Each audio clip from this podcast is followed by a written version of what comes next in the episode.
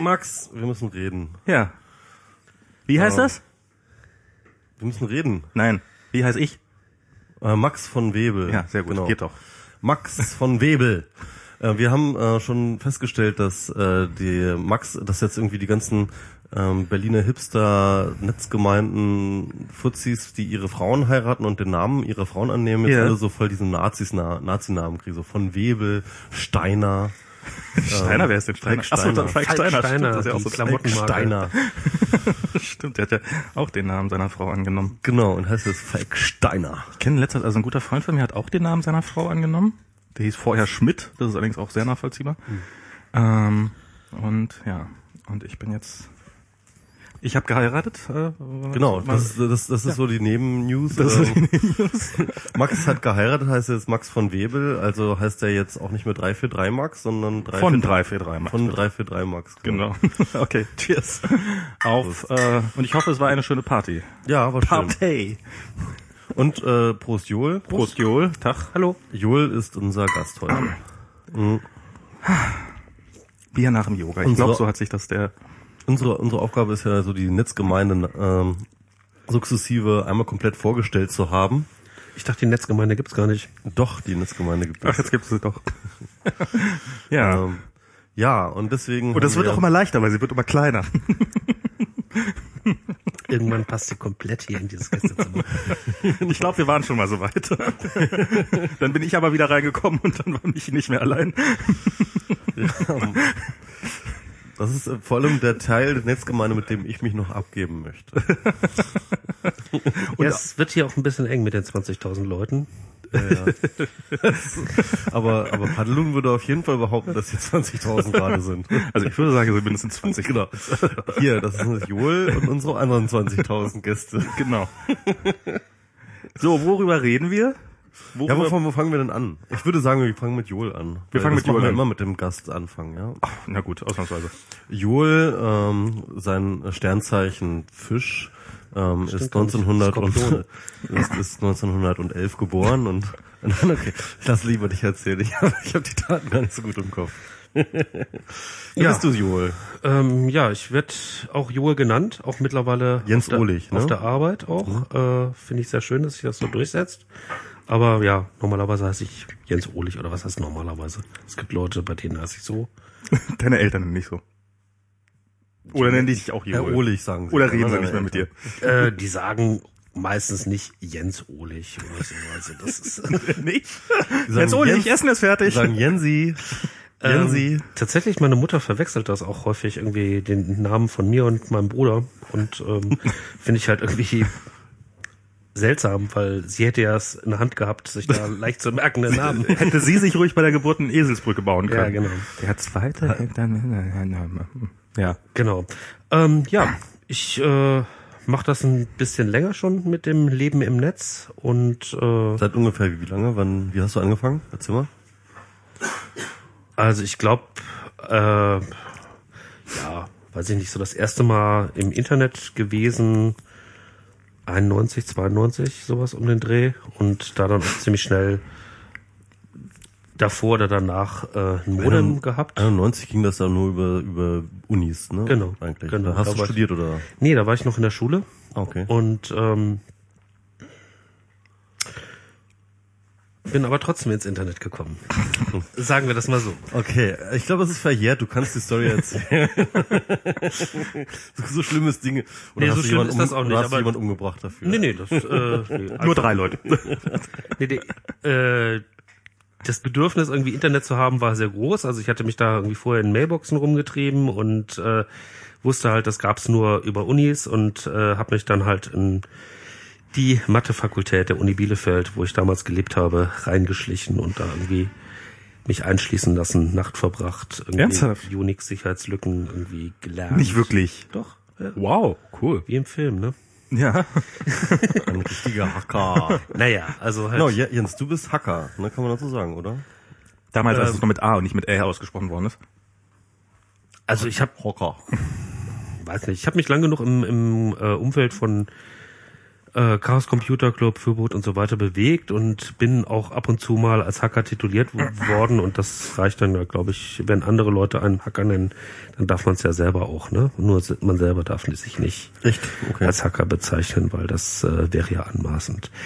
Ähm, ja, also aber das war eher eine Notwendigkeit. Also es gab halt damals nicht irgendwie die Möglichkeit, äh, so einfach im Netz zu leben, sondern äh, da war Datenreisen. Also ich meine, damals war auch Und damals nannte man das, das, Club, Datenreisen. genau, das Clubmagazin vom, vom CCC, die Datenschleuder, war ja Fachblatt für Datenreisende. Mhm. Also das heißt, jeder, der irgendwie ein Modem hatte und das irgendwie äh, unfallfrei angeschlossen hat, war ein Hacker. Und das Ah. waren halt irgendwie echt nur ein paar hundert Leute. Das war ja auch verboten teilweise, also Genau, ne, mit den genau. Postmodems. Mit- also, oder nee, nee, diese, diese Cisco-Dinger oder sowas, ne? Was Zyxel. Zyxel, ja. Man musste mal so ein, ich hatte nie einen Zyxel, ich hatte nie das Geld für einen Zyxel, ich hatte immer nur diese kleineren, billigen Modems, aber Ja, ich war da ja, ich bin da ja sozialisiert worden in Bielefeld im, im Verein zur Förderung des öffentlich bewegten und unbewegten? Datenverkehrs. Kommst du daher eigentlich, nach aus Bielefeld? Ähm, ich, äh, mein, wir sind irgendwie in, in Westdeutschland einigermaßen rumgereist, aber so äh, den größten Teil meiner Jugend habe ich in Bielefeld verbracht, ja.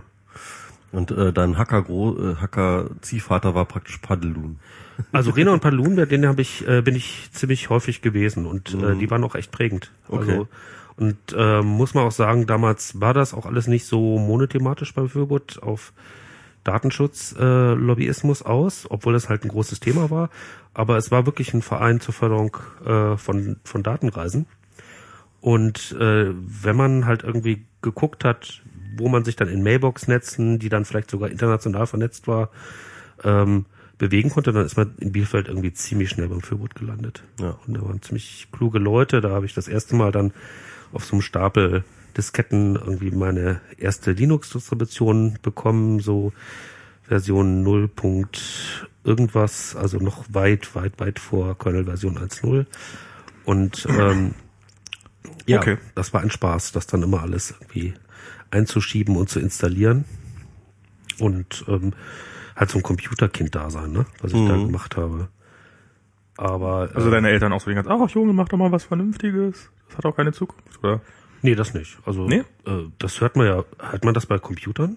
Also ist das Eigentlich nicht irgendwie nicht, so, so privilegiert, dass sich alle Eltern irgendwie freuen, dass der Junge was mit Zukunft macht? Ernsthaft? Also bei mir war das, also es war nie, also pff, also ich ich habe immer, äh, also das ja doch auch ein bisschen, weil ich so viel äh, vom Computer gesessen habe, das war auch Ja. nicht gut. Gut. Äh, und und äh, weil ich die Telefonrechnung mal so in die Höhe getrieben habe. Also da sind teilweise schon ein paar hundert Mark pro Monat zusammengekommen. Das stimmt. Da gab's auch. Und da äh, gab's schon Anschiss. Ja, genau. Gut. Und ähm, ja, diese ganzen Sachen, die man dann irgendwie damals äh, ausprobiert hat, die konnten dann halt auch irgendwie schiefgehen, so mit äh, irgendwelche Töne ins, ins Telefonnetz äh, pusten und so und dann Vermittlungsstellen manipulieren und so weiter. Das äh, hat ja auch nicht immer geklappt. Ja, das habe ich wiederum nie gemacht, aber Okay. war jemand zu doof für. Ja, Hätte ich mal in Bielefeld gewohnt. Ja. Ja, es war nicht nur Bielefeld, es war dann halt auch, äh, dass ich mich dafür interessiert habe, dann irgendwie relativ schnell da irgendwie zum Kongress gefahren bin, da weitere andere Leute in Hamburg dann kennengelernt habe. Dann fing das irgendwann an mit Berlin und so.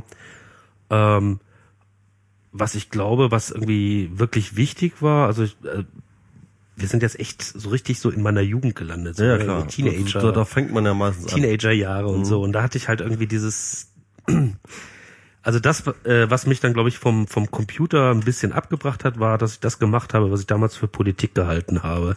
Und das hieß irgendwie hauptsächlich so Demos organisieren und äh, ja, für das wahre Gute und so weiter. In äh, welcher Richtung hast du das gemacht? na, ich war Sag sehr, nichts Falsches, ansonsten schmeißt ich mich sofort wieder Genau, raus. ich war sehr in der, in der Bezirksschülervertretung äh, ähm, in Bielefeld da irgendwie engagiert. Das waren irgendwie interessante Leute, mit denen ich da in der BSV Bielefeld irgendwie zu tun hatte. Äh, kennt ihr Sebastian Lüttgert? Nee. Okay, der betreibt ein Projekt namens Gnutenberg, Aha. wo er ähm, halt Texte äh, ins Netz stellt und Mhm. dafür Also gemeinfreie Texte oder was? nee eben nicht. So. Also Texte, die gemeinfrei sein sollten, aber Ah, es nicht sind. das ist- das äh, ist zum Beispiel äh, ja ähm, äh, Texte von Adorno oder so. Ähm, Mhm. Und äh, die Rechte für die Texte von Adorno liegen bei äh, der Familie Remsmar, Mhm. beziehungsweise der Stiftung, die Remsmar hat. Und deswegen ist er dann auch irgendwie ziemlich früh da verklagt worden Ach. und Eins der ersten Abmahngeschichten, oder? Genau, ja. Aber es gibt's noch das Projekt, oder was? ähm, ich habe es jetzt lange nicht gesehen, aber ich bin sicher, dass es doch irgendwo in der Wayback-Maschine oder so gibt's das bestimmt. Gnutenberg, äh, genau, Janko Röttgers war auch irgendwie da. Ja, den kennt man ja von Telepolis, ne? Genau, der war sozusagen da irgendwie, das war immer eine, eine von den Kleinen, die dann irgendwie äh, auch da irgendwie rumhangen. Ähm, mit äh, C. -Punkt, der jetzt irgendwie Vorsitzender vom Chaos Computer Club ist, hatte ich dann irgendwie so auf der Schiene und auch irgendwie im Fürwood einiges zu tun und so. Also Ähm, aber hier, ja, hm, erzähl weiter. ja, war lustig, äh, wie sich da irgendwie so eine Gruppe von Leuten war. Jetzt kann man da irgendwie auch schon drauf zurückblicken und alle so haben so irgendwie ihre Wege so ins Netz gefunden, aber damals waren halt irgendwie ja so Jungs, die halt irgendwie Modems hatten und äh, irgendwie an Politik interessiert waren und äh, fanden, dass Nazis doof sind und der Krieg gestoppt werden muss und solche Sachen. Jungs So, mit so, du Modems. fandst also Nazis doof. So, so. Ja, nee. Ja, ist auch ähm, mittlerweile dokumentiert. Also gibt's äh, eine Zeitung äh, namens äh, ja die junge Freiheit, äh, die irgendwann vor einigen Jahren mal einen Artikel hatte über die linksextremistisch unterwanderte Netzbewegung und äh, da war dann mein Name irgendwie auch aufgeführt, wo mir dann erstmal Unter den Unterwanderten oder unter den Unterwandernden? unter, unter anderem als Beispiel dafür, Okay. dass, äh, dass das alles irgendwie ein abgekartetes Spiel ist. Also da war auch Panloon aufgeführt und so weiter und äh, dass halt irgendwie der Datenschutz und äh, der Big Brother Award und so weiter gar nicht so bürgerlich liberal ist, wie er immer tut, sondern alles eine linksradikale Verschwörung. Fand ich halt irgendwie sachlich äh, alles Und wir wissen ja mittlerweile, dass sie recht hatten. Bisschen schwierig, aber äh, vor allen Dingen fand ich es halt irgendwie äh, Aber du warst ein bisschen stolz. es war so eine Mischung aus Stolz und ähm, mal gucken, was da jetzt passiert, wenn, wenn du halt irgendwie so einer bundesweiten Rechtspostille halt irgendwie namentlich genannt wirst. Ne? Also weiß man halt nie, was, was so in so Leser... Was ist denn da passiert? Da ist nichts passiert. Gar nichts, okay. Gar nichts. Okay.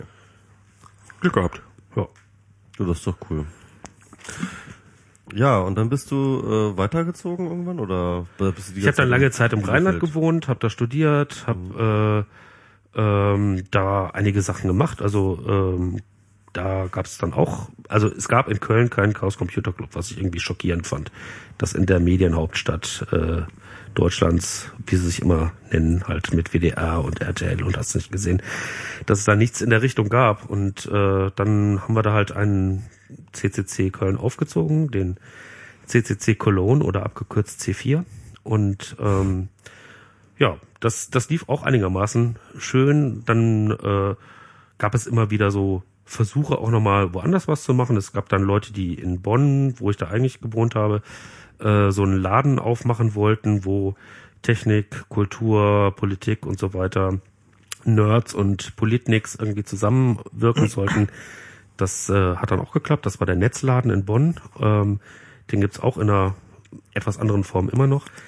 Und äh, ja, irgendwann äh, haben wir dann halt auch gesehen, also da war nicht nur ich dran beteiligt, sondern auch, ja, weiß ich nicht, äh, der Pylon, der Lars Weiler, der mittlerweile auch in äh, Berlin wohnt, äh, dass wir da irgendwie so ein bisschen was gesammelt hatten an Erfahrungen. Also für Orte, wo Hacker sich treffen und dann Dinge zusammen machen.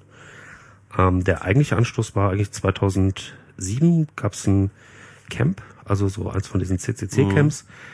Und da gab's eine ganze Reihe von amerikanischen Hackern, die rübergeflogen sind. Also die hatten von diesen legendären Veranstaltungen, die dieser legendäre Chaos Computer Club in Deutschland veranstaltet, äh, gehört und wollten sich das halt vor Ort mal angucken.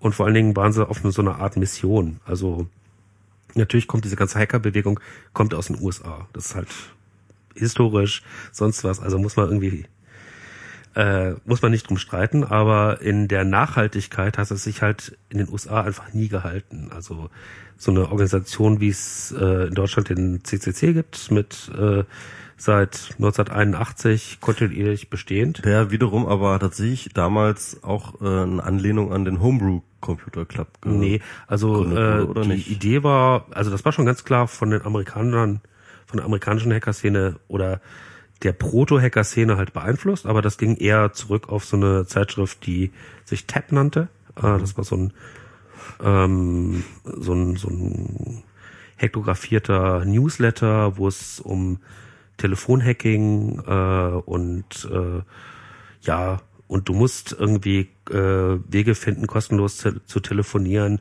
damit Nixon seinen äh, Krieg in Vietnam nicht weiter äh, finanzieren kann und so weiter. Das ist, ja, ja, das ist voll gut, logisch. das ist auch, das ist auch, äh, ich, ich lade mir auch nur Serien runter gegen, gegen den Syrienkrieg. Genau. Ich, das, Serien laden gegen den Syrienkrieg. Ganz große Sache. Genau, also TAP, ähm, äh, Technological American Party hieß das, glaube ich. Also eine Und- amerikanische Zeitschrift schon. Ja, Zeitschrift ist jetzt, also Ja, halt so ein ja, Untergrund ja. äh, Leaflet, was da irgendwie kursierte. okay. Und das hatte sich halt war Holland immer schicken lassen. Also das hatte er in diesem Whole Earth Catalog äh, so ein so ein Übersicht für alles, was Alternativszene ist. In den USA, hat er das halt entdeckt und äh, da war neben irgendwie, ich baue mir mein eigenes äh, Tipi und ich lebe autark, waren halt auch so, war halt auch dieser äh, Technologie äh, und äh, politikradikalen äh, Newsletter und äh, da Weil das ja der Whole Earth Katalog schon auch in diese selbe Richtung, in dieselbe Kerbe schlug. genau. Schon an sich, ne?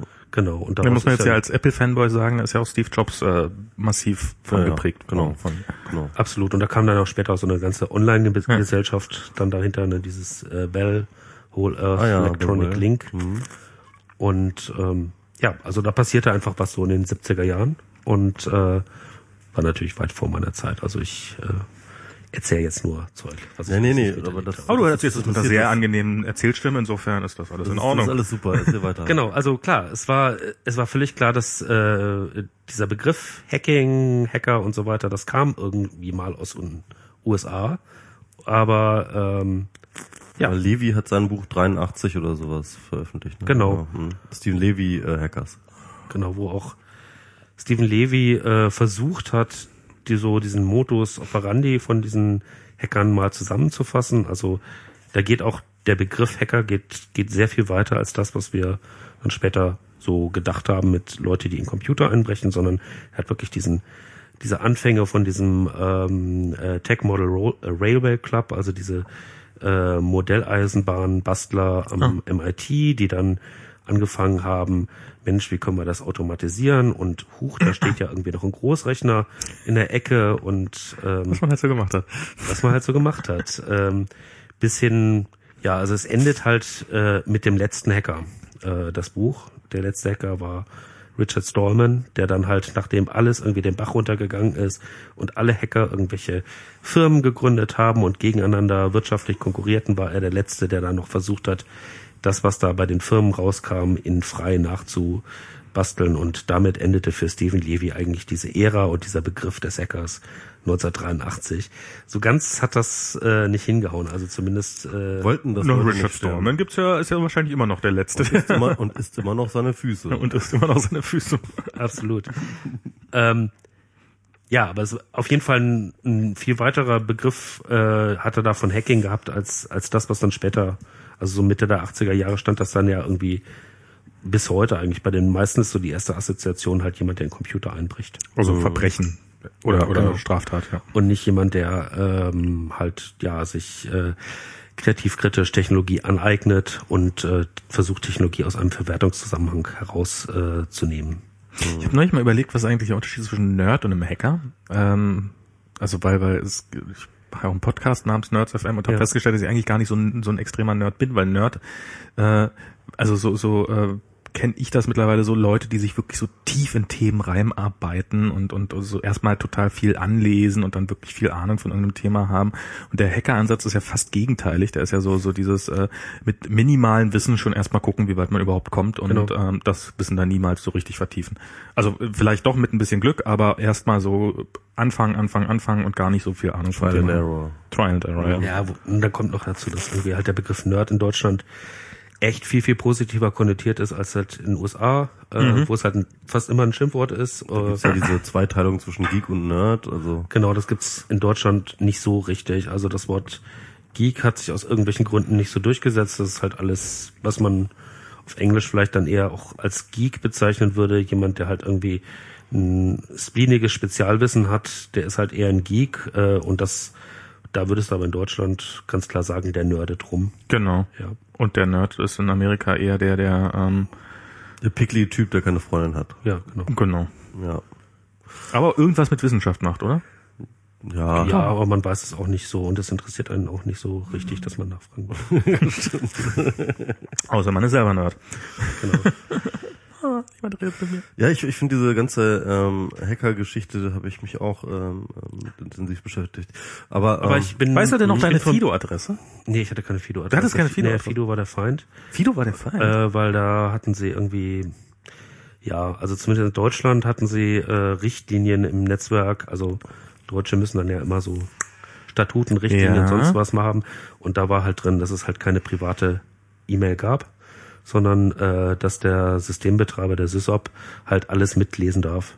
Und äh, das war ein großer Unterschied zu dem, was in Bielefeld ähm, mit dem Z-Netz gelaufen ist oder Ja, CL-Netz. ach so, ja. Cerberus, da waren halt alle User-Postfächer verschlüsselt. Oh. Und wenn du dein, Post, äh, dein E-Mail äh, Passwort vergessen hast, dann äh, konntest du auch, hattest du keine Chance mehr an die E-Mails ranzukommen. Aber war es nicht so, dass die ganz frühen Hacker ähm, auch so, so eine totale Open Policy hatten von wegen Passwörter sind böse? Ja, also habe ich auch dann gelesen bei Stephen Ja. Levy, ne, dass die ja. da dieses Login-Programm rausge. Na klar, also mit mit Login kannst du dann halt auch anfangen so Hierarchien aufzubauen. Ne? Der eine ist äh, hat mehr Rechte als der andere und äh, Software wird von einem versteckt und nur den anderen zugänglich gemacht und so weiter. Genau. Also mit anderen Worten, ihr seid abgeschwiffen von der reinen Lehre. Und der Föbot ist schuld. Ja. Nee, das stimmt, stimmt ja so nicht. Also dieses Cerberus-Programm gab es ja auch, äh, das wurde ja auch noch, also das hat ja, wurde ja nicht in Bielefeld erfunden, da wurde es dann halt versucht in der GmbH zu vermarkten, aber geschrieben, das haben das irgendwie ähm, ein netter Mensch aus Hamburg und einer aus Göttingen. Und äh, das war relativ wichtig, also für die Vernetzung von Umweltgruppen, von ähm, ja, weiß ich nicht, Menschenrechtsgruppen, sonstigen Initiativen. Das war dann später auch eingebunden in so einem größeren Verbund namens Association for Pro- Progressive Communication, APC. Und da war ähm, in Deutschland CL, also ähm, Zusammenschluss von zwei linken Netzwerken. Das eine hieß Compost, Computerpost für Frieden und Umwelt. Und das andere hieß äh, Linksysteme. Ähm, das war so ein linkes System und die haben sich dann zusammengeschlossen zu CL oder Comlink. Und ähm, ja, da wurde dann auch international gemacht. Also ich weiß noch, dass ich zum Beispiel äh, die ersten Nachrichten vom Putsch gegen Gorbatschow, die habe ich darüber gelesen, noch bevor das äh, im Fernsehen kam. Ja. Irgendwelche Leute aus diesem russischen PC-Verbund halt gesagt, äh, Das frühe Twitter war das. so in der Art. Und das alles über Store-Forward-Systeme. Das heißt, also die haben sich halt äh, gegenseitig angerufen, die Systeme, und haben dann die Nachrichten ausgetauscht. Und das alles über Telefonleitungen und es kostete wahnsinnig viel Geld. Geil. Das ist, ich, ich hatte so, so ein Fido, so eine Fido-Adresse. Ja. Und aber ich glaube, ich war damals einfach zu jung, um dann zwischen böse und gut unterscheiden zu können. Ich habe, ich glaube, ich habe mit zwei Doppelpunkt, 2.4 Punkt äh, oder zwei. Nee, stimmt, da war ein Doppelpunkt. zwei Doppelpunkt, also zwei war die War, war, war die Zone, das war Europa, zwei. genau, dann vier war glaube ich Deutschland und Nee, dann also das müsste irgendwie auch zwei, vier irgendwas gewesen sein. Ah zwei 24. Ich, ich weiß es nicht mehr. Ich Okay. weiß es nicht. mehr. Ich krieg's, ich krieg's nicht mehr zusammen. Schade. Könnte, ließ sich wahrscheinlich alles noch nachgucken, ne? Ließ sich wahrscheinlich, kann, kann durchaus sein, die, die, diese Fido-Adressen, die haben erstaunlich lange danach noch funktioniert. Also das ist die, die sind dann auch mal in E-Mail-Adressen umgewandelt worden quasi. Ja. Das weiß ich noch. Ähm, und da war das dann auch so, dass eine Nachricht nach also wenn jemand eine amerikanische Mailingliste abonniert hatte, dann brauchte man, dann brauchten die Nachrichten durchaus mal zwei Tage, bis sie da ankamen und wieder zurückkamen und sowas. Und Die NSA musste ja auch noch mitlesen. NSA Also musste noch, noch manuell Genau. mitlesen. damals haben sie das noch alles aus dem Briefumschlag Da rausgeholt. gab's, da gab's die ersten Sachen, da konntest du irgendwie per E-Mail, das kannst du wahrscheinlich bis heute noch, per E-Mail konntest du dir dann halt irgendwie FTP äh, anfordern. Also da haben wir dann halt wirklich per E-Mail-Gateway an irgendeinen FTP-Server in den USA Sachen geschickt, um irgendwas downzuladen. Und ein paar Tage später bekamst du es dann halt als E-Mail zugestellt oder bekamst dann per E-Mail zugestellt. Falsches Verzeichnis. Sie haben sich vertippt, nochmal. Deshalb, ich habe mal so ein, so, ein, so ein Programm damals für einen Mac geschrieben und zwar für, für PC gab's ja alles, so, so in etwa, aber für einen Mac gab's nichts. Ich war ja schon damals Mac-User und da habe ich ein Programm geschrieben namens Fido Parcel Service. Das war so an UPS angelehnt, UPS, äh, mhm. FPS quasi, hatte ich auch das Icon geklaut und nachgebaut. Und das war, da konnte man von den, von diesen Fido Points konnte man die anrufen, dann hat man eine Liste zugemailt bekommen mit allen Dateien, die da drin waren. Die hat er dann automatisch runtergeladen mhm. und dann hat man in irgendeine Textdatei. Die oder die, die Liste? Ja, erstmal nur die Liste. Ja. Und ähm, dann hat er ähm, das Telefon. Warte, dann muss ich sofort, sofort ich bin sofort. Ähm, und dann ähm, Wahrscheinlich hat niemand mitbekommen, aber ich muss jetzt gleich helfen, das Telefon zu suchen. Ähm, und dann äh, hat man im, hat man die Dateien, die es da so gab, hat man in die Liste, hat man in eine Textdatei geschrieben und dann hat man nochmal angerufen und dann sind die automatisch für einen runtergeladen worden. So hat das Ganze dann funktioniert und das dafür habe ich mal irgendwas gebaut. Das war total Fancy. Fancy, da war ich sehr, sehr, das war das erste Programm, was ich jemals distributiert habe, äh, so ein bisschen, auch in eine Mailbox hochgeladen und sowas und äh, was dann irgendwie, und am letzten Tag, an dem ich überhaupt ein Modem besaß für längere Zeit, weil danach sind wir umgezogen mit meinen Eltern und da gab es erstmal für ein paar Jahre kein Telefon. Oh, schrecklich. Und ja. und äh, und dann das nächste Mal, dass ich wieder irgendwas gemacht habe mit einem Modem, das war dann in meiner eigenen Wohnung, weil ich noch vor meinen Eltern dann, eigentlich krass, wie lange damals die Telekom gebraucht hat, eine blöde Telefonleitung zu verlegen. Ähm, also mehrere Jahre wirklich. Hm. Und dann habe ich wieder in Berlin gewohnt und hatte ein eigenes Modem und dann war auch schon Internet eingesagt. Hm. So, jetzt könnt ihr, jetzt, jetzt muss ich kurz Telefon suchen. Ja. Gut. Äh, ja. Äh, ich war ein bisschen abgeschweffen, weil eigentlich waren wir schon bei 2007. Genau. Äh, und äh, es gab halt diese diese Gruppe von Hackern, der Nick Farr hat die irgendwie angeleitet und hat das dann Hackers on a Plane genannt. Mhm. Äh, Habe ich mitgekriegt damals, ja. Die sind rübergekommen und die wollten sich ansehen, was machen die in Europa eigentlich anders als wir? Mhm. Warum halten die länger durch und warum sind die irgendwie nachhaltiger und so? Mhm. Und irgendwann sind sie dann auf die Idee gekommen, dass es möglicherweise daran liegt, dass es halt äh, ja äh, Orte gibt, wo Leute hingehen können, wo Leute was machen können und also Hackerspaces halt. Ähm, ein Wort, wo wir irgendwie ganz lange nicht wussten, wie wir das halt nennen sollten. Und ähm, ich weiß auch nicht so richtig, wer genau darauf gekommen ist, das so zu nennen. Man sagt jetzt aber Hackspaces, ne? Es gibt Leute, die Hackspaces sagen, ja. Mhm. Ähm, das Ganze, das, das Wort ist halt auch irgendwie schon echt furchtbar teutonisch. Äh, mhm. Äh, dadurch, dass es halt so ein, so ein langes, äh, zusammengesetztes Nomen ist und so. Ähm, ja, ich würden es halt einfach auseinanderschreiben, also. Genau. Ja. Ähm, ich glaube, dass, äh, dass wir irgendwie 2006 oder sowas auf diesem äh, Hackers on Planet Earth äh, ähm, in New York, äh, diese Hope-Konferenz, dass ich da mit dem Enki, mit dem Paul Böhm, ähm, der in, in Wien so ein Hackerspace gegründet hat, das MetaLab, der mittlerweile in San Francisco wohnt und deswegen auch nicht mehr Paul Böhm heißt, sondern Paul Bohm, also die Umlaute äh, abgegeben hat an der amerikanischen Grenze ähm, dass äh, wurden, konnte den Zoll nicht bezahlen für die. Genau. Für die, die, sind, die sind einfach konfisziert worden und nie wieder freigegeben worden. what, what are these, these dots for? You're a terrorist.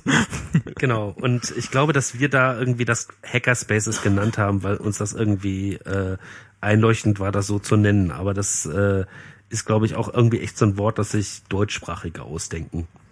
Ähm, aber mittlerweile kann ich da irgendwie sagen, hey, es ist alles vorbei. Es gibt, äh, das ist im Oxford English Dictionary aufgenommen worden in der letzten Auflage. Und äh, wenn du jetzt irgendwie sagst, das ist äh, falsch, dieses Wort, und das wird auseinandergeschrieben oder sowas, kannst du einfach bei der äh, Echt im Oxford steht es auch zusammen drin? Ja, also genau. zusammengeschrieben. Ja, Echt ja. witzig.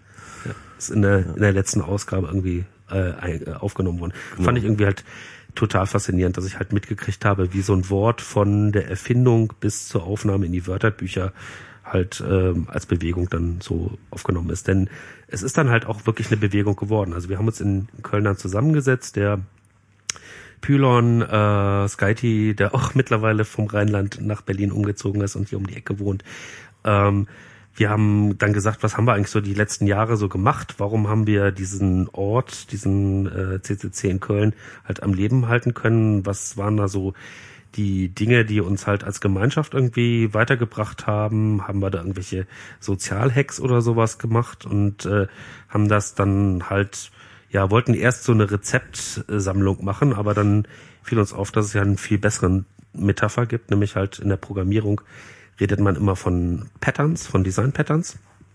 Das heißt also so eine Lego-Kiste und da sind so Lego-Steine drin und du kannst dir welche rausnehmen und du kannst sie zusammen kombinieren, aber es ist halt nicht hier rezeptweise, mach erst den Schritt, dann den und den, sondern hier hast du was, werd damit glücklich und schau mal, wie das einsetzt.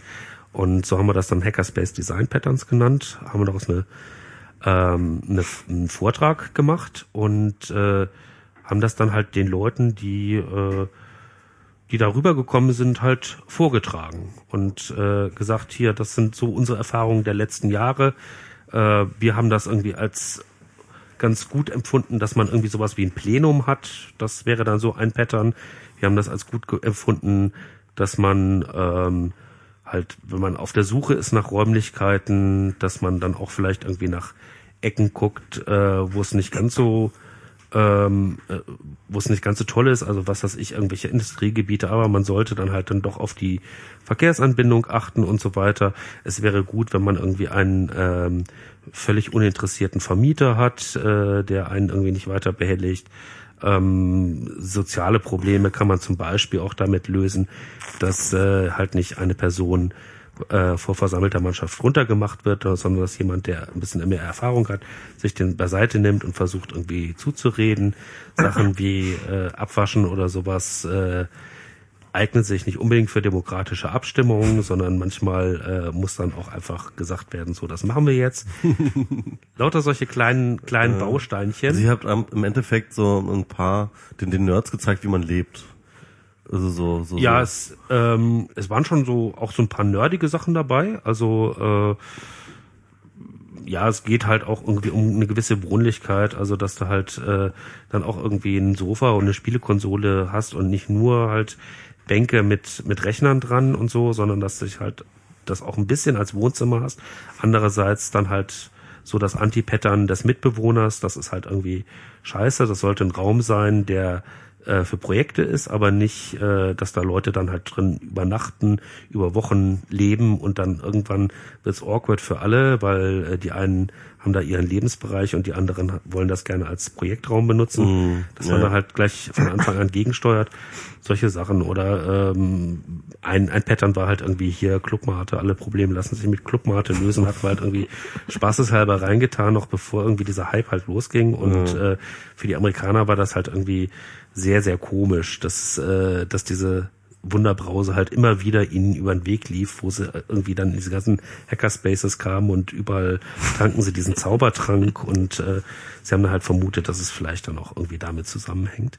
Ähm, wie gesagt, wir haben diesen, diesen Vortrag gemacht, ähm, diese, diese Sammlung aus äh, Patterns, Design Patterns und äh, im Publikum saßen halt so diverse Leute, also Dan Kaminski ähm, und ähm, halt so ein Journalist von Make Magazine, ähm, der das alles irgendwie total eifrig aufgeschrieben hat und dann irgendwie gleich bei beim Make Magazine veröffentlicht hat. Wie hieß denn der gleich? Brad? Bree, Bree, Bree, Bree, Bree Pettis. Genau, Und stimmt. Bree Pettis ist dann halt später äh, so einer der Leute geworden, die das mit der mit dem Hackerspaces wirklich vorangetrieben haben. Bree war vorher ähm, Maker, Make-Redakteur. Genau. Okay. Hat da so ein, auch so ein Podcast gemacht. Ja, habe ich das erstmal von, habe ich das erstmal von ihm gehört, so ein bisschen. Genau. Weekend Projects hieß das. Und das war ziemlich cool eigentlich. Das war sehr, sehr cool. Aber mittlerweile ist er ja, ähm, ja, genau, Geschäfts-. Geschäftsführer einer tollen 3D-Druckerfirma, die zwar außer Hackerspace-Bewegung ganz klar kommt, aber sich auch mittlerweile sehr auch davon abgewendet hat. Also da gibt's äh, ja, da ist auch äh, viel böses Blut auf beiden Seiten Ja? geflossen. Okay, das hab ich, den Teil habe ich gar nicht so mitbekommen. Ähm, naja, sie haben halt irgendwann aufgehört, wirklich, äh, sie haben gesagt, also hier für die nächste, für die nächste Iteration äh, können wir nicht mehr auf Open Hardware setzen, auf Open Source Hardware.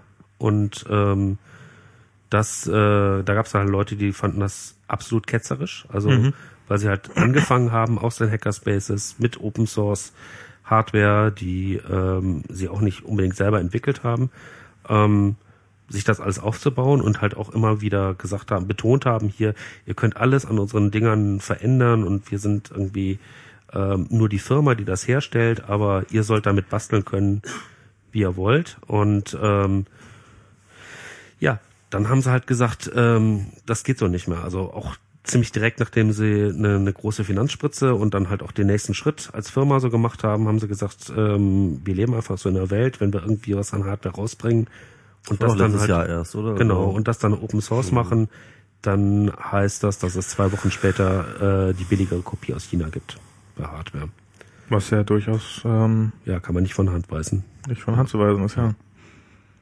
Heißt jetzt nicht so, dass so jetzt nicht die billige Rupie aus China dann zwei Wochen später kommt, aber dann kommt sie vielleicht vier aber das wäre später, doch aber- total toll für alle, wenn es äh, eine billigere Version in China gäbe.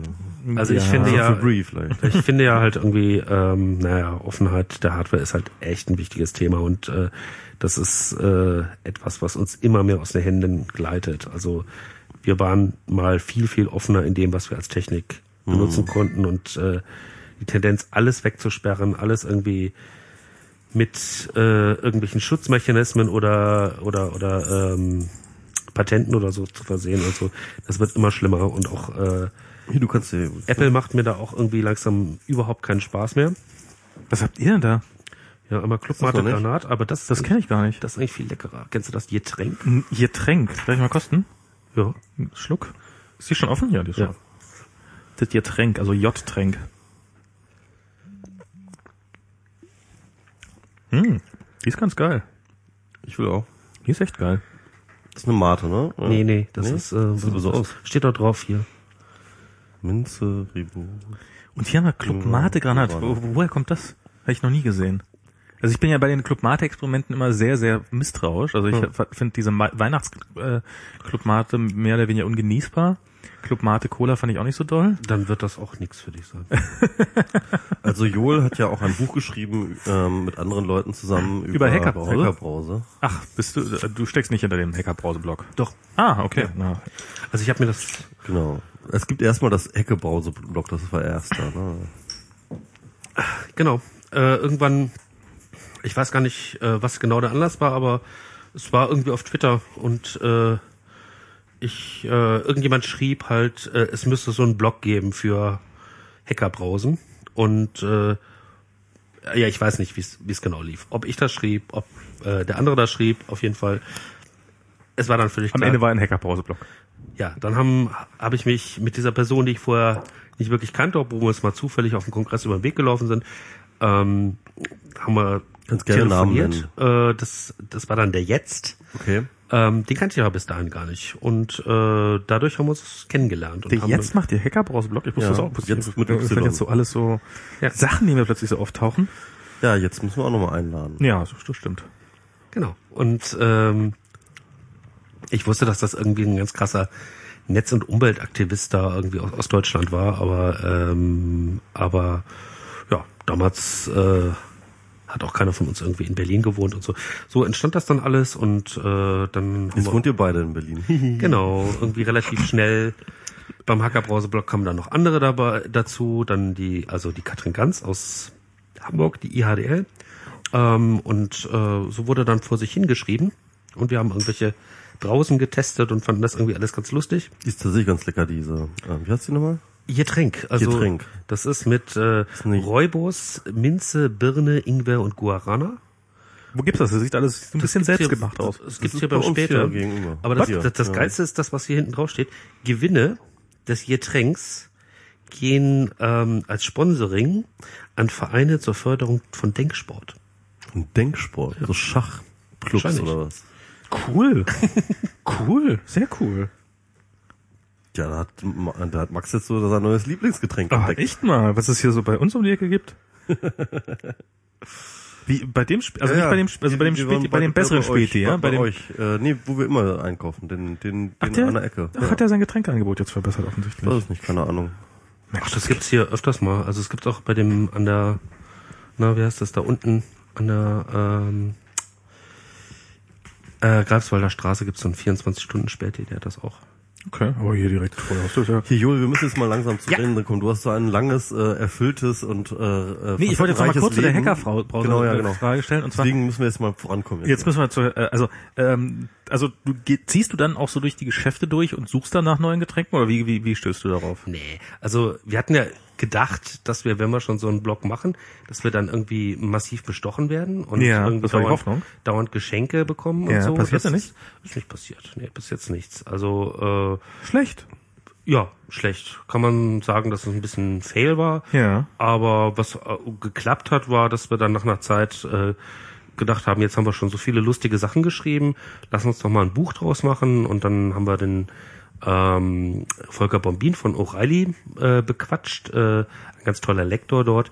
Äh, und der hat halt gesagt, ja, hier äh, so eine Reihe, Kurz und Geek, wäre eigentlich was. Also da gibt's so einiges. Das sind so diese kleinen genau. O'Reilly-Bücher. Genau. Und da gibt's äh, also in dieser, also eigentlich heißt es kurz und gut und das ist dann, was weiß ich, äh, Perl, Syntaxübersicht oder Genau. JavaScript oder was weiß ich. Und mittlerweile gibt's aber irgendwie halt unser Hacker-Browser-Buch, das war das erste. Dann gibt's ähm, ein Buch über Meme. äh, Das von Christian. Von, von Plom und noch Ah. jemand anders. Und dann, anders. und ähm, ja, ein Buch über Häkeln und Stricken. Ja. Ja, Ja. Cool. So war's alles. Ähm, ja, das war eigentlich äh, relativ nett. Also äh, und irgendwie dieses mit der Brause, obwohl es halt, ich find's eher ein Witz. Also es ist nicht so der der Ta- äh, der größte Teil meines Lebens, aber nachdem ich irgendwie so viel recherchiert habe und dauernd irgendwie noch neue Details aus dieser Brauseökonomie und Brausepolitik erfahre, ähm, es ist halt irgendwie, es hört echt nicht auf. Und Plötzlich sind wir ein Experte, oder? Das ist so ein ja, bisschen. Und du hast ja, bist jetzt auch ja Gründer, weil du hast ja mit äh, äh, Ohai Brause, ja, Genau. irgendwie den oh, äh, den Ahoi Brause Brause Nachfolger mit der Ohai Brause. Okay. Erzähl doch mal ein bisschen was über Ich- was- Brause. Äh, ja.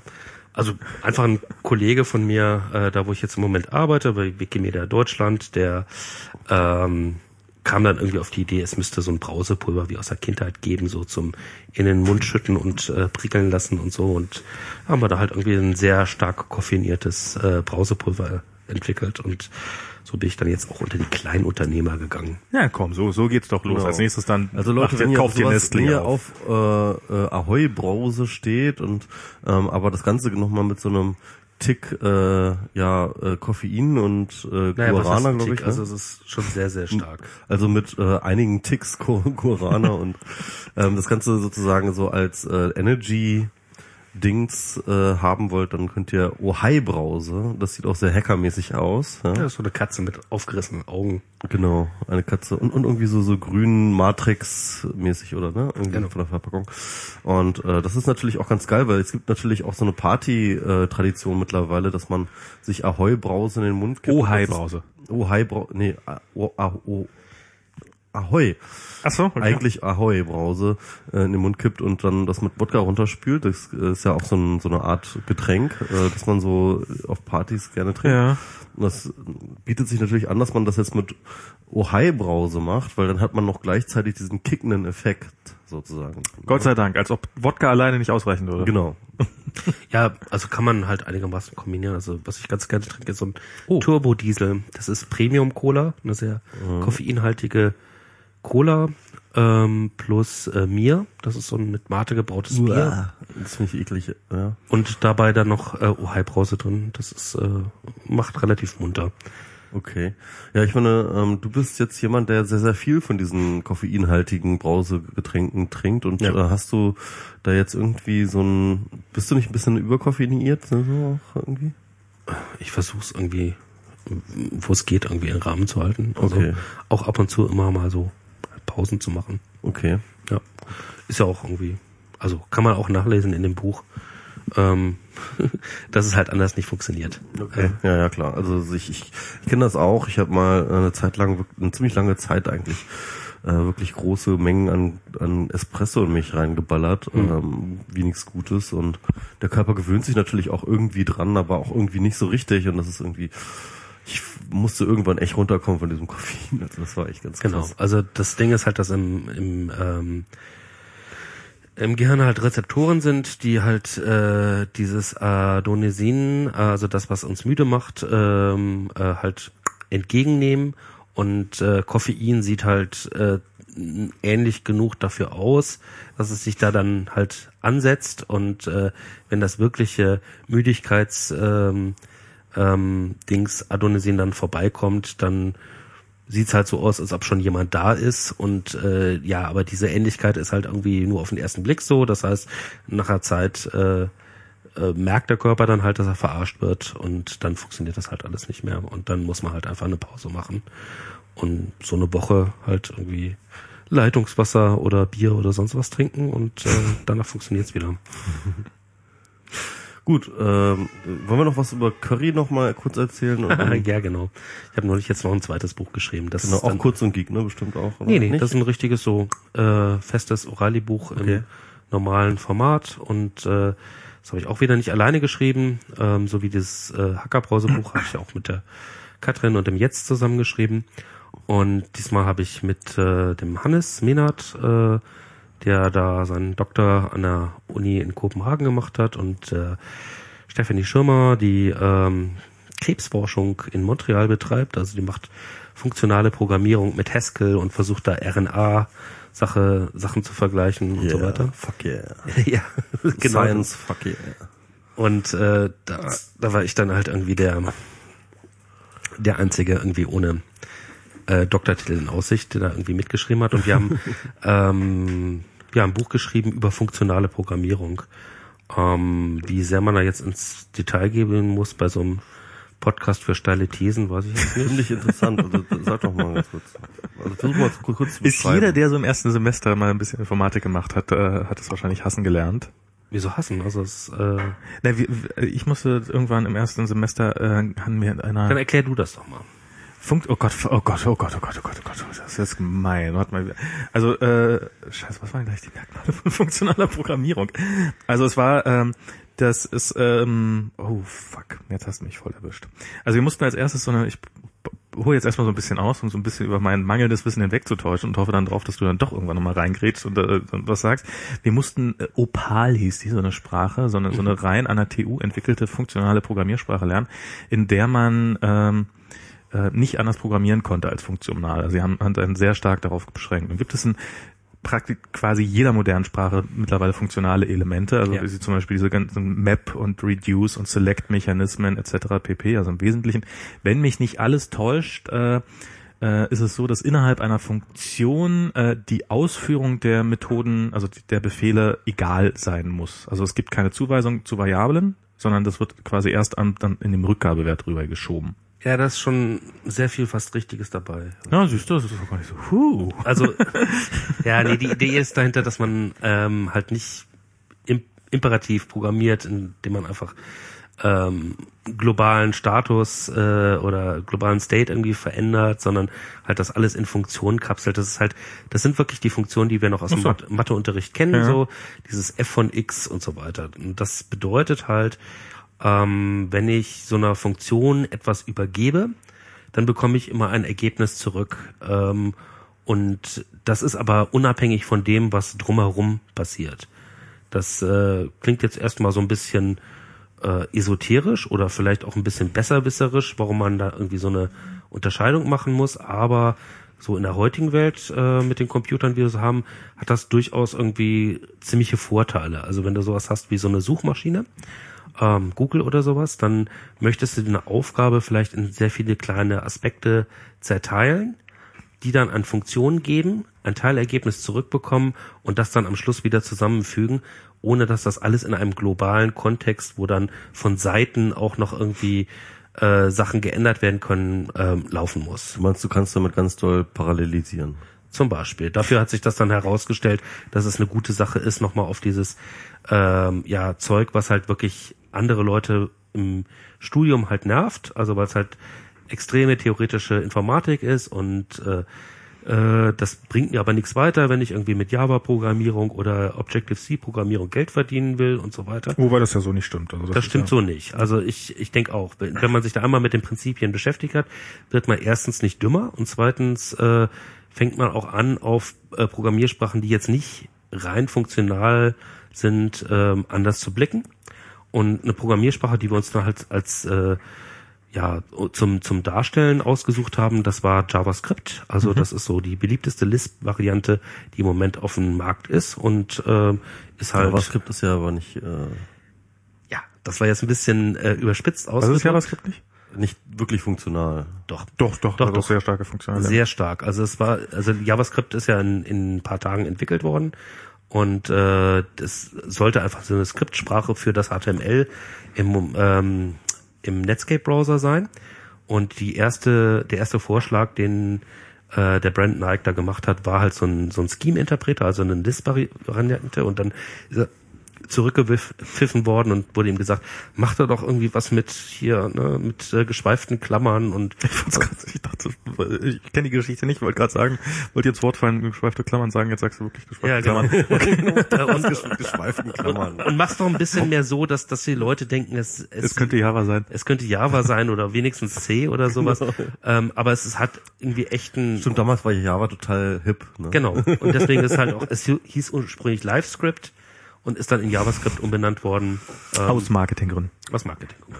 Tatsächlich. Ähm, und äh, ja, das ist halt eine, eine funktionale Programmiersprache oder eine, die funktionales Programmieren sehr, sehr leicht macht. Im Gegensatz äh, zu anderen Sachen, auch wenn die Leute heut, heutzutage alles Mögliche mit JavaScript machen und ähm, ja, und Ja, damit man kann ja sogar objektorientiert kind of damit programmieren mittlerweile. kind of, wobei diese Prototypen Das ist eine sehr, sehr eigene objektorientierte Ja, ja. die Programmierung. Prototypenbasierte Vererbung, die es da gibt, ist halt schon anders als das, was Leute sonst unter Objekten Aber irgendwie auch ganz geil. Aber es ist eine funktionale Programmierung, also es ist nicht nur für Parallelisierung, sondern wofür es halt so dieses, äh, man kapselt etwas in einer in einer Methode und man weiß halt sehr genau. Funktion. Was? Äh, In einer Funktion, genau, ja, Methode, äh, Funktion. Ähm, und äh, weiß dann sehr exakt, äh, ich gebe das, das macht's testbar, das macht's, äh, also sozusagen, ich weiß, wenn ich das reingebe, muss das rauskommen und wenn das nicht mehr rauskommt, dann ist meine Funktion offensichtlich kaputt. Genau. Und äh, also wenn ich dann, was, was das Refactoring sehr einfach macht, nämlich wenn ich die irgendwie umbauen möchte oder sowas, dann brauche ich einfach nur meinen Test laufen zu lassen und sehe ich, äh, wenn alles grün ist, äh, yeah, habe ich wohl richtig gemacht, wenn, wenn irgendwas rot ist, dann war es wohl noch nicht ganz so erfolgreich. Wenn ich Fehler finden muss, ist es auch praktisch, weil ich weiß halt, also so in diesen klassischen Programmier, also ganz früher, wo alles alles jederzeit beeinflussen konnte, konnte auch alles alles jederzeit kaputt machen. Mhm. Und das hast du bei Aber jetzt, äh, jetzt Aber- helf mir mal ganz aber- kurz, warum ich das gedacht habe, warum es nicht das ist. Äh, Und zwar beispielsweise durch äh, solche Sachen. Ich dachte, in funktionale Programmiersprachen sind auch deswegen dadurch geprägt, dass beispielsweise solche Sachen wie Vorschleifen oder While-Schleifen halt alles durch Rekursion ge Ja, gelöst das stimmt wird. auch. Genau. Aber Ähm, das gibt's ja bei For, For und While und ganzen Quatsch gibt's doch auch alles bei. Äh, Das gibt's bei JavaScript, genau. Also das ist. aber es gibt auch das ganze andere Zeug. ja. Na gut. Ähm, äh, ein anderer wichtiger Punkt ist halt, und äh, da kommen wir dann auch äh, schon nach nur wenigen Minuten Anführung äh, zum Titel des Ja, ja. Buches, äh, ist, dass äh, Funktionen in funktionalen Programmiersprachen ähm, sogenannte First-Class Citizens sind, also äh, wirklich Bürger erster Klasse, richtig äh, Privilegienschweine ähm, und äh, rumgereicht werden können wie sonst nur Variablen inhalten. Das heißt, ähm, du kannst ähm, eine zum Beispiel eine anonyme Funktion machen, also eine die Fu- Funktion, die Ach, das ist eine Eigenschaft von funktionalen Programmiersprachen, Genau. wusste ich gar nicht. ja, ähm, das eine, verstehe ich jetzt gerade nicht, aber gut. Ja, ähm, na, du hast eine Funktion, die hat Das ist im Namen. JavaScript ganz heftig. und du schmeißt die auf etwas rauf. Also du könntest zum Beispiel sagen, ich habe hier eine ein Array und äh, ich baue eine Funktion, die einerseits das Array nimmt und andererseits eine Funktion, um durch dieses Array durchzugehen. Das wäre so eine Map-Funktion. also kannst zum Beispiel oder eine Reduce-Funktion. in, in, in JavaScript jetzt ein, ein blödes Beispiel. Du kannst, wenn du sagst, mach ein Timeout, also in zwei Sekunden mach das. Und dann gibst du als ersten Parameter an dieser Timeout-Funktion, beziehungsweise als zweiten Parameter übergibst du in zwei Sekunden, also welchen Zeitraum. Und als ersten Parameter übergibst du eine Funktion, oder das schreibst du in Function, ah, Klammer okay, auf, ja, genau. Klammer Ach auf. so, so eine Callback-Function sozusagen. Genau, Ja. zum Callback, Bei, genau. Call, bei Callbacks wird's halt irgendwie klar, aber du kannst halt, du kannst da viele Sachen mitmachen. Du kannst Rekursion damit äh, machen, du kannst sowas wie Map und Reduce damit realisieren. Und Und du MapReduce kannst- ist auch momentan das große Big Data-Ding eigentlich, ne? Das ist, ja, auch kann man dafür auch benutzen, genau. Also wird häufig in diesem Zusammenhang genannt. Aber ist halt einfach eine schöne Art, um über irgendwie strukturierte Datenmengen rüberzugehen und denen dann noch gleich die Funktion zum Rübergehen mitzureichen. Was du halt auch machen kannst, ist, dass du halt äh, eine Funktion, die vielleicht nur zwei Parameter hat, ähm, dann auch nochmal weiter vereinfachst. Also, dass du ähm, so eine Plus-Funktion hast und daraus dann irgendwie eine Plus-5-Funktion machst und diesen Vorgang äh, aus einer Funktion, aus einer Funktion, die nur einen Parameter übernimmt, eine Funktion zu, eine neue Funktion zu bauen, die halt sozusagen in sich zwei Parameter hat und einen gekapselt hat, das nennt man äh, Currying, nach dem äh, Mathematiker Haskell B. Curry, ähm, der das Dem auch die Haskell-Sprache benannt ist. genau, Okay. genau. Und ähm, Haskell, ja genau, Haskell, Haskell B. Curry ist halt so, der hat grundlegende äh, logische und, und mathematische Sachen da äh, für, für funktionales Programmieren irgendwie rausgefunden, obwohl er halt irgendwie noch zu einer Zeit gelebt hat, wo das alles irgendwie Science Fiction war oder, oder Steampunk äh, sozusagen. ähm, und äh, genau, äh, dieses Currying ähm, ist halt ja erstmal so eine, eine ziemlich mindblowing Sache. Ja, so ich ist dieses, mein, mein, mein Mind hat's auch geblowt. Ich habe nicht verstanden, was du da jetzt gerade geredet hast. Ähm, ich, also ich könnte noch länger drüber reden, aber vielleicht führt das jetzt echt zu weit. Ja, ja, aber das nehmen wir es einfach für, mal hin. Ich glaube, ich muss mal das was, Buch ja? lesen. Es gibt ja, so stimmt, etwas- stimmt eigentlich. Es gibt, es gibt so etwas, das nennt sich Curryfizierung, okay? Okay. Und äh, Curry fanden wir irgendwie eine tolle Sache und dann fiel uns halt auch, glaube ich, auf, es gibt noch andere Sachen, die toll sind und Curry heißen, ähm, so dass wir in jedem Kapitel dann halt auch noch ein Gericht drin haben. Und was ist das Bild, was ihr vorne drauf habt? Ein Curry? Ähm, ein Fleckenlinsang, das ist ein, äh, äh, Ach stimmt, das ein, muss ja immer ein Tier sein. ein indisches, äh, Nee, katzenähnliches äh, Wesen. Ich dachte, ich dachte, äh, dann ne, irgendwas mit was mit Curry zu tun hat, wäre naheliegend gewesen. Das ist so ein indisches Tierchen. Ach so, Das okay. Das ist der nahe. Genau, und, Und da ihr, macht dann immer auch Curry-Rezepte mit rein. Genau, oder auch Analogien, also zum Beispiel halt dieses MapReduce-Kapitel fängt halt irgendwie an, dass wir erstmal über, über Gemüsearten reden und äh, über die Geschichte der Aubergine, wie sie halt irgendwie ähm, zu uns gekommen ist. Also das Wort Aubergine kommt halt aus dem Französischen, ähm, aber wir wissen halt irgendwie das Wort äh, das französische Wort kommt aus dem Katalanischen, das aus dem Arabischen, das aus dem Persischen und das kann man wieder auf Sanskrit irgendwie zurückführen. Äh, so du kannst also den ganzen Reisekreislauf dieser Pflanze halt irgendwie im Namen irgendwie sehen und äh, es ist halt irgendwie eine sehr sehr wichtige, äh, sehr wichtiges Gemüse in Indien, also so wichtig. Ähm, also es ist einer der größten Auberginenanbaugebiete der Welt äh, und so wichtig, dass äh, Monsanto da vor einiger Zeit richtig in die äh, in die Nesseln oder in die Auberginen gepackt hat, als er da halt eine standardisierte Aubergine auf den Markt bringen wollte und äh, da ein unheimlicher Aufschrei in der Bauernschaft ge gekommen ist, weil die gesagt haben, hier, wir möchten alle die Vielfalt unserer Auberginen möchten wir halt unbedingt erhalten haben. Wir wollen irgendwie keine Standard äh, standardisierten Gen Auberginen haben und äh, das kann man halt sozusagen als Unterschied zwischen objektorientierter und funktionaler Programmierung sehen. Also in der indischen Küche hast du halt irgendwie diese tausenden Varianten äh, von Auberginen, von winzig bis riesig in grün, riesig in, in violett und so weiter. So hast du halt für jedes Gericht eine eigene Funktion, während äh, du bei äh, der standardisierten, äh, objektifizierten, abgeleiteten äh, äh, Monsanto. genetisch vererbten Monsanto-Aubergine. Also Objektorientierung ist sozusagen die. So, naja, ich weiß nicht, ob ich ganz so weit gehen würde. Ja. Aber das ist, aber das ist eine schöne Geschichte, weil äh, ein, ein Freund von, von mir bezeichnet äh, regelmäßig die Aubergine als gottesegalstes Gemüse. Beim nächsten Mal werde ich ihm das vorhalten, dass er ja quasi ein Monsanto-Befürworter ist. Also Auberginen sind irgendwie wirklich serious business, äh, vor allen Dingen in der indischen Küche. Also es gab da richtige Aufstände. okay, krass. Ja. Dabei schmecken die doch noch gar nichts. Das sagt er auch immer. Als, als, als Curry schmecken die köstlich, ganz hervorragend. Also so ein bisschen mit äh, Kokosmilch und äh, halt irgendwie Garam Masala und äh, Chili und so. Also ich kann mir echt nichts Besseres vorstellen. Na gut. Also ähm, ja, spe später geht's also- dann auch weiter, also wo wir dann halt irgendwie das sagen, Buch muss ich tatsächlich lesen, glaube ich. Also. äh, so andere Curry-Rezepte. Ist denn noch Lambda? Äh, also wo es dann um Lammcurry gibt. Und- Lambda. Genau, und dann kann man da auch nahtlos zum aber leider nicht übersetzbar, das Buch. Lambda-Kalkül weitergehen. Ja, okay. Gut. Klingt gut. Lambda. Also es ist kein veganes oder vegetarisches Buch. Nee, obwohl wir da mehrmals darauf hinweisen, dass halt irgendwie äh, ohne Ideologie oder sonst was halt die meisten, äh, also das, was wir halt in, in, in Deutschland in indischen Restaurants essen, das ist halt äh, nicht unbedingt das, was in Indien gegessen hat, weil irgendwie 95 oder mehr Prozent der indischen Menschen einfach vegetarisch leben und nicht unbedingt aus religiösen oder ethischen Gründen. Sondern aus rein praktischen. Aus Kostengründen, ja. Hm. Ja. Aber ich meine auch, dass die Kuh dort heilig ist, ist jetzt vielleicht auch noch ein Issue dabei, oder? Genau, Ja, die, gut, also für Hindus ist halt die Kuh heilig, ähm, die Moslems essen kein Schweinefleisch und so weiter. Das heißt, Mhm. schränkt halt in den Restaurants dann auch so ein bisschen die Auswahl ein. Ja, Ja.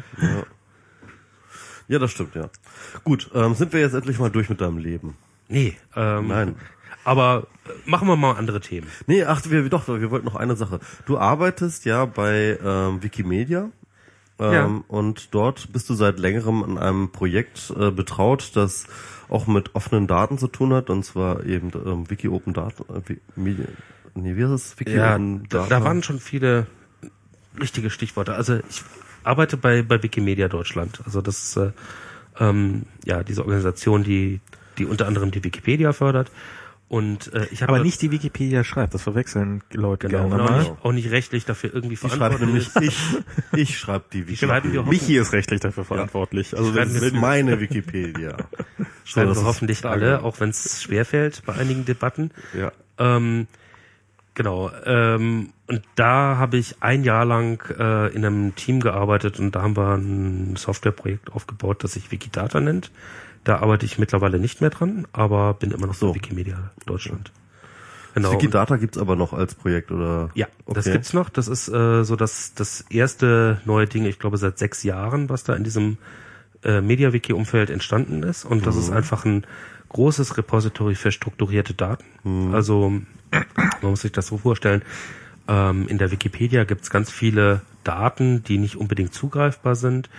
Ähm, also da steht halt drin, wer der Bürgermeister von der Stadt ist und äh, wann gewählt und so weiter. Aber da, aber kann da man- steht, da steht irgendwo im Text. das steht irgendwo im Text und ist nicht unbedingt zugreifbar. Und wenn ich so eine Abfrage haben möchte, wie was irgendwann dann mal durch Wikidata möglich ist, ist, gib mir die zehn größten Städte der Welt, die einen weiblichen Bürgermeister haben, dann komme ich bei Wikipedia schnell an meine Grenzen, weil das ist einfach nicht durchsuchbar, nicht verknüpfbar, nicht abfragbar. Vor allem soll das da eine nicht so- zentrale Datenhaltung sein, die dann halt auch über die verschiedenen Sprachgrenzen hinweg sozusagen genau. die Basis bildet. Aber da, also ich, äh, das, das ist ja das, was früher mal so eine Zeit lang äh, als Semantic Web rumlief. äh, So dieses. Es gibt auch ein, ein Projekt namens Semantic Media Wiki, Ja. ähm, wo in der Seite dann halt auch Dinge semantisch ausgezeichnet werden können. Ähm, Wikidata soll ein bisschen darüber hinausgehen, also es soll einfach eine große allwissende Datenhalde sein, wo du alles reinpackst. Angefangen hat es damit dann mit der Information, wie, wie heißt diese Seite in anderen Sprachen. Also das funktioniert jetzt mittlerweile komplett über Wikidata, dass äh, wenn du eine Wikipedia-Seite aufrufst, dann hast du am, am Rand dann halt die ganzen anderen Sprachen, wie das dann heißt. Und äh, das wird komplett in, in äh, Eines Wikidata. der wichtigsten Funktionen. Also ich klicke da immer dann auf Englisch, wenn ich nicht zufrieden bin und das Genau. ist sehr häufig der Fall.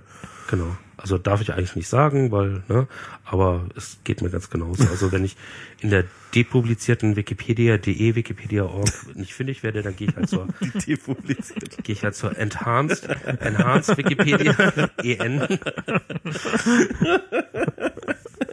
Das ist gut. die publizierte und die enhanced. ja, okay. Genau. Ja, okay, gut. Und dann ist dann ein einfacher Link dafür da. Und natürlich gibt's dann halt Konzepte, die halt äh, einfach nicht aufeinander mappen, das wissen wir halt auch. Also, was weiß ich, äh, es gibt äh, im Norwegischen gibt's kein Wort für Großvater. Ähm, Was? ja. Du, also einfach dieses, diese, diese, diese Beziehung gibt es nicht, weil äh, du kannst nur sagen, der Vater der Mutter oder der Vater des Vaters. Ah. Aber es gibt keinen Also- Überbegriff. Also Dafür- eigentlich ist es spezifischer als wir. Genau. Ja. Okay, krass. Und deswegen sind nicht alle Beziehungen zwischen den verschiedenen Sprachen eins zu eins Beziehungen, aber das ist einfach so gering ähm, und das ist einfach so hilfreich, dass du halt sagst irgendwie, okay, dieses Konzept gibt es zumindest in so und so vielen anderen Sprachen, dass wir da eine Verknüpfung machen wollen. Deswegen läuft das dann halt über Wikidata. Ähm, und äh, was jetzt halt anfängt, ist, äh, dass dann auch mehr Properties da eingetragen werden können. Zeit ist jetzt als Datentyp drin, dass du halt irgendwie sagen kannst, von dann bis dann, Beziehungen und so weiter. Das haben Leute so ganz krasse äh, Graphenvisualisierungen schon gemacht, wo du dann halt äh, Johann Sebastian Bach reinwirfst und dann zup, zup, baut sich halt so ein Graph auf. Alle Was ist zu seinen Lebzeiten passiert? war, nee, nee, alle Verwandtschaftsgrade und so weiter, weil so, das natürlich alles ah. untereinander verknüpft ist und so. Ah, okay, cool. Und es gibt ein Projekt namens Viri, äh, wo man halt reinspricht und äh, dann sagt man halt Johann Sebastian Bach und aus Wikidata holt sich Viri keine Ahnung, äh, also sagt Woher er- könnte dieser Name kommen? woher könnte dieser Name? Also es ist Mit halt der man wie- sprechen wie Wiki kann. mit R. und- Wusstest du das, wenn du ähm, sagst, wenn du, wenn du Siri anmachst und sagst, okay Glas, dass er dann sagt, so ich glaube, du bist zum falschen Assistenten. Ich habe gehört, dass sie da irgendwie was eingebaut haben. Bei mir seit der iOS 7 Beta funktioniert Siri nur noch äh, sporadisch. Okay. Leider. Ja, also, Ja. hm. Genau, also Viri wird dann halt auch, äh, ist halt so ein, so ein Wie kommst du auf Siri? Ich weiß gar nicht. Ich, war- so eine komische Assoziation Okay, gerade. klar. Der Michael hat immer die komischen Assoziationen. Also Siri und Ahoi-Brause. Alles so Sachen, wo ich irgendwie im Leben nicht drauf kommen würde. Ja. Ja. Ja, ähm, genau. Also das, das wird alles irgendwie noch viel, viel schöner werden, weil wir dann halt irgendwie Daten nicht nur in Form von Aufsätzen und äh, sonstigen Texten haben, sondern auch wirklich äh, miteinander semantisch verknüpft in einer zugreifbaren Art und Weise. Und äh, im Endeffekt wird das, glaube ich, das Internet ganz schön bereichern und besser machen. Ja, das, Das ist, schön. das ist, ich habe da mit, äh, mit einem Freund einen äh, langen Streit gehabt, der, der damals, als das noch Semantic Web hieß, äh, so das total geschätzt hat. Und ich, ich, äh, äh, also damals fand ich den Ansatz zumindest dieses, man muss da einfach nur äh, alles nochmal semantisch mit Text belegen, die dann äh, hinreichend stimmen und so. Erstens, dass ich nicht geglaubt habe, dass die Leute das wirklich hinreichend oft machen. Okay, bei der Wikipedia kann das vielleicht tatsächlich passieren. Und zweitens, ich war da mal in so einem Vortrag drinne ähm, über, also das war ja bei Semantic Web, war das ja noch so, dass es noch, es gab noch so eine Abfragesprache, so eine SQL-Dialekt, äh, ich weiß nicht mehr, wie hieß der? Ähm, Sparkle. Sparkle, genau. Ähm, Sparkle, und damit konnte man auch so in Semantic Web so Abfragen machen wie mit einer SQL-Datenbank. Ähm, aber auch mit dem, und dann habe ich gefragt, na, wie, wie komplex ist denn so, ein, so, ein, so eine Suchanfrage, die mir jetzt mal hier eben 50 Großrechner lahmlegt. Und dann, naja, so, so komplex ist das schon nicht. Also es ist, du konntest dann, also so, so eine Denial of Service Anfrage ist dann nur noch eine Frage des geschickten, der, der geschickten Anfrage und dann hast du einmal das gesamte Netz lahm- lahmgelegt. Ja, ist und, die, und ich fand ehrlich gesagt, also ich habe ich hab selber nie an, ähm, an äh, Semantic Web auch geglaubt, also genau aus denselben Gründen. Aber ähm, ich finde, das ist schon noch ein ganz anderer Ansatz. Also ich würde schon noch sagen, dass das, da geht's ja nicht Das irgendwie geht in eine ähnliche Richtung, oder? Es ist jetzt geht nicht in so. eine ähnliche Richtung. von dem, was es machen soll. Aber, es nicht, gibt auch- aber nicht von dem, wie es gemacht wird. Es gibt Ist auch es? zumindest in der Planung und auch mittlerweile jetzt praktisch gibt es schon ganz schön viel Zeug, was dann so eingebaut ist, was halt ist aus dieser Semantic Web äh, Religionsgemeinschaft kommt, äh, also RDF Triple und Ja. Sparkle Backend und so weiter und wir bauen das halt auch gerne ein oder lassen das äh, Leute in irgendwelchen äh, Seminararbeiten an der Uni, weil das ist ja irgendwie so das äh, der Raum, wo äh, Semantic Web noch überlebt, äh, halt äh, dann gerne mal einbauen. Aber wir versuchen uns halt, oder die Entwickler versuchen sich halt irgendwie von den ähm, ja, Anhängern dieser Religionsgemeinschaft ein bisschen fernzuhalten, weil da wird man leicht wahnsinnig und äh, irgendwann glaubt man dann, dass es dass tatsächlich gar keine äh, Flugzeuge ins World Trade Center geflogen sind, weil sie waren ja nicht semantisch getaggt und so weiter. Also, auf, so auf der Ebene. Okay. Nee, nee, das ist eine Variante der Truther, die ich noch nicht. Wenn es nicht getaggt war. Wo wir gerade dabei sind. Tag or du warst didn't ja nicht auf der, auf der Freiheitsstadt Angst. Richtig, genau. Ihr wart da und ihr hattet total viel Spaß. Also ihr seid alle begeistert, beide begeistert. Also ich hatte tatsächlich meinen Spaß. Das war also, also ich fand's okay. Also ich, ich bin mit meiner Frau da schön Arm in Arm lang spaziert und äh, bin, äh, bin, bin mitgelaufen und haben, haben ein paar Freunde getroffen und ein paar Bekannte und auch Freunde, also so auch Freunde, die, die man da jetzt vielleicht nicht so direkt erwartet hätte und so. Das war schon alles nett. Ja, du hast halt, ähm, also ich hätte mich zwischenzeitlich auch wieder beruhigen lassen ähm, von Leitmedium, der getwittert hatte, ähm, am Ende sind wir, haben wir doch einfach einen schönen Spaziergang gemacht, ja? Ja. Zusammen. Und ähm, dann dachte ich auch erstmal so wieder, das war halt so nach der Freistaatangst, dachte ich auch erstmal wieder, ja, ja, warum regst du dich eigentlich so auf? Scheiß drauf, wir haben einen schönen Spaziergang gehabt in der Sonne. Erzähl doch erstmal, warum du dich überhaupt aufregst. Genau, ich wollte dich fragen erstmal, warst du überhaupt bei der Nee, Auftaktkundgebung? war ich nicht. Vielleicht war das auch ein großer Vorteil. Das ist wahrscheinlich der entscheidende Vorteil. Weil das war so ein Brainfuck, was man sich dort anhören musste. Und zwar nicht nur von Padalun, aber ganz in erster Linie von Padalun. Ähm, und zwar gar nicht mal nur diese, dieser beknackte Anti-Amerikanismus und den, den er sowieso drauf hat, sondern auch wirklich einfach dieser Bullshit, den er geredet hat. Das war so unfassbarer Bullshit einfach. Also, ähm, doch mal ein konkretes Beispiel. Also ich meine, das ist jetzt, das hat jetzt gar nichts mit, mit, mit der Sache an sich zu tun. Aber beispielsweise sagt er dann tatsächlich ins Mikrofon sowas, solche Sachen wie so ja und wir hatten übrigens ganz viele Ausgaben und ich habe das jetzt auch gar nicht mehr im Blick gehabt. Wir haben einfach immer nur noch Geld rausgeschmissen und jetzt brauchen wir das Geld wieder und jetzt geben wir hier ähm, ähm, Eimer rum. da könnt ihr dann das Geld reinschmeißen und das kann auch alles unbeobachtet sein, weil wir wir vertrauen uns ja alle und wir sind irgendwie Oh, wo ist mein Eimerchen? was ist so ich, ich was ist so ich also diese diese offensiv zur Schau gestellte Verantwortungslosigkeit mit ich wir haben einfach irgendwie Geld rausgeschmissen plus ähm, dieses äh, dieses ähm, hippie-eske ähm, wir vertrauen uns ja einfach Dings. Da habe ich mir das da habe ich mir so doll vor den Kopf geschlagen, dass es wehgetan hat. Nee, Und- okay, aber das ist ja erstmal kein... Naja, das ist jetzt nicht das Schlimme, ne? Also Das Schlimme habe ich in meinem Blog dokumentiert, wie ähm, halt Ja, also erzähl das doch dieses, noch mal dieses kurz. Schleimen. Also wir kamen halt gerade auf diesen Platz zu, da ging das schon los mit irgendwie so, ja, äh, hier, wir sind ähm, wir, wir hier mit der Polizei und die Polizei sind unsere Freunde, denn wir kämpfen für die Freiheit und wir sind ähm, und äh, wir die Polizei, auch die Polizei weiß, dass äh, es ja nur Sicherheit durch Freiheit gibt. Und ähm, was ist so also, also diese diese diese Mischung aus totalem Bullshit und und und und und Vollschleimerei und also dieses und, und dann am Ende, ne, wo er dann irgendwie bei Abschlusskundgebung sagt, irgendwie so, ja, außerdem hat uns die Polizei gelobt, weil wir so fried, also es war so, also es ist sowas, genau, und dann auch noch irgendwie dieses, wir sind die bürgerliche Mitte, nee, nee, bürgerlich hat er nicht gesagt, aber wir sind die Mitte der Gesellschaft, ja, wir sind nicht irgendwelche Spinner.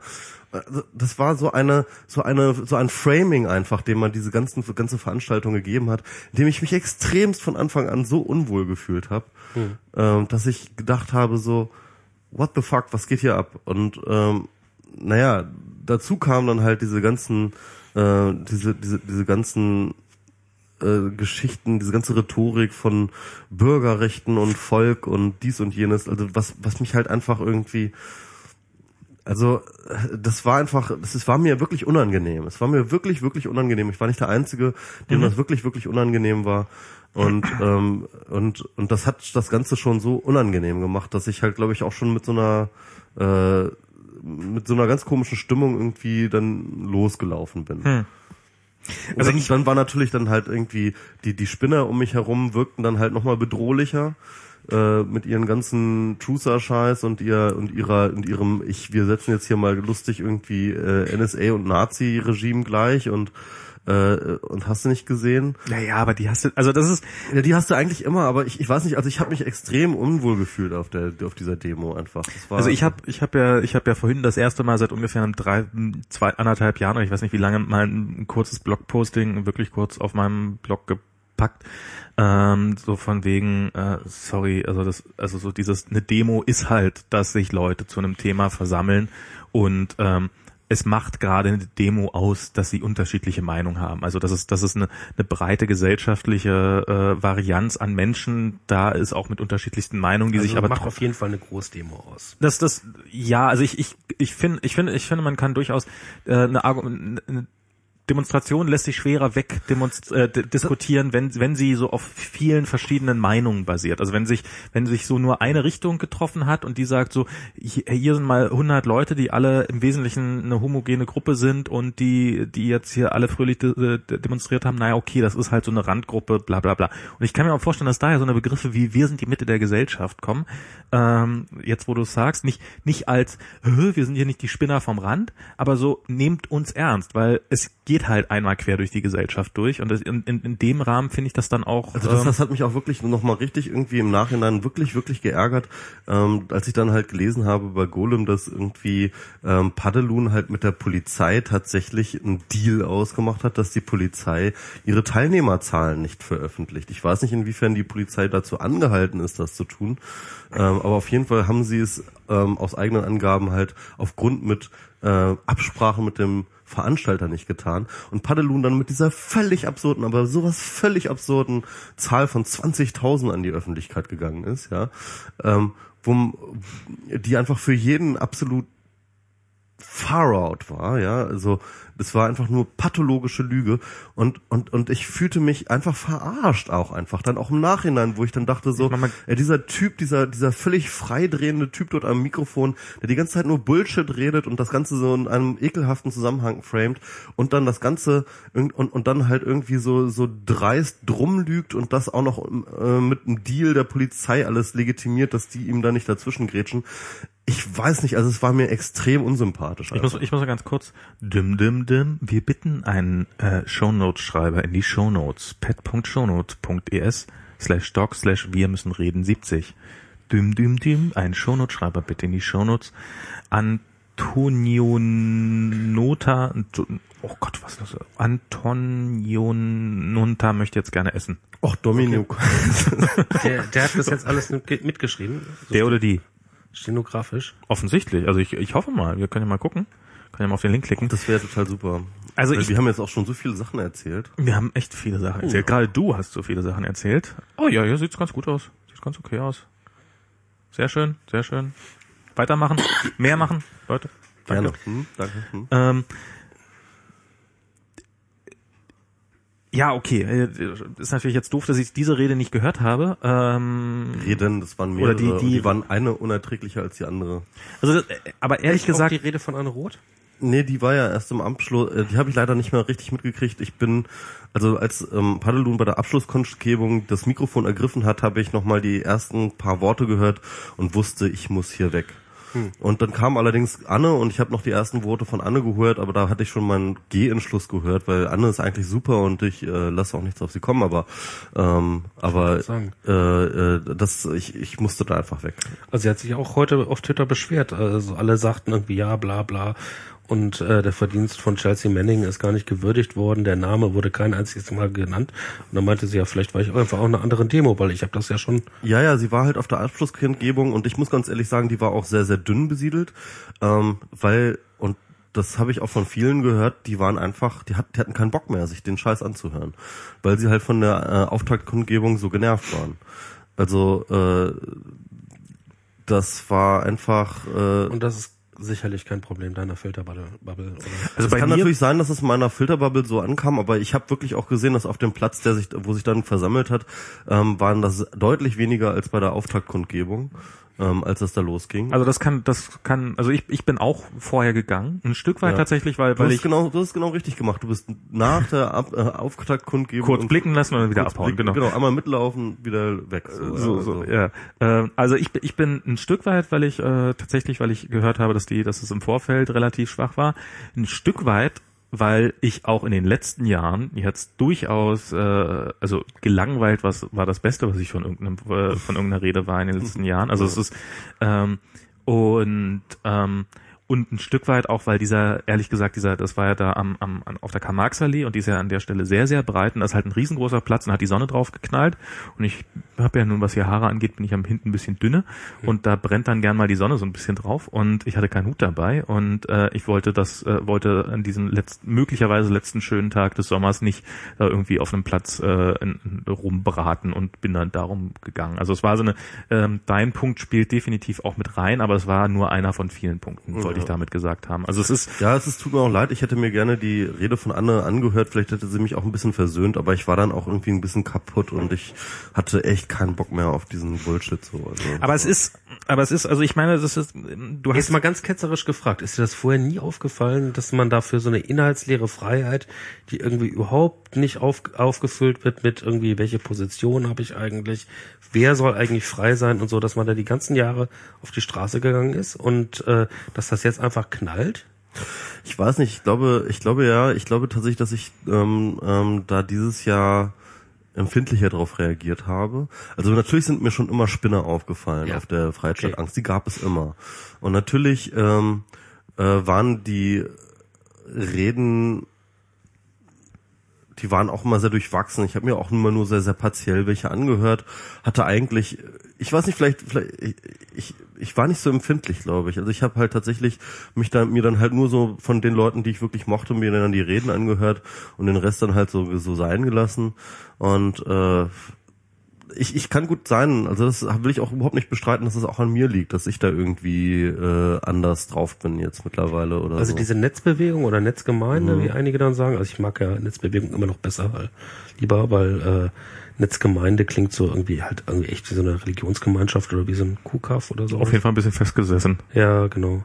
Also wenn das eine Religionsgemeinschaft ist, dann würde ich sagen, das ist auf jeden Fall die Netzgemeinde evangelisch, so mit dieser Arbeitsethik und äh, sowas. Also da ist ja nicht irgendwie viel, also man muss ja irgendwie was machen und, und sich beweisen und äh, sowas alles. Dann wird vielleicht alles gut, aber es ist doch schon ein bisschen depressiv. So im Grundansatz. Also ja, also anyway. Ähm, Also ich muss äh, noch, mal kurz sagen, ich also ich habe mich ehrlich gesagt, äh, als ich deinen Artikel gelesen habe, habe ich das noch irgendwie so weggeschluckt. Ich fand, äh, ähm, du hast dich ja ein bisschen, dann hast ja noch mal ein Posting hinterher geschrieben, wo du dich ja über die Kommentare so ein bisschen beschwert hast. Ich fand die Kommentare unter dem ersten Posting, zumindest die, die du freigegeben hast, die fand ich größtenteils ziemlich konstruktiv und äh, ähm, fanden ziemlich viele ziemlich anders. Ich wurde sehr, sehr bestärkt darin, die Kommentare zu Ja, das habe ich das, aber, aber also mir ging's, ich, ich habe mir da einige von durchgelesen hier. Ich habe auch einige äh, Soul irgendwie hieß er, ich weiß nicht mehr, der der äh, auch, äh, wo, wo ich sage, ja, pff, guter Kommentar. Also es waren echt und und es war die Mehrheit der Artikel, die ich äh, Kommentare, die ich gut fand. Da waren vielleicht ein, zwei dabei, die jetzt, aber so so richtig aus der Reihe getanzt ist davon, glaube ich, fa- fand ich zumindest keiner. Und was mich dann eigentlich zu diesem Artikel gebracht hat, war dann die, also erstmal gab es ja im Vorfeld schon diese ganze merkwürdige Diskussion mit, oh Gott, wenn die von der Zuse-Crew dabei sind, dann gehen wir aber nicht mehr hin und, und, und jeder durfte nicht hin, weil irgendjemand anders schon da war und alle waren aber doch bei den Piraten und oh Gott, also das, das hat mich so ein bisschen gestört. Und dann habe ich von Mapp halt einen Artikel gelesen, der, der noch der noch eingeschrieben hat, der sich auch so ein bisschen so da, also der, der irgendwie im feministischen Blog quasi mit demonstriert ist und sich darüber ein bisschen oder beschwert hat, dass da irgendwie ja auch alles nicht so gut war und dass, dass irgendjemand da war, der ihn, der, der, der, der ihn, der, der, der ein bisschen merkwürdig diskutiert hat und so. Und ähm, das war dann der, der, der das eigentlich so ein bisschen für mich zum, das so dazu gebracht hat, so, ähm, also ihr, ihr geht da auf eine, eine Veranstaltung, die sich äh, du machst das ja auch so ein bisschen, so, so dieses, dieses Themenkapern. Und das, das ist, das haben, diese Angewohnheit haben viele. Also du hast ja auch, du hast ja, hast, wir haben, haben ja noch blöde, blöde Sprüche drüber gemacht. Ich habe ja so, so äh, noch irgendwie gesagt, so äh, von wegen, ja, ich kann das ja, wenn irgendjemand so transparente, so, wir sind hier alle dafür, dass äh, sofort die Anarchie eingeführt wird. Nein, sind wir nicht alle dafür. Du bist dafür und du hast einfach, probierst jetzt hier gerade diese, diese Demonstration ein bisschen für dich zu vereinnahmen. Du hast dieses mehr Daten für alle, was definitiv auch ist was, wofür dich einige auf dieser Demonstration äh, gerne gesteinigt hätten und gesagt haben, mit dem gehe ich nicht demonstrieren.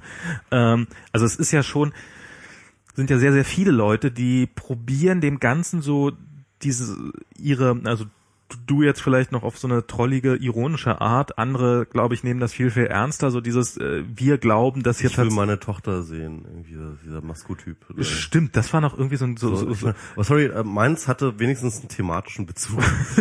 Ja, also ich will mal, ja, also ich ich hab's auch, ich habe davon nur gehört von diesem Ich will meine Tochter sehen Den hab transparent. Diana hat das irgendwie vorgelesen und ich habe es gar nicht mehr gesehen und sie so was? Wer bist du? so und äh, Im Grunde genommen will er auch mehr Daten. im Grunde genommen auch mit Daten, genau visuelle Daten. Nein.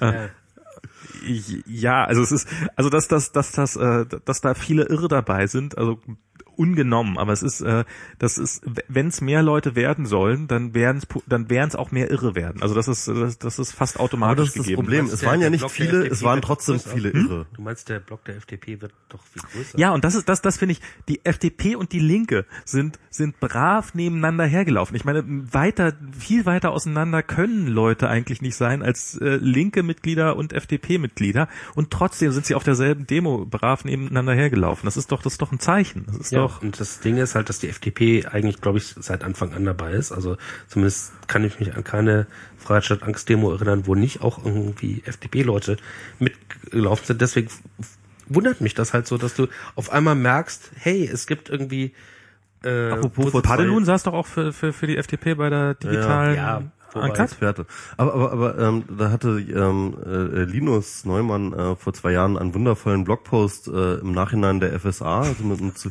so irgendwie ähm, Entwarnung, es waren doch keine schwedischen Neonazis.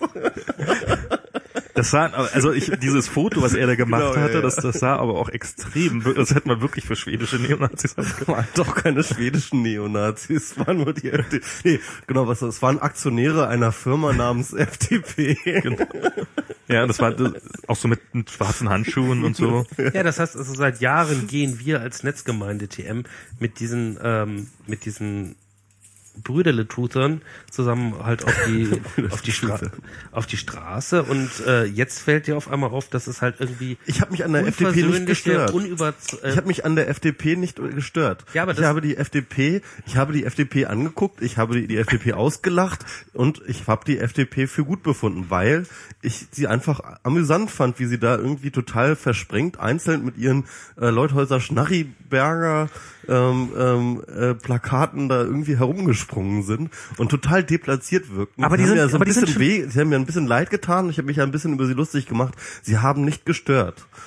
Definitiv nicht. Das war nicht das Problem. aber sie sind nicht politisch mit dir auf einer Linie, oder? Nee, das ist, das ist, das, aber das ist ja genau die Missinterpretation. Es geht doch gar nicht darum, dass jetzt alle mit mir auch politisch auf einer Linie sein müssen. So, es geht doch eher darum, dass halt irgendwie, ähm, dass irgendwie so, so, so, ich finde so so Mindeststandards sind. Also was, wenn du halt irgendwie keine Ahnung ein neoliberaler äh, äh, Hanswurst bist, dann ist das halt irgendwie äh, eine Haltung, die ich irgendwie nicht teile, aber die ich irgendwie so so so, so stehen lassen kann. Aber wenn du halt irgendwie keine Ahnung äh, wenn, wenn du halt irgendwie sagst, irgendwie fuck America oder irgendwie äh, äh, 911 war ein Inside-Job oder oder oder oder NSA, Stasi, äh, Gestapo äh, Gleichsetzung so, ja. Also sorry, dann ähm, dann dann dann dann dann ist das nicht mehr politisch opportun. Dann ist das etwas mit dem äh, mit, mit wo wo ich halt wirklich sagen würde, äh, nee, mit dem will ich tatsächlich nicht auf einer Demo rumlaufen. Aber, aber es sind doch, aber, also ich meine, dass das, ähm, das, das, das ist nun mal die amerikanische, in erster Linie ein Projekt ist, was von der amerikanischen Regierung vorangetrieben wird und von den amerikanischen Geheimdiensten. Das ist doch nun mal einfach ein Fakt. Also gegen, gegen wen soll man sich denn wenden, wenn man sich nicht gegen die amerikanische Regierung wenden darf? Und ich hatte die ganze Zeit das Gefühl, es ging in erster Linie gegen die amerikanische Regierung und nicht gegen die amerikanische Bevölkerung oder Was ist dergleichen denn so mehr. schwer daran, die amerikanische Regierung zu sagen, anstatt die Amerikaner? Wen meine ich denn, wenn ich von die Amerikaner spreche? Meine ich dann die Bevölkerung oder meine ich die Regierung?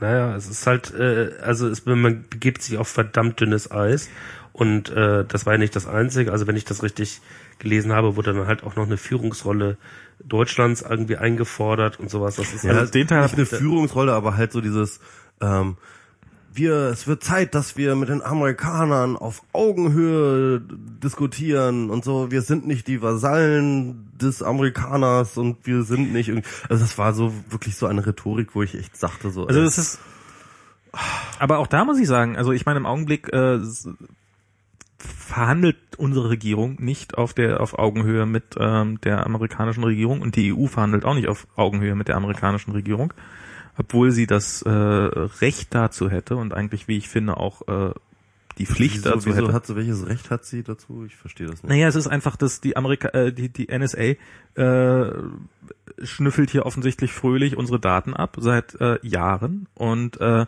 dieses dieses Dokument, was da jetzt an, an Pofalla übergeben worden ist, so dieses dieses dieses geschwärzte äh, hier drei Seiten und man er hätte sich genauso gut aus dem Netz runterladen können, aber es wurde ihm als großer oder ich weiß nicht, vielleicht hat er es auch nur selber als großen Erfolg erfunden.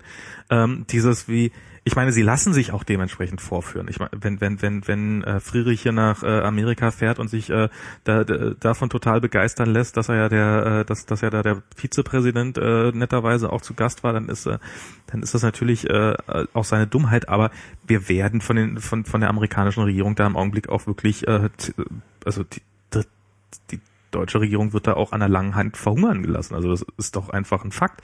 Und das lässt sich diese Regierung auch gefallen. Und das kann man, finde ich, schon kritisieren. Und da finde ich jetzt so eine Begriffe wie auf Augenhöhe äh, nicht verkehrt. Also das ist, ähm, Hm, ich glaube, das ist echt immer Also- noch ein Unterschied, wie man das einordnet. Also Ich äh, frage mich halt, du, du, du hast halt irgendwie diesen, diesen, diese Behörde der Amerikaner und wie willst du denn bitte mit einem Land, einem fremden Land auf Augenhöhe darüber reden, was die mit ihren Behörden tun? Also das ist halt schon, äh, das ist schon vom Ansatz her falsch. wieso? Weil du, äh, weil, weil wie gesagt, das ist halt eine äh, äh, das, eine amerikanische Behörde wird von der amerikanischen Regierung Ja, aber wenn die amerikanische Behörde offensichtlich gegen deutsches äh, auf also gegen deutsches Recht verstößt und das in Deutschland tut, dann ist das doch dann ist das doch ein Problem, oder? Aber du weißt doch, äh, Frau Merkel hat uns versichert, dass es nicht auf deutschem Mhm, Boden, ja, ja, also ja, äh, gen genau das meine ja, ich aber mit das dem ist, nicht. das ist, das ist genau das meine ich mit nicht auf Auge. Aber das, Augenhöhe. aber das ist das Problem. Aber das ist das Problem. Also ich meine, äh, Was meinst du denn noch? Sorry, was ich jetzt. Ich bin wieder raus. Ich höre euch einfach Okay. zu. Okay. Mhm. Genau das ist das Problem.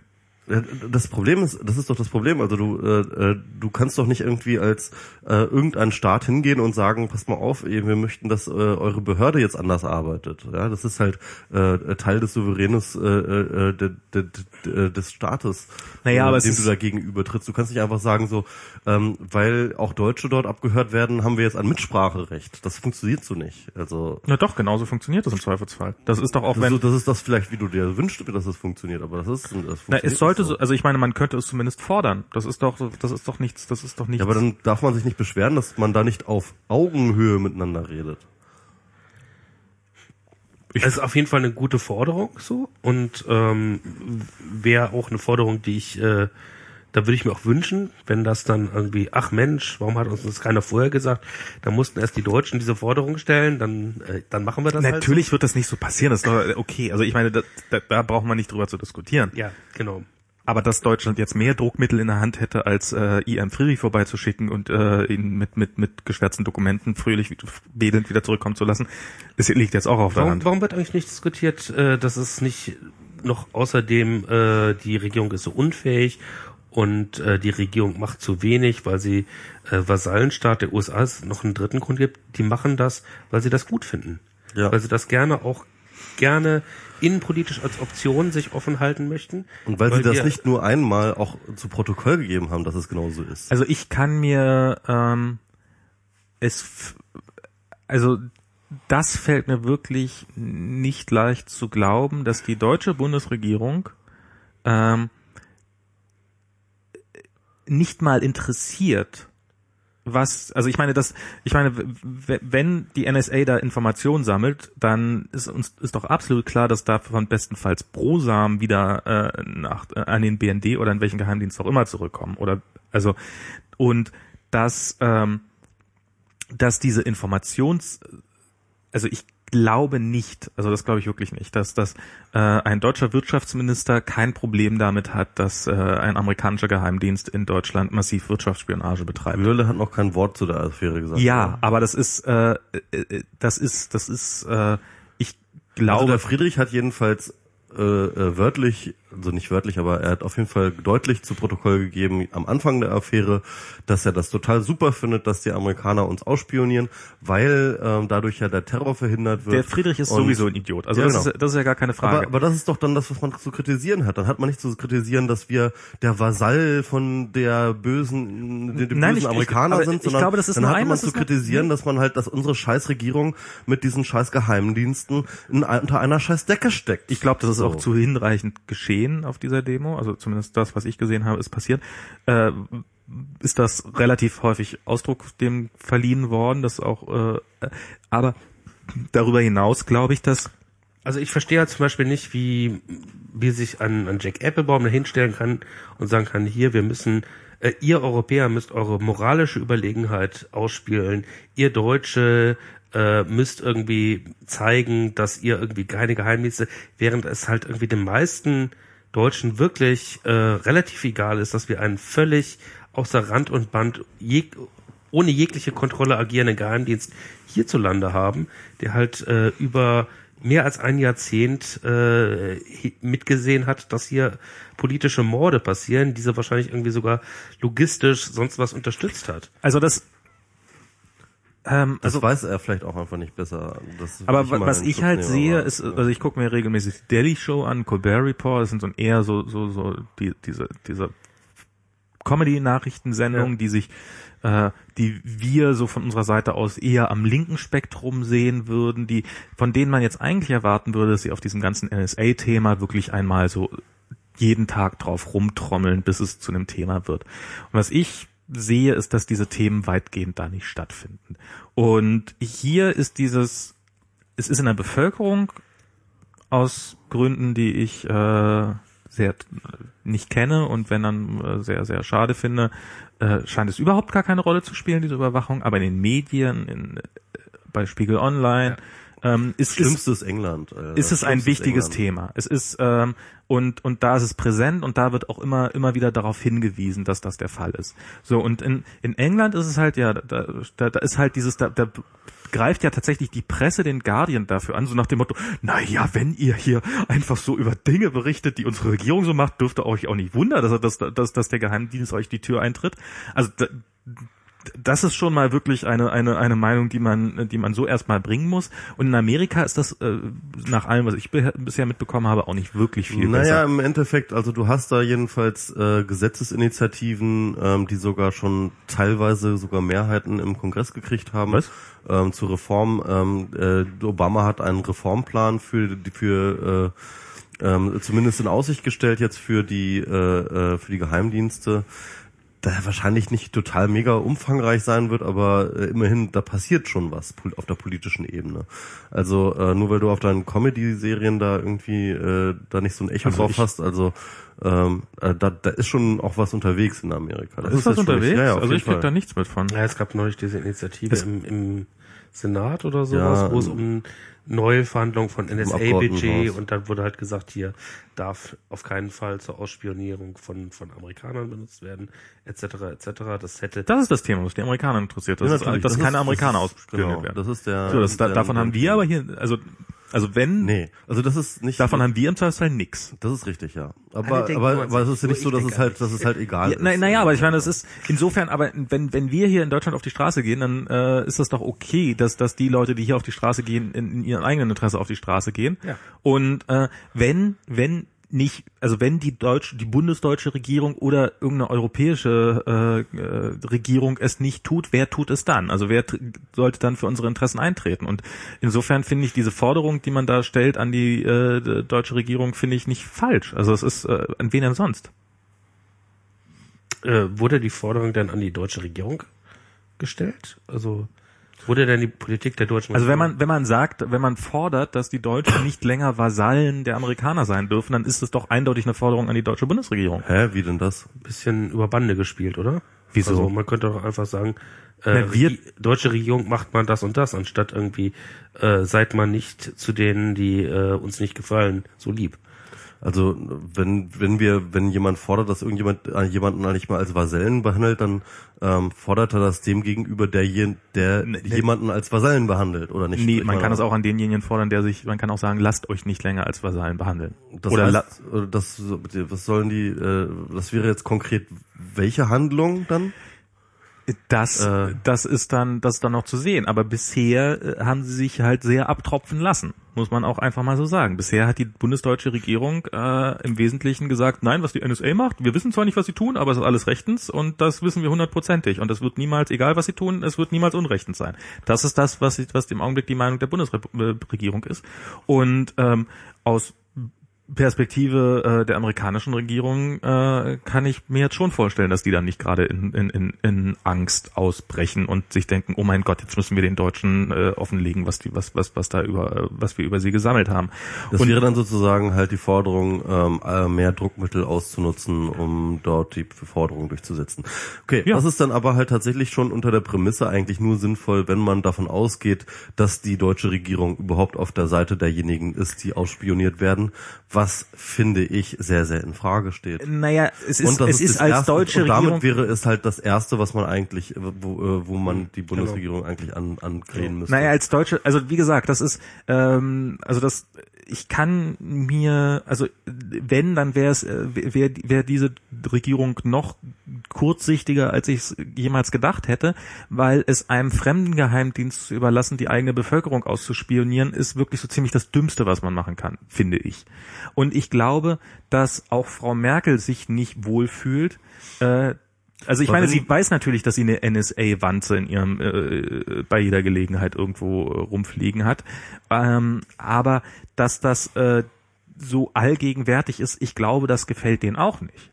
Äh, ich, äh, meine Vermutung ist eher, dass äh, dass sie im Wahlkampf, also erstens ist Wahlkampf, zweitens, dass sie keine wirklichen anderen Optionen sehen, als sie hätten jetzt die Möglichkeit, einmal auf den Tisch zu hauen und zu gucken, wie exakt gar nichts passiert.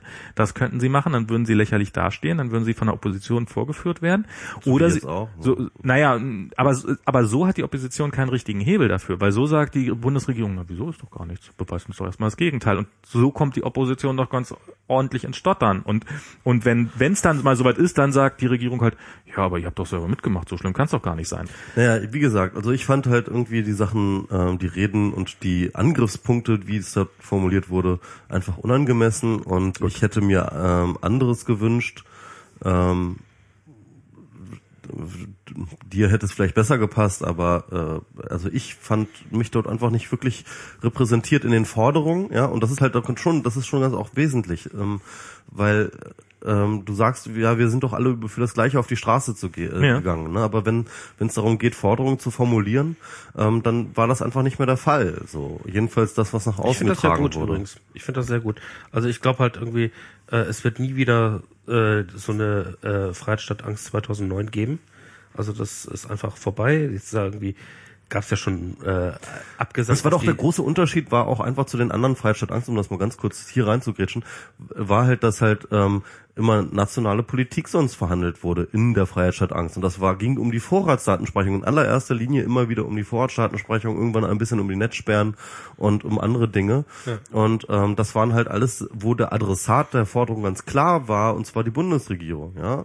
Und ähm, das war dann auch etwas, äh, wo ich dann auch definitiv, ähm, wo, wo dann, sag ich mal, der Spielraum und, und, und, und so weiter und so fort für Anti-Amerikanismus und so weiter und so fort, der, glaube ich, im Diskurs schon immer da war, ja, aber der konnte sich hier bei diesem Thema, beim Prism-Thema, einfach viel krasser Bahn brechen auch. Ne? Und Aber hätte man das Thema jetzt ignorieren sollen deswegen?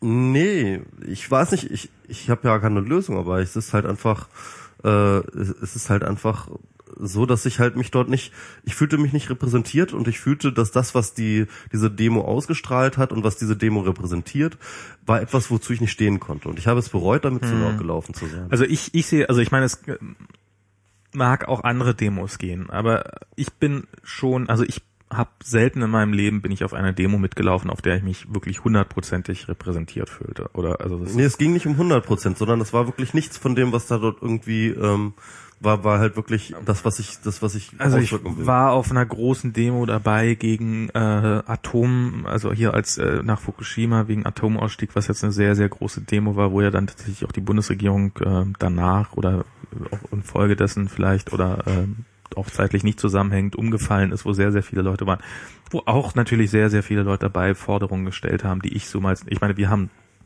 damals noch darüber diskutiert, dass ja die Atom ähm, Energie durchaus jetzt vielleicht gar nicht so schlimm sein könnte, was was wozu ich heute vielleicht auch nicht mehr so stehe, aber damals war das durchaus meine Meinung. Ich bin trotzdem auf diese Demo gegangen, wo 98 Prozent der Teilnehmer äh, mich für diesen Gedanken sofort gelüncht hätten. Ähm, also das ist äh, ich also ich gehe auf eine Demo, um mich selber zu repräsentieren. Und wenn das genug Leute tun, dann dann ist es eine große Demo. Und ähm, ja, auch ich fühlte mich an, auch wie gesagt von einigen Transparenten doch etwas unwohl. Aber ich kann wirklich nicht sagen, dass das in den letzten Jahren massiv anders gewesen wäre. Also ich bin, ich weiß noch, als ich vor ein, zwei Jahren ähm, ich glaube vor zwei Jahren war es, 2011, äh, von jemandem mehr, also ziemlich beschimpft worden bin, weil ich Fotos gemacht habe auf einer Demo. Also das ist wirklich so dieses, also, und dieses, diese, diese, diese Leute, die dieses unironisch dieses T-Shirt tragen mit ich widerspreche hier mit oder Der der Föbot übrigens auch, ja. Also äh, Digital Courage vertreibt die. ja, also es ist ähm, und aber auch diese T-Shirts, also diese, ich hiermit widerspreche ich der Bildaufnahme meiner Person, um jetzt einfach Ja. diesen Satz nochmal zu Ende zu sprechen, damit auch jeder weiß, worum es geht.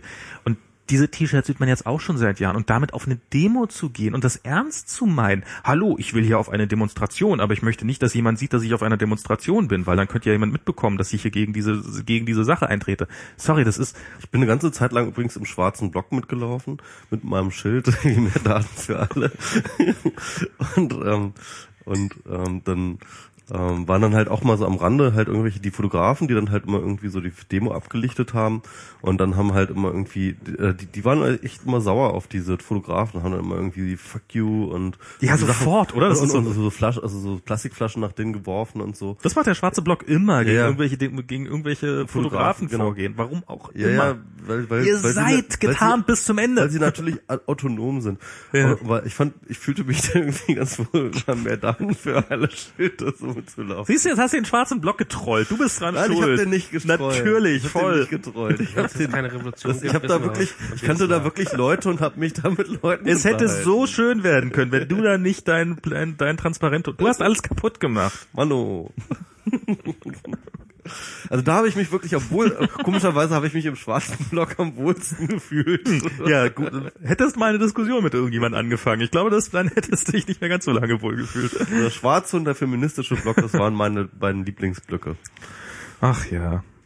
Ja, undramatischen Block gab's diesmal nicht. Doch, also das Schild gab es, ähm, aber der war relativ verteilt. Also Zeitrafferin ist rumgelaufen und Wachsmut ist rumgelaufen und ähm, wer noch? Also die Person, die das, den, das Buch mit Plom geschrieben hat, die du- wir heute nicht erwähnen. Also noch eine Ähm, weitere Person. Diese weitere Person war nicht da.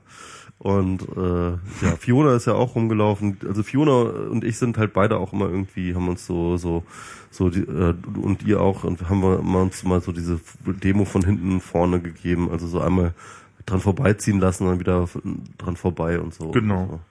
War, ich, ich fand das immer, ich finde das immer wichtig, weil ich laufe dann immer rum und das für mich das ist auch so Klassentreffen und dann ähm, treffe ich da auch Leute, die extra angereist sind aus, aus eben nicht Berlin. Also richtig, ich meine, Wie heißt es nicht Berlin nochmal Deutschland oder so, ne? Genau. Ja. Welt. Welt. Oder Spandau. Köpenick. Äh, aber, aber bei der ACTA-Demo, Ja. da war, da, da waren ja auch sehr, sehr viele Leute, die, also da, da, da weiß ich noch, haben wir beide hier darüber diskutiert, Ja. dass, äh, dass das so, dass das so krass war, dass das eben gerade nicht die Netzgemeinde war. Und ich meine, da kann man ja nun auch mal fett davon ausgehen, dass Mhm. Das fand ich davon- aber gerade cool. cool ja, ich, da fand es ist cool. Ja. Also das ist, äh, vielleicht waren es hier einfach Das die falschen aber- Leute, die nicht mal deiner Meinung ja, waren, oder? genau. Also, ja, ich weiß nicht, ja, keine Ahnung. Also es waren auf jeden Fall. Oder weil sie damals so nett jung waren und, und man so eine Hoffnung hatte, dass da was entstehen könnte und jetzt waren es wieder nur die gleichen alten Säcke mit ihren Verschwörungstheorien. Es hat, ja, es, es hat wirklich was damit zu tun, auch mit dem Kontext, ja. Es hat damit zu tun, dass äh, die letzten Freiheit Angst, auf denen ich war, ich meine, letztes Jahr ist ausgefallen, ähm, und ansonsten war die Freiheit Angst auch immer so eine ähm, nach vorne Bewegung. Das war halt irgendwie, ähm, das war die Netzgemeinde irgendwie, die äh, halt damals ähm, seit 2008 immer mehr Aufwind gekriegt hat, ja, und wo es immer danach ging, so, und jetzt sind wir hier und jetzt sind wir hier laut, weil nicht nur, weil wir irgendwie Weil man uns die Bits Frei- klaut. weil man uns die Freiheit klaut, wie das jetzt immer skandiert Ja. wurde, sondern weil, Oh, weil, weil, weil, weil auch wir einfach das Statement hatten, dass wir die Zukunft sind, Mhm. ja, und ähm, und und äh, das, diese Bewegung, ja, das was Joel Netz Bewegung nennt, ja, Ja. diese Bewegung ist mein Gefühl, die ist in sich zusammengefallen. Die ist am Schluss, ja. die, die, diese Bewegung ist zusammengefallen oder sie stagniert oder so etwas. Es sind viele und vor allem die Guten sind halt alle frustriert. Und das habe ich ja auch im Blogpost geschrieben. Also gerade die Leute, die ich dann halt irgendwie nett fand und die ich, die ich, die ich mag und wie die ich getroffen habe, die waren alle auch irgendwie so, ja, resigniert, äh, pflichtübungsmäßig unterwegs.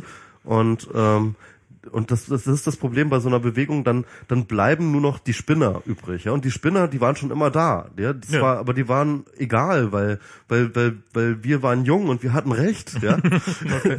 Und, und, und jetzt ist aber, jetzt sind wir nicht mehr jung, jetzt haben wir nicht mehr recht. Und jetzt sind nur noch die Spinner da und wir müssen mit den Spinnern äh, irgendwie uns, uns die Demo, äh, die Demo-Aufmerksamkeit teilen und, und, und das ist einfach nicht mehr geil. Also das es ist ist nicht quasi- mehr sexy, das ist nicht mehr, das fühlt sich nicht mehr gut, gut an. Verstehst du, was ich meine? Ja, ich verstehe, was du meinst. Also da, da, da, da stimme ich dir auch zu. Mhm. Ähm, also es ist, da ist irgendwie, wir sind älter geworden und es ist auch irgendwie so ein bisschen die Luft raus gerade, habe ich so, also oder schon längere Zeit ist die Luft Ja. raus Ach, und das ist, das ist nicht das Einzige. Das Netz hat sich auch total verändert. Also ähm, es ist einfach nicht mehr so so ein so ein monolithisches das so ein monolithischer Block und es ist nicht mehr. Also ich meine, wie gesagt, das Wobei die Spinner waren wirklich schon immer im die waren Netz. immer schon da, aber das kriegen wir halt auch nie wieder zurück, dass halt irgendwie alle sich unter einen Begriff äh, subsumieren können und dann halt wirklich auch alle so ein Ziel haben, nämlich Netzsperren weg und da werden wir dann halt irgendwie, später wird es dann heißen, irgendwie Opa, erzähl doch nicht immer wieder von Zensursolar und so, aber da müssen wir uns halt einfach von verabschieden.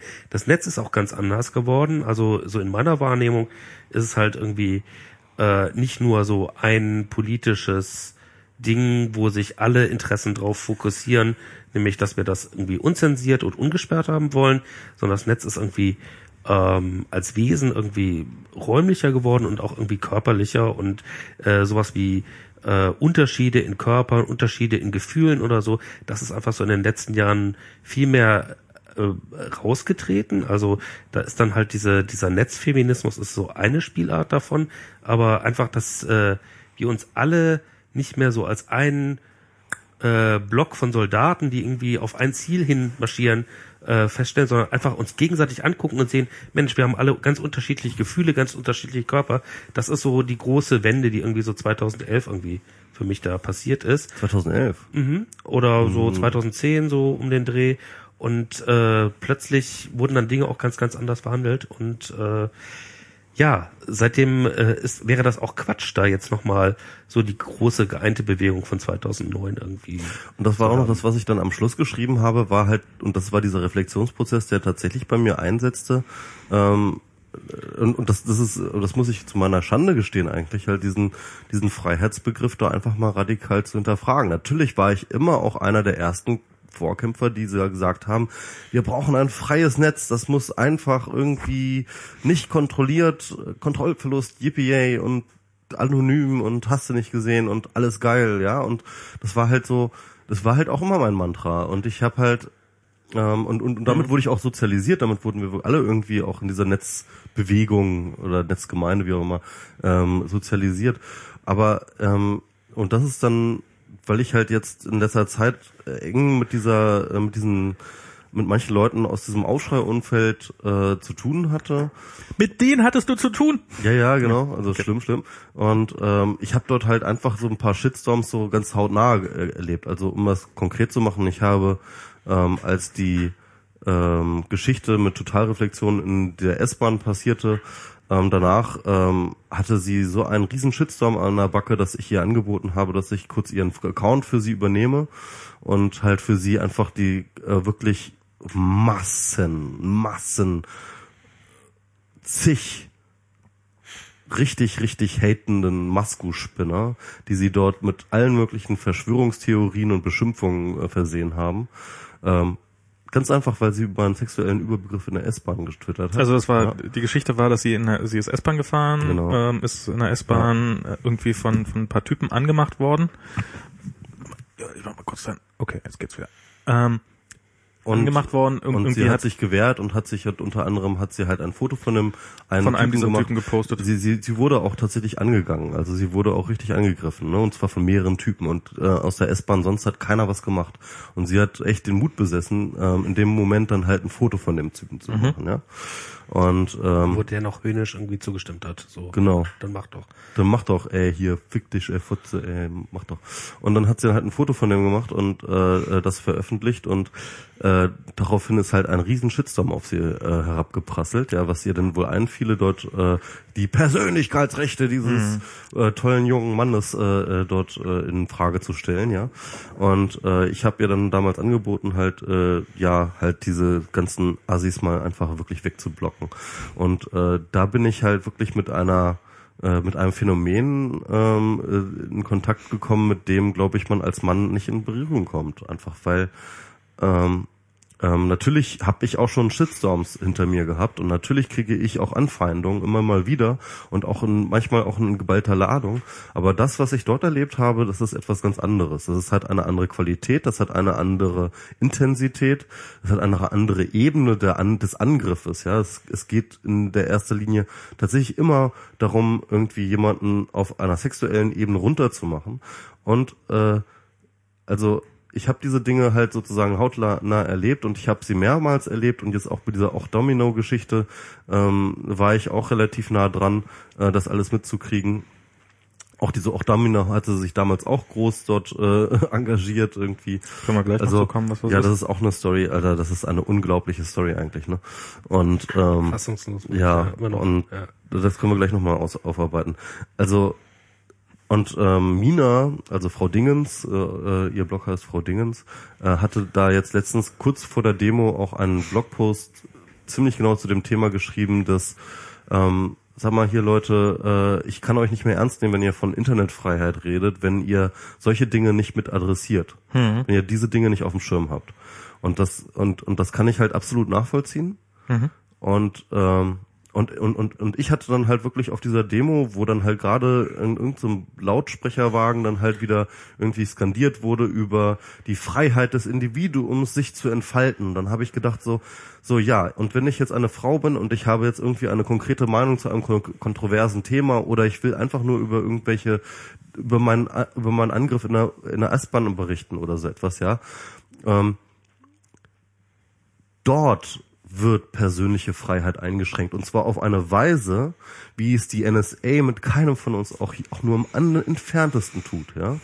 Und wenn wir über äh, persönliche Entfaltung und äh, persönliche Freiheit reden, ja, und äh, die möglichen Einschränkungen dessen, ja, und wir dann über die NSA so diskutieren, ähm, dann, dann, dann, dann sind die, äh, dann sind die Kategorien einfach verschoben. Dann, dann, dann, dann stimmt alles hinten und vorne. nicht Nein, mehr. nein, nein, nein, nein, das, das, das stimmt so nicht, weil ähm, das, also ähm, das impliziert, also die, also es auch Frauen sind von der Überwachung der NSA betroffen. Das ist ja nicht so, als ob Ja, aber, aber es schränkt doch ihre Freiheit nicht mal ein Tausendstel Jota so viel ein wie diese scheiß Maskokacke.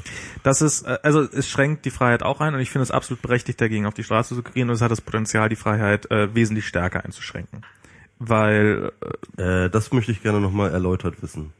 Wie, wie ein wie eine Regierung deine Freiheit deutlich stärker Wie beeinflussen. die amerikanische Regierung die, äh, die Freiheit äh, hier einschränken kann, ja. Vielleicht hättest du mal ein paar Jahre in der DDR leben sollen, dann hättest du vielleicht, dann wüsstest du es vielleicht, wie das geht. Also ich meine, es ist doch, das ist doch die NSA überwacht doch die diese Daten nicht. Das ist doch nicht so, dass die mitlesen und dann nicht darauf reagieren. Sondern, Naja, äh, äh, sie äh, machen entsprechende Handlungen. Wenn sie das Gefühl haben, wenn du ihnen nicht in den Kram passt, dann wird gegen dich vorgegangen. mh, naja. Also, Also äh, wofür ist ein Geheimdienst da? Das ist seine Aufgabe. Ich meine, es ist nicht die Aufgabe des Geheimdienstes mitzulesen und dann zu sagen, ja, nee, wir haben das mitbekommen und dann haben wir es weiter, haben wir es weiter. Das ist das, was der deutsche Geheimdienst im Augenblick äh, vorgibt, getan zu haben. Das ist nicht, das ist nicht seine Aufgabe, sondern die Aufgabe eines Geheimdienstes ist, Informationen zu sammeln und dann entsprechend darauf zu reagieren.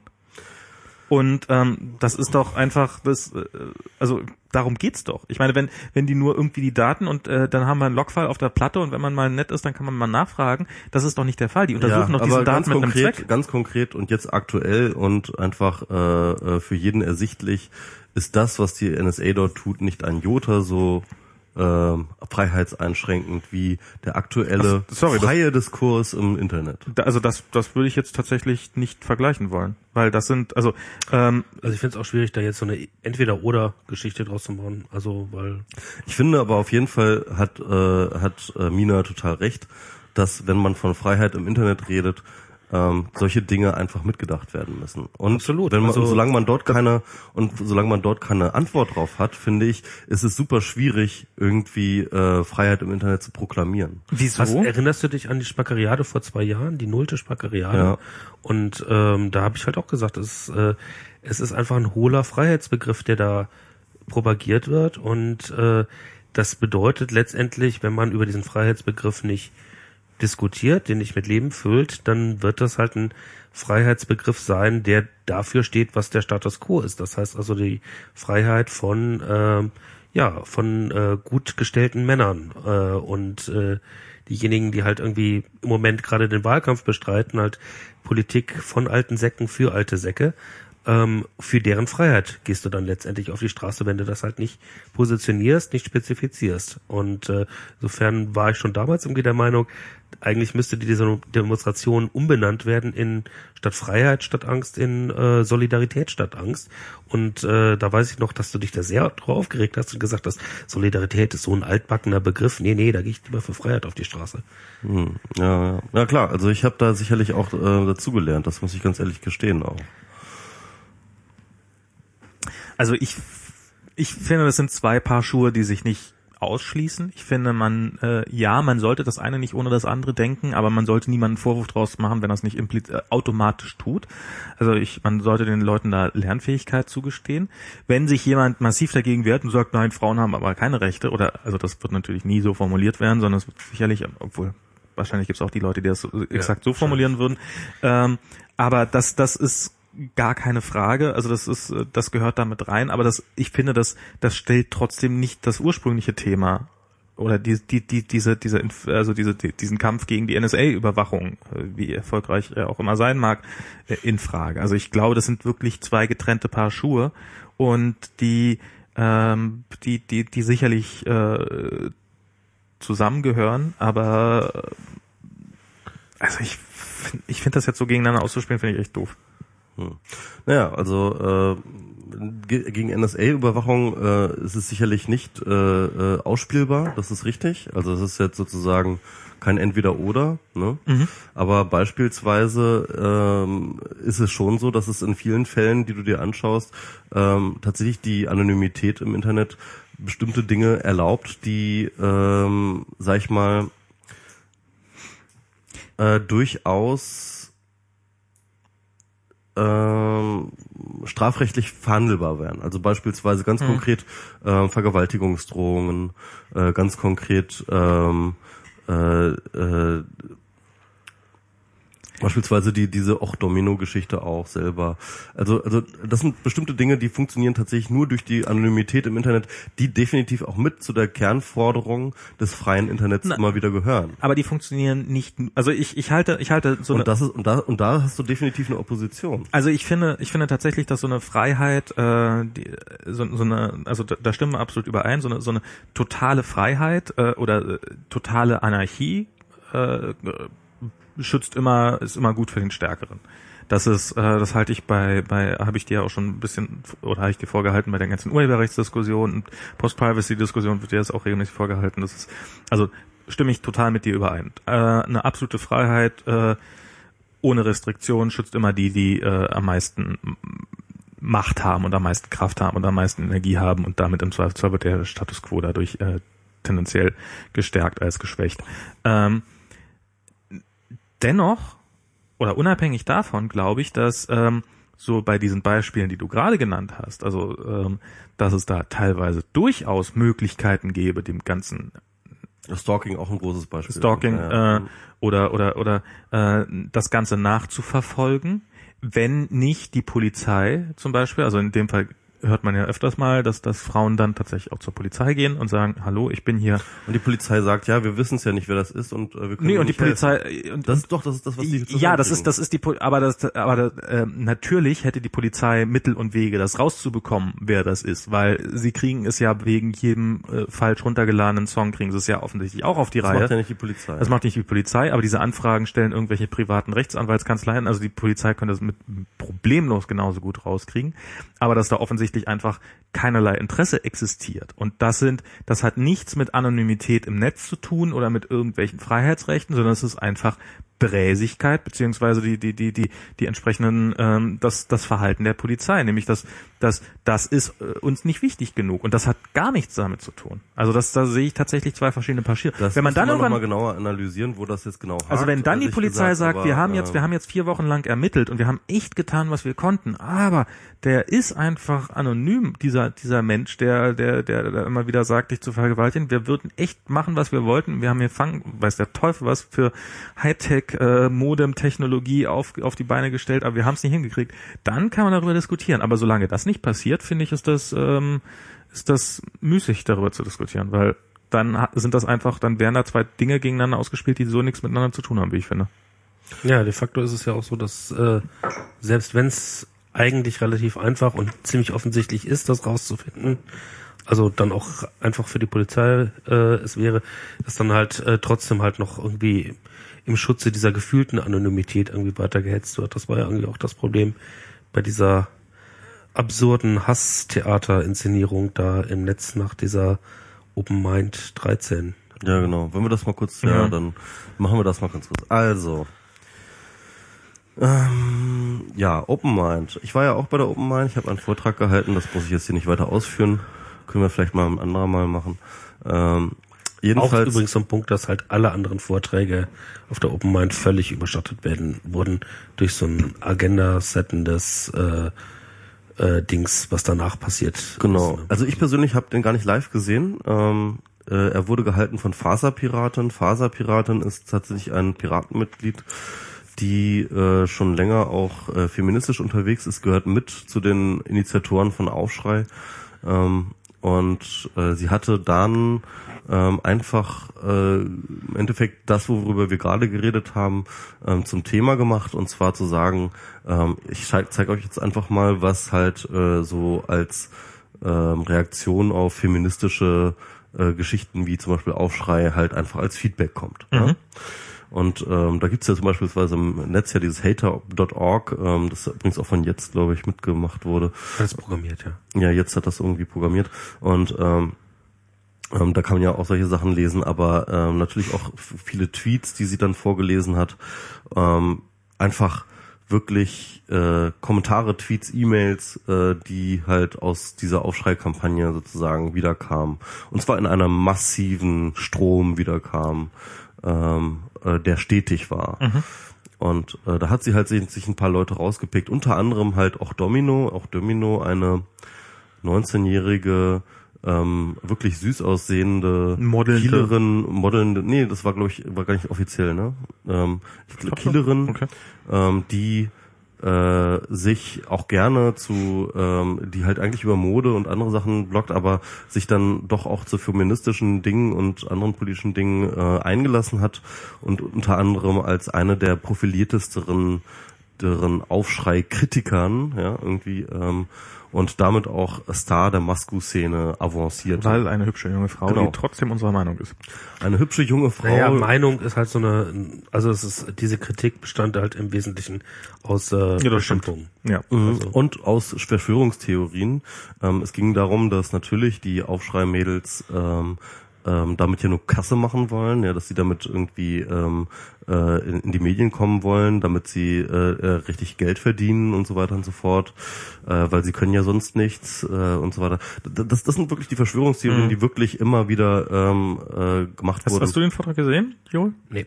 Also ich habe kurz reingeseppt, ich habe irgendwie mir die betreffende Stelle angeguckt, als es äh, noch anguckbar war. Äh, da kommen wir ja gleich drauf. Wurde ja mehrmals auch wieder hochgeladen, aber ja, genau. Oh, das findet man immer noch, das ist gar kein Problem. Na jedenfalls, ähm, und da war halt unter anderem, äh, war dann auch Tweets von auch Domino zu, t- zu finden. Ich weiß gar nicht mehr, welche genau. Weißt du das noch? Ja, also sie hatte halt irgendwie, ähm, ja, ähm, die Leute hinter Aufschrei als, als ähm, ja, mit, mit Beschimpfungen bedacht, wo ich schon Leute aus weniger So Hipsterfätzchen. Genau, So, genau, Hipster- Hipsterfätzchen. Was wollen diese Hipsterfätzchen mit ihrer äh, Aufschreinummer und so? Wollen sich ja nur wichtig machen. So, bla. Genau, und das andere war, äh, äh, ja, also sie hatte da vorher nach dieser äh, irgendeinen Blogbeitrag geschrieben, wo sie gesagt hatte, und ich bin ja auch noch eine der der weniger äh, harten Kritiker. Ich war, war ja sehr moderat, Moderat, in genau. meiner Kritik. Kritik. Und ich habe der der armen äh, Totalreflexion ja auch gleich äh, geraten, zur Polizei zu gehen. Und das las ich da halt in so einem Tweet so, dass sie irgendwie so äh, geh zur Polizei und heulen hier nicht rum. Also äh, war jetzt ist jetzt nicht so geraten, zur Polizei zu gehen. Ja. war jetzt halt irgendwie nicht so der der ähm, ja, weiß ich war nicht besonders empathisch, äh, jemanden, der gerade irgendwie so einen Übergriff erlebt hat, zu sagen, heul hier nicht rum. Ja. Jedenfalls, ähm, also diese auch Domino ähm, äh, hatte sich dann relativ schnell eben zum Star der Masku-Szene ge gemausert und da durch den Vortrag der Faserpiratin ähm, gab es dann große Kritik natürlich erstmal von auch Domino selber, dass sie jetzt so, so bloßgestellt würde, ja mit ihrem öffentlich gemachten Tweets einfach auch öffentlich äh, dargestellt zu werden, ja. Die waren nur nach im Ähm, Internet zu worauf, sehen. Die waren nach, die waren im Internet zu sehen, diese diese Tweets. Also Ähm, im Gegensatz zu vorher, wo sie halt im Internet zu sehen waren. und ähm, das heißt also, ähm, und, und natürlich hat sich die gesamte Masku-Szene sofort solidarisiert und hat von einer Hetzkampagne gesprochen. Wie ja. sich die Masku-Szene Genau. sofort mit jeder Frau solidarisiert, gegen die äh, äh, gut geshitstormt wird, ja, gegen natürlich. Die, gegen die irgendwas Dafür Negatives die, passiert. Dafür ist die Masku-Szene Ja. ja. bekannt. Und äh, sie hat sich äh, dann vor dieses, äh, ähm, junge Mädchen gestellt, das ganz bitterlich geweint hat, dass jetzt ähm, ähm, sie mit ihren persönlichen, ähm, personenbezogenen Daten, also gemeint war ihr Profilbild, ähm, jetzt äh, sozusagen enttarnt ist, ja. Und ähm, das, also das, es war an Absurdität nicht mehr Also ich hab- auszuhalten. ich hab aber dennoch war tatsächlich eine Zeit lang ähm, sah es so aus, als ob ähm, die Maskus für kurze Zeit äh, genau, dann, dann, dann kam halt dieser entscheidende Schritt von auch Domino, ähm, ihr Blog dicht zu machen, ja. Und zu sagen so, okay, und dann, dann hat angeblich ihr Vater dort einen offenen Brief geschrieben, so, dass seine ähm, empfindsame Tochter jetzt ja sich äh, zurückgezogen habe. Ähm, sie habe sich ja immer so, für, sie war ein so nachdenkliches Mädchen Mhm. und sie hat sich immer so für, sie hat sich immer so für Politik interessiert und und die bösen Feministinnen haben es jetzt geschafft, nach Drohungen, also keiner hat je was von Drohungen mitbekommen, aber angeblich hätte es wohl Drohungen gegeben, hätte sie jetzt ähm, sich zurückgezogen, dieses arme Mädchen.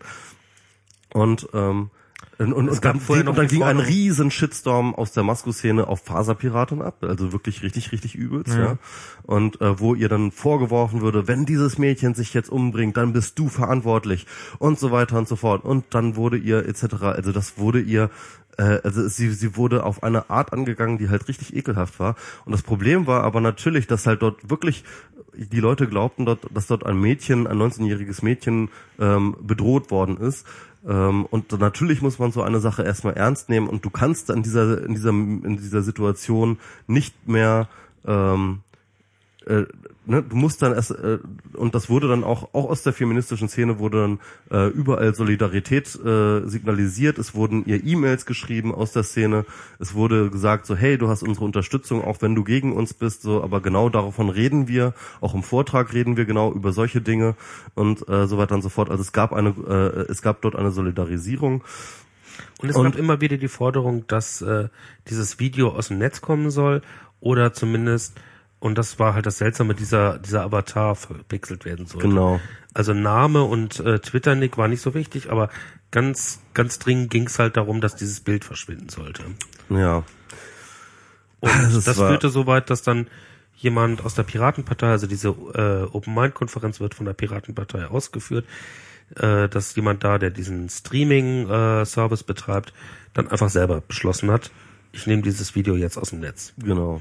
Also außer Piratenpartei, also das ist nicht, nicht mehr direkt Mas- Masku-Szene, aus der Piratenpartei gab es dann auch eine große Solidaritätswelle für auch Domino, ja, ähm, weil ja dieses arme Mädchen jetzt von diesen bösen Feministinnen und so weiter und so Und fort. auch ja. weil viele Leute gedacht haben, Mensch, da kann ich mich doch als Weise äh, Genau. positionieren, wenn ich jetzt irgendwie Äquidistanz zu äh, den bösen Maskus einerseits, aber andererseits auch zu den radikalen Fem- Feministinnen, Genau. die es hier wohl mal übertrieben Also haben. so absurde Geschichten von Andy Pop bis Crackpille und so. Also wirklich äh, peinlich, peinlich, peinlich hoch 10. Und ähm, das, das war dann halt, äh, eine Zeit lang sah es dann eben so aus, als ob jetzt halt tatsächlich ähm, die Feminismus, die Feministinnen einen moralischen, eine moralische Niederlage erlitten hatten durch dieses Exempel Domino, die jetzt halt tatsächlich ihr Blog dicht machen musste, weil feministische Kritik und so. Ne? Und du halt nichts dagegen sagen konntest, weil du hattest natürlich weder, es gab zwar keine Beweise für irgendeine Bedrohung, aber, aber du musst natürlich so etwas ernst, ernst nehmen, ja. Ja, klar. Und dann fingen dann aber halt auch kritische Fragen an. Da hat Malte dann ganz ordentlich hinterher Genau. recherchiert. Und das war Malte. Malte hat dann auch wirklich ganz dreist dann ähm, den, Ausgerechnet den Walte Welding. Malte Welding, ja. Ja. Ähm, aber hat dann aber halt das ist, die Geschichte ist absurd genug, dass dann Ja. halt auch noch Malte hat dann halt immer wieder mal gestichelt. Das war übrigens während deiner Hochzeit, äh, habe ich das alles so ein bisschen nebenbei mitverfolgt. Ich nicht. und ähm, ein bisschen auch mit Malte gechattet und so. Und äh, jedenfalls hat er da halt irgendwie äh, dann dann die kritischen Fragen gestellt, hat dort hinterher recherchiert, hat gefunden, dass dort ähm, ein, äh, dass die Bilder, die auch Domino auf ihrem Blog und in, in Twitter verwendet, äh, dieselben sind, die eine, äh, die ein polnisches Model verwendet. Also ich habe mich mit Malte jetzt getroffen letzte Woche, irgendwie auf dem Bier und und der meint, der er hat damals, als dieses erste Mal das mit Totalreflexion rumgeht, äh, war er auf irgendwie auf auf dem Blog von auch Domino drauf und und hat wohl so ist er, seine erste Reaktion, ja, das ist doch hundertprozentig ein Fake.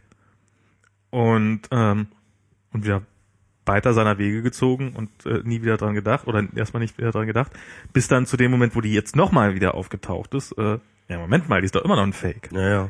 und äh, dann irgendwie mal angefangen hat, ein bisschen hinterher zu recherchieren. Malte hat dann richtig viel recherchiert und er hat dann auch irgendwie relativ schnell ähm, so sprachliche Eigenheiten identifizieren können, die er halt bei diesem Michael Schwarz, der diese Agentur betreibt, als auch bei Och Domino ähm, die wirklich sehr, sehr strukturgleich waren. Sie haben außerdem den gleichen Lieblingssong und die gleiche Lieblingsfarbe und hast du nicht gesehen. Und haben und, gerne mit Anführungsstrichen irgendwelche Sachen geschrieben. Genau, und haben halt immer gerne mit Anführungsstrichen so. Also das, also für Malte war das halt dann irgendwann relativ schnell klar. Und dann, genau, gab es auch noch eine Facebook-Seite, hat sie noch eine Facebook-Seite, also die, dieses Model hat eine Facebook-Seite, ja. Also die echt, die, die echte, das polnische die, die Model, echte, das, das polnische Model, ja. Und ähm, auf dieser Facebook-Seite ist relativ offensichtlich, dass sie halt eigentlich nie Deutsch redet und dass sie nie in Deutschland war und dass sie eigentlich keine ja, nie in Deutschland stimmt nicht ganz, aber auf jeden Fall nicht zu den Zeiten. Nee, sie war genau einmal in Deutschland und zwar in Tropical Island. Ein einziges Mal. Schön. Also es scheint auf jeden das Fall irgendeine Form von Geschäftsbeziehung mit dieser Agentur zu geben. Genau, weil sie das auch in den Dings hatte und äh, tatsächlich, ja. Hm. Aber bei Blogbeiträgen von auch Domino, wo sie dann zur Kieler Woche bloggt, gibt's dann halt entsprechende Facebook-Einträge, so wo sie ihre Freundinnen trifft in in Polen. Und äh, während diese ganze, während halt dieser ganze Scheiße Sturm da niederprasselte in Deutschland und äh, angeblich dieses 19-jährige Mädchen ähm, weinend in der Ecke saß äh, und bedroht wurde, ähm, hat sie dann halt einfach mal so ein äh, Bild, wo sie mit ihrer Freundin in der Disco ist, äh, irgendwie in der Nähe von Danzig oder sowas, äh, ja. gepostet. Also das, das passte einfach. Abgesehen davon, dass sie kein Wort Deutsch spricht. Ja. ja. Also es ähm, gab halt, es ja. gab halt ähm, keine wirkliche Erklärung dafür. Das war alles sehr, sehr, sehr äh, krass und äh, Malte hat dort immer wieder äh, krass nachgefragt. Auf Twitter schließlich dann auch immer per Mail, bis dann er ist dafür genau. schon allein fürs Nachfragen ja auch ziemlich angegriffen worden, muss man auch sagen. Ja, ja, und da wurde dann auch allein fürs Nachfragen, äh, für diese Hetzjagd, diese Person, diese Menschenjagd, ja, wurde er dann auch noch angegangen. Also das war ganz lustig. Dann äh, kurzer Jump. Ich war äh, am Montag, letzten Montag, also vor einer Woche, war ich bei einer Veranstaltung der Friedrich Ebert Stiftung ähm, die sich um Feminismus, äh, die um Feminismus drehte und unter anderem war halt Mina dort als Moderatorin, Totalreflexion und äh, Fräulein Tessa als ähm, äh, Rednerin äh, zugegen und deswegen, weil ich halt auch echt einfach so die Mädels alle kenne und so bin ich dann auch dahin gegangen. War übrigens eine tolle Veranstaltung, kann man sich die äh, die die Vorträge anhören, ähm, sehr sehr hörenswert und, und, und sehenswert. Jedenfalls sind wir danach nochmal was trinken gegangen. Und dann waren wir in irgendeiner komischen Hotelbar, wo halt Mina irgendwie war. Und äh, die Getränke waren furchtbar teuer. Und wir dachten, wir waren aber alle so irgendwie in so einer, ja, pff, ähm, äh, trinken wir hier nochmal ein Ding so, also es war jetzt gar nicht so groß aufgeheizt oder so etwas, aber auf einmal äh, kriegen wir dann halt diese Nachricht mit, ja. Das war halt dann mitten in der Nacht, dass halt äh, Malte dann auch diesen Blogbeitrag veröffentlicht hat. Und also die, diese und das war praktisch die gesamten Aufschrei-Mädels waren halt also eigentlich die, so die, die Nachricht, die Nachricht war, war folgende, dass genau, der, das dass der Inhaber dieser Agentur gesagt hat, er hat sich das alles ausgedacht. Genau, er hat eine E-Mail an Malte geschrieben, so, okay, ihr habt mich, ich bin irgendwie draußen so, ähm, auch Domino war ein Fake, ein Fake für eine PR-Agentur, für, für, für meine PR-Agentur, für Social Media.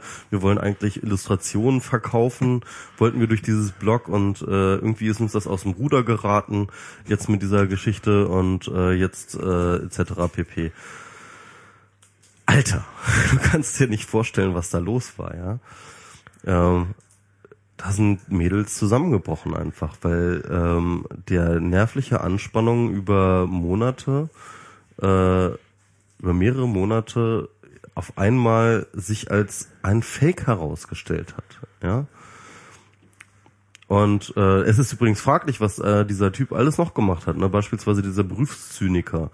Ähm, es gibt große Anzeichen, dass, dass äh, der Typ nicht nur äh, auch Domino gemacht hat, sondern in der ähm, in der Hitze der äh, der äh, äh, dieser dieser Aufschreigeschichte halt auch diesen Berufszyniker gemacht hat, der halt immer diese Verschwörungstheorien äh, in die Welt gesetzt hat, auf denen dann auch Domino immer gerne verlinkt hat, ja. Und ähm, also das war, ähm, wenn du plötzlich merkst, dass halt irgendwie diese Scheiße, die du halt wirklich über Monate gemacht hast, zu einem großen Teil, ja, und zwar in einem großen wesentlichen Teil, reiner Fake war von irgendeinem PR-Hansel, von irgendeinem frustrierten alten Sack in Kiel, Ja, wobei es halt irgendwie für mich völlig klar ist, dass das irgendwie keine PR-Aktion um irgendwas zu Nee. verkaufen. Das ist halt irgendwie einfach, da hat jemand seinen Hass ins Netz geschrieben, Klar. hat das anonym gemacht, hat das mit Ich- ich Masken und so, sonst was gemacht äh, und äh, das Ich, äh, ich sagte, wie es war. Ich glaube schon, dass es anfangs so gedacht war. Es war anfangs als äh, PR-Gag irgendwie, wir bauen jetzt hier mal so eine Personality auf und so weiter und so fort gedacht. Und dann kam Aufschrei und dann kam es, dass er sich das, äh, dass, dass er das dann für seinen, äh, als Kanalisierung für seinen Hass äh, äh, äh, umfunktioniert hat. ja. Das war, glaube ich, der Punkt. Also ich glaube, es war ursprünglich tatsächlich so eine Idee, irgendwie, wir, wir machen jetzt hier so sexy junges Mädchen, erzählt von ihrem Alltag und, und, und, und über Mode, äh, bauen wir hier einen Blog auf, ja, irgendwie Und verkaufen Sachen- irgendwann mal und oder was genau. auch immer. Das, ich kann, ich glaube dass so durchaus, dass das der Plan mal war. Ja. Ähm, aber diese zweite Komponente, die kam dann halt einfach aus so einer persönlichen Ebene heraus zu, dazu. Hm. Denn also klar, mit Beschimpfungen und mit Hass kann man irgendwie nichts verkaufen. Also Ja, klar. Das war dann einfach, das war dann, das war dann ein Beißreflex von dem, von dem Macher.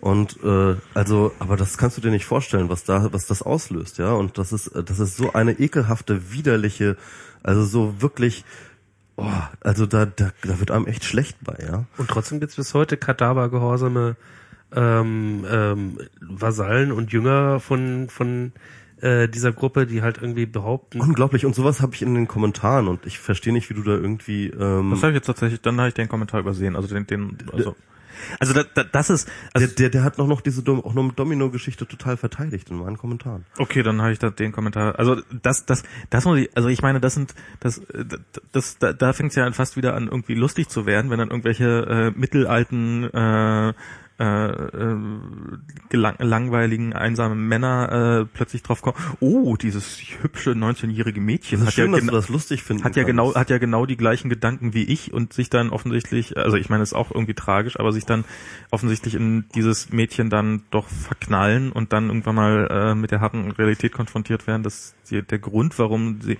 dieses äh, hübsche 19-jährige Mädchen äh, so so mittel äh, mittelaltermäßig einsame Männermäßige Gedanken hatte, nämlich einfach der war, dass es da ein Mittelalter äh, einsamer Mann hinterstand und dass man sich diese Fantasie dann jetzt nicht so leicht zerstören lässt, ähm, finde ich irgendwie nachvollziehbar. Also es ist, ähm, ich, also das ist, also ich finde das irgendwie, da sind, da sind, da sind, da sind, da sind ja nicht nur, da sind ja nicht nur die Feministinnen betrogen worden, sondern sind ja auch äh, tatsächlich diese Mas Maskulus betrogen worden. Und sie stehen jetzt, muss man ja auch mal sagen, also das, ich, ich will wirklich nicht hier äh, klein reden, was irgendjemand passiert ist, aber äh, die eigentlich Blamierten sind die Leute, die, die, äh, die ihr immer noch beitreten. Dass die immer noch die Schnauze aufreißen, frage ich mich auch. Also, dass die halt, äh, die haben jetzt irgendwie einmal, einmal alle ihren Kopf aufgeschraubt und gezeigt, dass da nichts drin ist. ja. Und äh, sie trauen sich immer noch überhaupt irgendetwas zu sagen. Das ist echt lächerlich. Das ist so ein Dreck, Dreckshaufen, ey. Das ist so widerlich. Ja, Ich- ich frag mich- Also ich, ich muss aber auch irgendwie sagen, ja, also ich habe mich auch auf eine gewisse Art, also einfach weil es so eine absurde Theaterinszenierung war, aber es war halt auch Hasstheater. Ich habe mich auch irgendwie unterhalten gefühlt, aber das ist nicht richtig. Und das kann ich auch nur, weil ich halt einfach nicht in der Position bin Nein, nein. von Menschen, die sich da irgendwie über Monate haben anhassen lassen. Also wie gesagt, ich will das jetzt um, also ich habe ich hab mir dieses Video angeguckt, jetzt nachdem das dann, also ich habe hab das sowieso erst alles relativ spät mitbekommen, muss ich sagen. Ähm, Du hattest ja mit der Hochzeit auch genug zu tun. ich hatte da, ja, danach habe ich das und habe mir dann dieses, habe mir dieses Video von äh, da angeguckt äh, von der Faserpiratin und ähm, also was was mein Bild davon ganz klar ist, also wer das für irgendwie, ein, also für eine Aufstachelung zum Hass oder weiß der Teufel was hält oder zu einer Menschenhass, der, der hat einfach dieses Video wirklich nicht gesehen, weil es ist, es geht ganz offensichtlich darum, einfach die Masse zu zeigen von äh, hier äh, der, der, der werden die, die, die Tweets, die werden maximal fünf Sekunden eingeblendet und kurz vorgelesen. Das ist wirklich, ähm, das ist, ähm, und das, der Vortrag ist eher so ein, also sie sagt dann auch irgendwann, also Leute haben, also das sagt sie, und das ist für mich so die Quintessenz daraus. Erstens die Masse an Sachen, die da kommt. Zweitens die, ähm, die, also dieses, der Titel des Vortrags war sehr, ihr hört, gehört ja nun mal richtig durchgefickt, also sozusagen, euch müsste man ja nun mal vergewaltigen und alles wäre gut. Ähm, die, die, dieses, ähm, das ist ja quasi die Basis, von der aus es dann schlimmer wird. Also das ist ja eher noch ein, äh, das, das ist ja noch das harmlose, was gesagt wird. Also wird hier wirklich mit Vernichtung gedroht und wir müssen gegen diese, diese und, und das weil Menschen äh, Bis hin zu Kindern, denen man dann auch noch den Tod wünscht und so weiter. Kindern den Tod wünschen. Wir sollten mal die Mutter anrufen, aus welchem Loch die gekommen sind. Also wirklich die, Das und es wurde ja auch, es wurden auch Leute angerufen, es wurden äh, von Mina und von Total Reflexion wurden die Arbeitgeber angerufen und so weiter und so fort. Das ist halt, das sind wirklich echt ekelhafte, widerliche und echt auch gefährliche Spinner. Und sie hat ja am Ende ihres Vortrags auch gesagt, so sie, Leute würden hätten ihr geraten und das wäre auch ein Ratschlag, den ich gegeben hätte. Naja, wenn man sich wenn man lang genug nicht darauf reagiert, dann geben sie schon irgendwann auf. Aber sie meinte, naja, das geht jetzt seit Januar so und jetzt ist, also es war Ende August, jetzt ist, sind sind ähm, acht Monate, sieben Monate vergangen und es geht immer noch weiter. Es, ist, es hört einfach nicht auf. Und das war wirklich eher so eine, also es war äh, eher ratlos verzweifelt, äh, dieser ganze Vortrag und sich eher so versichernd, dass sie nicht wahnsinnig geworden ist und äh, weil die, weil, weil sie, diese Leute so die ganze Zeit auf sie einprasseln. Und ähm, dass, dass das dann wieder beantwortet wird mit so mit so mit dem nächsten Shitstorm und offensichtlich sich wirklich niemand diesen Vortrag angekündigt geguckt hat, aber trotzdem offensichtlich sehr viele Leute der Meinung sind, dass das nur ein reiner Hate-Storm war, weil sich den so viele angucken. Das ist, das ist bizarr. Ähm, ja, Punkt. Aber es ist äh, nichtsdestotrotz äh, äh, gibt es auch auf der anderen Seite arme Schweine, die äh, jetzt äh, sich wahrscheinlich die eine oder andere Träne dann mein. Mitleid hält sich. Das- Man, in- Mitleid hält sich auch in Grenzen, aber es ist, äh, es gibt auf allen Seiten Opfer. Ja. Ja, in diesem Rahmen ist das natürlich auch irgendwie verständlich, dass du dann halt irgendwie gesagt hast, ja, hier, äh, Freiheit und so weiter. Vor Freiheit statt Angst, äh, wenn es dann irgendwie so völlig ohne Kontext passiert und wenn ich dann irgendwie sehe, was, was, wie die Freiheit von anderen so Ja, eingeschränkt und wo ist die wird. Antwort von der Freiheit statt Angst auf solche Sachen? So, also das, das ist halt einfach nicht so. Ja, das ist halt Die an, aber die Freiheit statt Angst liefert gar keine Antworten. Äh, Oder also das das das lebt, liefert sie auf kein Thema. Und ich finde es ich finde es wichtig, dass also ich meine das Thema ist ja auch präsent gewesen und ähm, ich finde es auch wichtig, dass es da präsent ist. Ähm, und ähm, ja, wenn wenn wenn jemand äh, was dagegen sagt, dann ist er ein Idiot ähm, oder hat sich einfach nicht hinreichend mit dem Thema beschäftigt. Ja, es ist, es ist wie gesagt, also mein Post war halt auch einfach erstmal Ausdruck einer Entfremdung, so, ja. Und äh, natürlich war das gepaart mit einer Kritik. Ich finde, die Kritik ist nach wie vor gültig. Äh, ja. Ich Also weiß es auch noch nicht, was, was, was daraus folgt. Das habe ich auch offen gelassen. Ich habe gesagt, ich bin noch immer am Fragen. Ähm, ich weiß nun, dass ich halt mich unwohl fühle. So. Das Internet macht es einen im Moment ziemlich einfach, so richtig hoffnungslos in die Zukunft zu blicken. Also wenn man halt irgendwie sieht, totale Überwachung, komplette Entsolidarisierung, äh, sowas alles, das, das macht irgendwie nicht richtig gute Laune, so, ne? Nicht so richtig. Ne. Ja. Also, bei mir war das anders jetzt am Wochenende. Ich hatte extrem gute Laune. Ach, jetzt mach uns unsere Stimmt, schöne, genau. kap schlechte Laune nicht ja nicht kaputt auf hier. der Freiheit ich gehe jetzt so lange mal pullern. So. Mach das mal.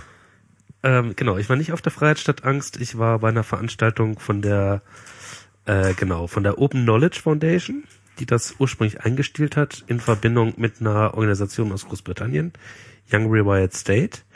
Und die Veranstaltung hieß Jugendhakt und äh, äh, wand sich halt irgendwie an ähm, junge Programmiertalente von 12 bis unter 18 Jahren. Und äh, die sind halt aus ganz Deutschland gekommen gab ein paar Bundesländer, die nicht dabei waren. Ich glaube, aus Hamburg, aus dem Saarland und aus Sachsen-Anhalt war niemand dabei oder so.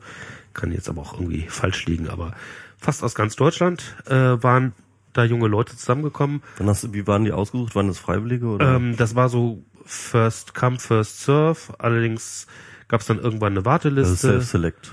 Und genau, und da wurden dann auf der Warteliste, wenn ich das richtig verstanden habe, ab einem bestimmten Punkt äh, gab es eine Bevorzugung von Mädchen. Ähm, das war trotzdem halt äh, ein zu erwartendes Geschlechterverhältnis, aber ich hoffe, dass das irgendwie in Zukunft anders wird. Also es waren insgesamt äh, 53 Jungs, glaube ich, und 11 Mädchen und äh, also 64 äh, Teilnehmer, Teilnehmerinnen. Und ähm, ja, das ist aber auch ungefähr so das Verhältnis, was sie in Großbritannien, wo sie das schon länger machen, jetzt haben. Das wird mal mehr, mal weniger äh, interessanterweise hatten sie mal ein Jahr äh, total ihre ganze Medienaufmerksamkeit nur auf das Thema, wir brauchen mehr Mädchen gerichtet, was dann negativen Effekt hatte, dass dann auch zum Beispiel Mädchen, die das letzte Mal, letzte Jahr gekommen sind, weggeblieben sind, weil das halt irgendwie so als das Besondere dargestellt wird und plötzlich kamen sie sich dann halt irgendwie als äh, die Ausnahme vor. Ähm, und jetzt versuchen sie halt irgendwie mit subtileren Maßnahmen das halt irgendwie zu steuern.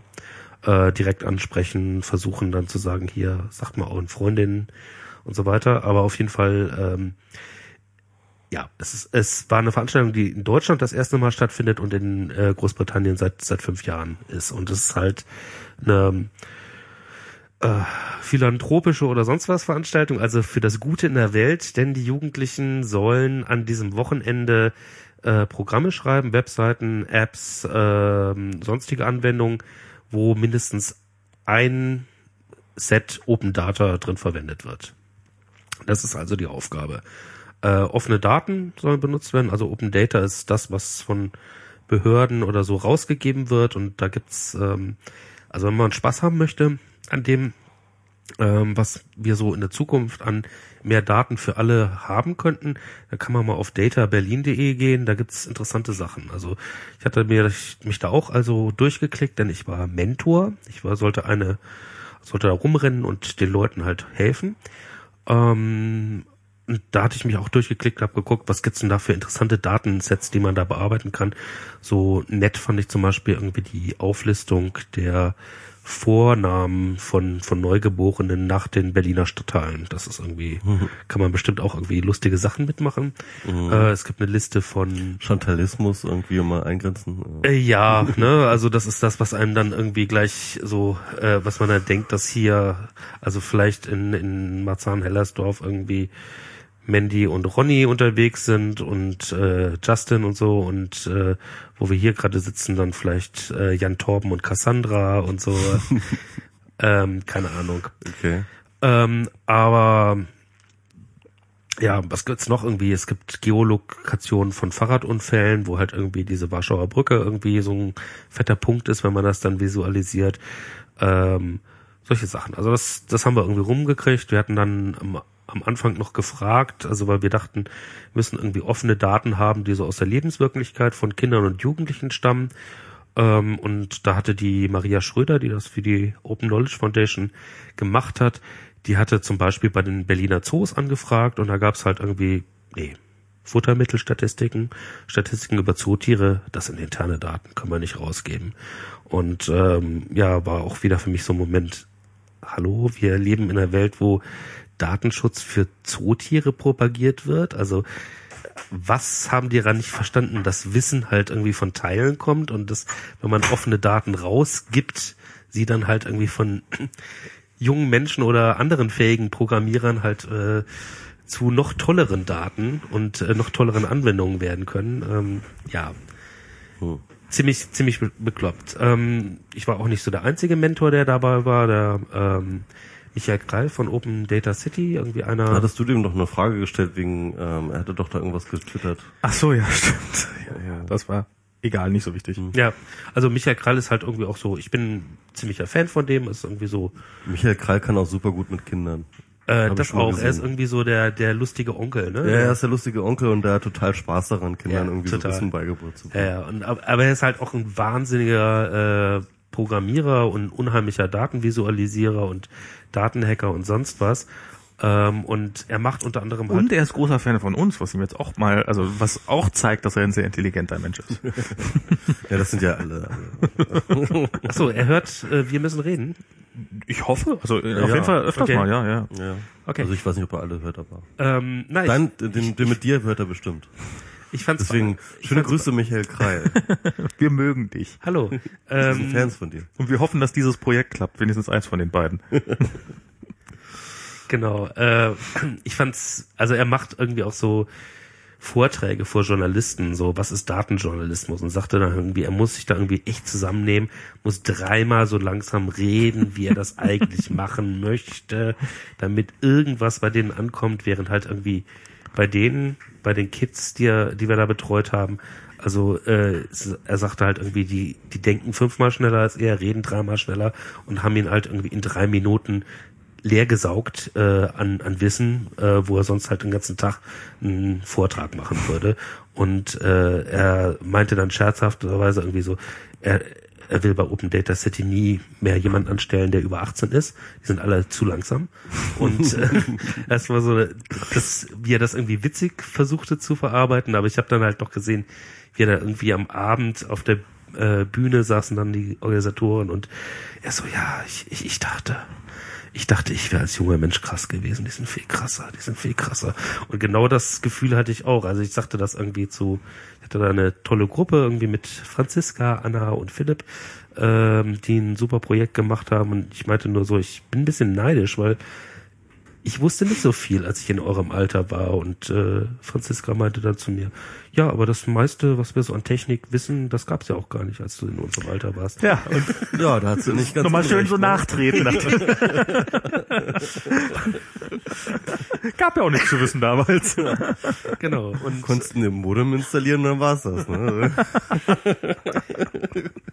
ich fand das irgendwie, ähm, also die haben, die haben sich da unterschiedliche Aufgaben gesucht, also manche irgendwie ein bisschen, bisschen äh, toller und andere ein bisschen weniger toll, aber irgendwie die Gruppe, die ich dann irgendwie betreut hatte, hatte einfach irgendwie, das fand ich so charmant, irgendwie so ein total straightes Ziel. Also die beiden Mädchen waren irgendwie im Sommer in München gewesen, äh, um da Sightseeing zu machen und äh, hatten dann ähm, Durst bekommen, haben dann irgendwie im Supermarkt sich irgendwie Wasserflaschen gekauft und dann war irgendwie schon wieder Geld weg, was sie irgendwie lieber anders verbraucht hätten. Und am Abend sagt ihnen dann einer, Mensch, in München gibt's überall Trinkbrunnen. Da hättet ihr einfach eure Wasserflaschen auffüllen können. Dann hättet ihr dafür kein Geld ausgeben müssen. Und die dachten sich dann, ja, wo weiß man denn, wo diese Trinkbrunnen sind? Und äh, da war dann halt so die Aufgabe, die sich da gestellt haben, wir machen eine App, wo man halt äh, sehen kann, wo um mich herum, wo ich gerade bin, Trinkbrunnen sind, wo ich Wasserflaschen auffüllen kann. Also Trinkbrunnenfinder war halt äh, ähm, ja, war, war dann auch lösbar. Also es gibt's halt auch, gerade für München gibt's das halt als Open Data, stellt die Stadt München zur Verfügung. Wo die Trinkbrunnen sind? Mhm. Ah, cool. Und äh, entsprechend war das dann bei äh, OpenStreetMap getaggt. Wir haben dann halt OpenStreetMap äh, Map runtergeladen, also nicht die ganze Planet OSM, die irgendwie 21 Gigabyte gepackt ist, sondern äh, halt ein Teil davon. Oberbayern haben daraus dann einer Bauname-Box München extrahiert, haben dann aus dieser Datenbasis für München haben wir dann die Nodes rausgenommen, die mit äh, Fountain und Drinkable Yes getaggt waren und hatten dann halt irgendwie die Geokoordinaten, die wir dann äh, mit JavaScript irgendwie angezeigt hatten. Und das gleiche haben wir dann nochmal versucht für Berlin zu machen, weil wir wollten ja, dass die App dann bei der großen Demo ähm, halt auch einfach so funktioniert auf der Bühne, dass man sagt, so, und jetzt findet er raus, wo ich hier gerade bin und zeigt um mich herum die ganzen Trinkbrunnen. Und das funktioniert nicht, denn äh, eine Liste von Brunnen für Berlin gibt es, aber es gibt keine, wo verzeichnet ist, welches Wasser davon trinkbar ist. Und äh, die waren halt total enttäuscht Gibt's und keine trinkbaren Brunnen. vielleicht, äh, die waren total enttäuscht und sagten irgendwie, warum ist das denn nicht so? Und ich meinte, ja, das ist halt Tja, vielleicht findet das der Senat Berlin einfach nicht wichtig genug, dass sowas verzeichnet ist und konnte sich nicht vorstellen, dass irgendjemand diese Information braucht, obwohl äh, ja, obwohl es halt irgendwie offenes Wissen ist, offene Daten und äh, wir alle mehr davon hätten, wenn diese Information frei wäre. Ich finde das gut, wie du die Jugend indoktrinierst. Ja, die waren auch dann Du Linksextremist. waren dann auch irgendwie überzeugt, dass man da mal eine kleine Anfrage im äh, Abgeordnetenhaus stellen muss. Und ähm, ja, werden wir Cool. mal gucken.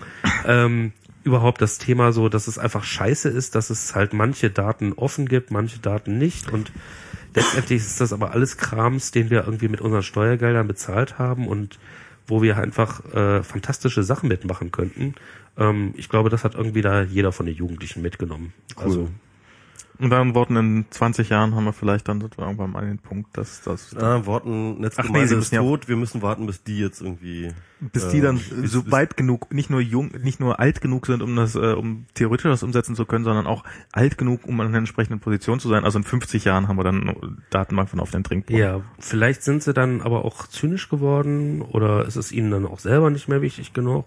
Sie haben die Erfahrungen der Kindheit, Jugend vergessen. Ja. Wer weiß. Wobei, ich glaube, diese Erfahrung, das werden sie noch öfter erleben. Also das, also da bin ich, aber dieser Zynismus, der ist dann doch bei oder oder sie oder sie sind einfach zu gut, um in die entsprechenden Positionen zu gehen, sondern sie sie gehen irgendwo hin, wo es wo es wo es wo sie was ganz was anderes machen und werden Atomwissenschaftler oder weiß der Teufel was und ähm, landen niemals in der Position, wo es um die Trinkbrunnen geht und das ist dann auch nach vorne nicht der Fall. Man kann ja jetzt bei Google Maps kann man jetzt ja nach ähm, kann man jetzt ja nach auch in Berlin nach ähm, Verbindungen suchen so mit dem öffentlichen Nahverkehr. Das funktioniert jetzt auch. Also vor, frü früher war es ja nur die S-Bahn, Mhm. schon seit einer gewissen Zeit, und jetzt ist es auch die BVG. Okay. Also es funktioniert auch relativ gut. Und das erinnert mich noch an diese Zeit, als diese Fahrinfo-App kam. Und, Mhm. und dann, äh, und ich meine, das ist jetzt nicht so lange her. Ja, Und das ähm, war 2008 oder sowas, ne? 2008, 2009 so? genau, und ähm, Nee, 2009 war es eher so, ja. Und wo sie damals noch diesen kleinen Studenten abgemahnt haben, der einfach nichts weiter machte, als eine gute App zu bauen, mit der man mal auf diese Daten zugreifen und so, hier kommt jemand an und greift einfach auf unsere Daten zu. Der hat die einfach gescraped, äh, so von der Webseite gescraped. Ja, mittlerweile kannst du BVG-Daten komplett runterladen vom Open Data Portal der Stadt Berlin. Aber offiziell über BV, BVG oder ist das nur die VBB-Daten? Weil die, die VBB waren ja damals schon relativ flott. Das war ja, dass, dass die ihn abgemahnt hatten. Also wenn ich mich nicht komplett vertue, dann habe ich auf diesem databerlin.de, auf diesem Open Data Portal des Landes Berlin, habe ich eine BVG-Datei, also als JSON, sonst was CSV gesehen. Also damals war das so, dass, dass, dass die BVG den abgemahnt hat und dann ist aber der VBB, also der Verkehrsverbund Berlin-Brandenburg gekommen und gesagt, hier, du kannst Mhm, unsere ja, Daten ja, haben. Da sind übrigens mal ganz nebenbei erwähnt die BVG-Daten sowieso mit drinne. Ja, ja, genau. Und ja, damit waren das dann die gleichen Daten. Und ich glaube nämlich, die, das, das war ja jetzt auch wieder der, äh, der VBB, der sich da, die haben auch mal so ein Hackday gemacht, wo sie mit ihren Daten und guck mal hier, wie man an die API rankommt und wo sie wohl sehr überrascht waren, wie viel positives Feedback sie darauf gekriegt haben und wie viele Leute da waren und was mit ähm, Berliner Verkehrsdaten anfangen wollten, etc. pp. oder äh, Berlin und Brandenburger Verkehrsdaten. Also das ist ähm, aber äh, auch da ist wieder so ein, so ein, jetzt geben sie die Daten Google, na okay, wenn, wenn Google die unter anderem kriegt, ist es ja okay. Ähm, aber richtig viel weiter sind sie auch noch nicht. Eine Sache will ich nochmal ähm, besprechen, bevor äh, also dieses Bevor du einschläfst? Bevor ich ein- einschlafe. nee. Äh, und zwar natürlich, dass es ähm, ähm, wie heißt das nochmal? Äh, jetzt habe ich den Namen schon wieder vergessen. Neuesten N äh, NSA-Enthüllungen über Kryptographie. Ähm, und die angebliche Angreifbarkeit von Kryptographie. Das war jetzt irgendwie der Aufreger auch der Woche im Vorfeld der äh, Freiheit statt Angst und äh, auch Jacob Applebaum hat das ja auch in seiner Rede adressiert. Und ich fand ganz interessant, weil ähm, du, ähm, ich habe ich hab so ein bisschen das Gefühl gehabt, dass du seit dieser NSA-Affäre ähm, zum großen, ich weiß nicht, wie, wie das vorher war, aber du, du bist jetzt so zum großen ähm, Krypto äh, äh, Evangelist geworden. Naja, also Befürworter auf jeden Fall. Und da war auch echt bei mir ein Umdenken. Mhm. Ähm, ist ja nicht so, dass ich vorher noch nie was mit Krypto zu tun gehabt Das ist habe. richtig, ja, klar. Also äh, wir müssen jetzt nicht irgendwie zu meiner epischen Kindergeschichte am Anfang zurückkehren, Mhm. aber ein, Aber es war von Anfang an verschlüsselt. Lass uns einfach drauf. ein Detail davon war sicherlich, dass ich irgendwie dann da auch irgendwie meine äh, eine Datei mit PGP sonst was 1.0 oder sowas in die Hand gedrückt bekommen habe und dann mich damit, nee, 1.0 kann es nicht gewesen sein, das wurde irgendwie, glaube ich, nicht exportiert, aber irgendwie zwei irgendwas und äh, da dann auch sehr, sehr früh mitgemacht habe und äh, dann habe ich halt gesehen, dass da ein deutsches Handbuch zu PGP geschrieben worden ist und so. Äh, habe sehr viele Schulungen schon immer irgendwie zu Public Key Verschlüsselung mit PGP und dann später GNU PG gemacht.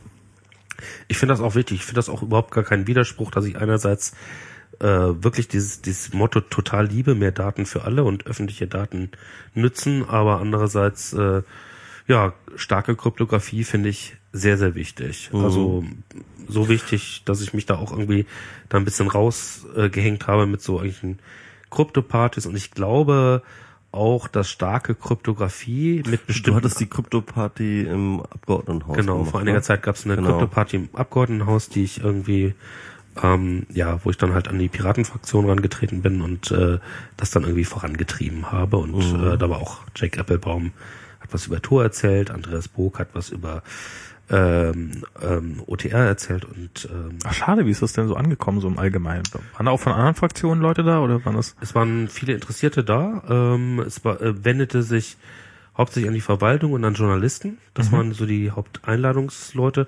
Und äh, ich glaube, dass äh, ja alle eigentlich ja mit mit ziemlich viel Wissen rausgegangen sind. Ähm, ich weiß, dass der Manuel, wie heißt er, von der Welt, ähm, der irgendwie da für die Piratenthemen zuständig, der war irgendwie verdutzt, dass da irgendwie kein einziges Mal das Wort Piraten jetzt erwähnt wurde, sondern es immer irgendwie da heißt irgendwie hier Abhöraffäre und äh, wir bringen ihnen Verschlüsseln bei und äh, das irgendwie mitten im Wahlkampf und das fand er sehr, sehr schräg, dass das gar nicht so parteipolitisch geframed wurde. Aber es gibt ja durchaus andere Krypto-Partys von der Piratenpartei, wo das dann anders Das war, ja das, das war ja das große Ding von der Piratenpartei, die jetzt diese Krypto-Partys Ja, organisiert ja, haben. fand ich auch ein bisschen ähm, mittel so. Also ich hatte einfach so den Traum, ich möchte gerne eine Krypto-Party in einem Parlament machen und dann später ist das dann von anderen aufgegriffen worden, äh, von der FDP und so, die das jetzt im Bundestag durch Darf man, genau, darf, Stimmt, äh, ja, ja. die Krypto-Party im, im Bundestag. Ja, ja. Die wäre danach. Ähm, Ja, die war danach. okay, ja, ja, ja. Ich hätte Kontakte, dass du eventuell nochmal einen Genau. im Bundestag machen kannst, wo du es dann nochmal richtig stellen kannst. genau. Ja, ja, also ich, ich kann, ich hab, kann mich auch erinnern an bei diesem BND-Spaziergang, wo ich auch mit dabei war, hast du ja auch eine Rede gehalten, wo du halt nochmal ganz krass für starke Kryptographie in die Bresche geschlagen bist. Ja, bin ich auch immer noch der Meinung. Ja. Also auch Mhm. so ein so ein Ding, wo ich äh, politisch sozialisiert worden bin, sahen halt diese Kryptokriege in den 90er Jahren, wo es diesen absolut irrwitzigen Plan gab, einen sogenannten Clipper-Chip einzusetzen. Also äh, ein Chip, der starke Verschlüsselung mit äh, äh, ja mit äh, Universalschlüssel äh, machen würde, wo dann halt irgendwie bei der Regierung dieser Universalschlüssel hinterlegt wurde und du kannst dann halt alles verschlüsseln und mit anderen sicher kommunizieren, aber wenn die Regierung dran will, dann kann sie das alles nochmal aufmachen. Ja. Und ähm, äh, auch so Ideen zu Kryptographie verboten, also verboten von starker Kryptographie, weil sie von Kriminellen und Geheimdiensten benutzt werden. Beziehungsweise äh, die Klassifizierung als ähm, als äh, ich glaube so so Waffe oder oder sowas. Ja, das, das war auch eine Zeit lang bei BGB das Ding, dass äh, gewisse Kryptoalgorithmen halt als äh, Waffe äh, klassifiziert worden sind. Und nicht äh, exportiert werden durften. Genau, Genau. genau. Da gab's ja noch diese spannenden Sachen, dass die ausgedruckt irgendwie über Grenze geschmuggelt worden sind Ja. und auf Ja, den Körper tätowiert Ge- und Genau, geschmuggelt war das nicht. Also äh, das war bei einer bei so einem Hackercamp in Holland, wo wir dann äh, uns äh, das haben schicken lassen. Ähm, es gab einerseits diese Regelung, du durftest die Software nicht exportieren. Hm. Andererseits äh, gibt's eine andere Sache, die bei den Amerikanern sehr hoch geschätzt ist, ist halt irgendwie äh, Freiheit von Forschung und Lehre und überhaupt irgendwie freie Meinungsäußerung. freie Meinungs, was meinst du? Freie Meinungsäußerung und. Freiheit von Forschung und Lehre. Ja. Das heißt, das MIT hat den kompletten Source Code in einem speziellen OCR-Font in eine Reihe von Lehrbüchern gedruckt. Und diese Bücher konntest du halt legal exportieren, weil wer will die Freiheit von Forschung und Lehre? Ja, Freedom of Speech, ich meine, das ist ja, Ja, ganz genau. weit oben noch. ja, ja.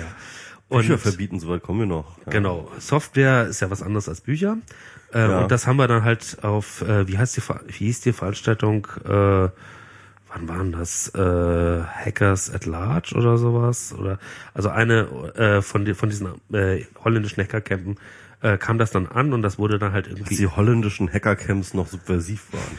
Genau, als noch keine Polizeikongresse waren. Ähm, da, da wurde das dann halt irgendwie im Schichtbetrieb eingescannt und auf äh, Scanfehler irgendwie korrigiert. Und am Schluss gab es dann eine internationale Version von PGP. Und da weiß ich auch noch, dass ich irgendwie eine oder zwei Seiten irgendwie Korrektur gelesen habe und gedacht habe, ah, ich habe was für die gute Sache getan. Dank mir wird es jetzt auch PGP legal in Europa. Gab es natürlich Open sowieso. Data. Ja, Also das den Quellcode, der sowieso schon exportiert war, hast du nochmal exportiert. ja, Finde ich, finde ich auch irgendwie ein interessantes Konzept, irgendwie äh, Quellcode auf, äh, okay, auf, auf Fehler lesen ist klar, also Debugging, aber es ist ja nicht Debugging, sondern du bist jetzt wahrscheinlich tatsächlich darum... Syntax-Errors gefixt. Ja, so, so. Also OCR war halt damals noch nicht so tolle, ne? Ja. Da konnte immer noch ein, ein wenn so ein, so ein Du geschweifte Klammer an der falschen Stelle. Genau, genau. Ja, genau, ja, ja. Äh, ja, cool. Also das waren die Kryptokriege.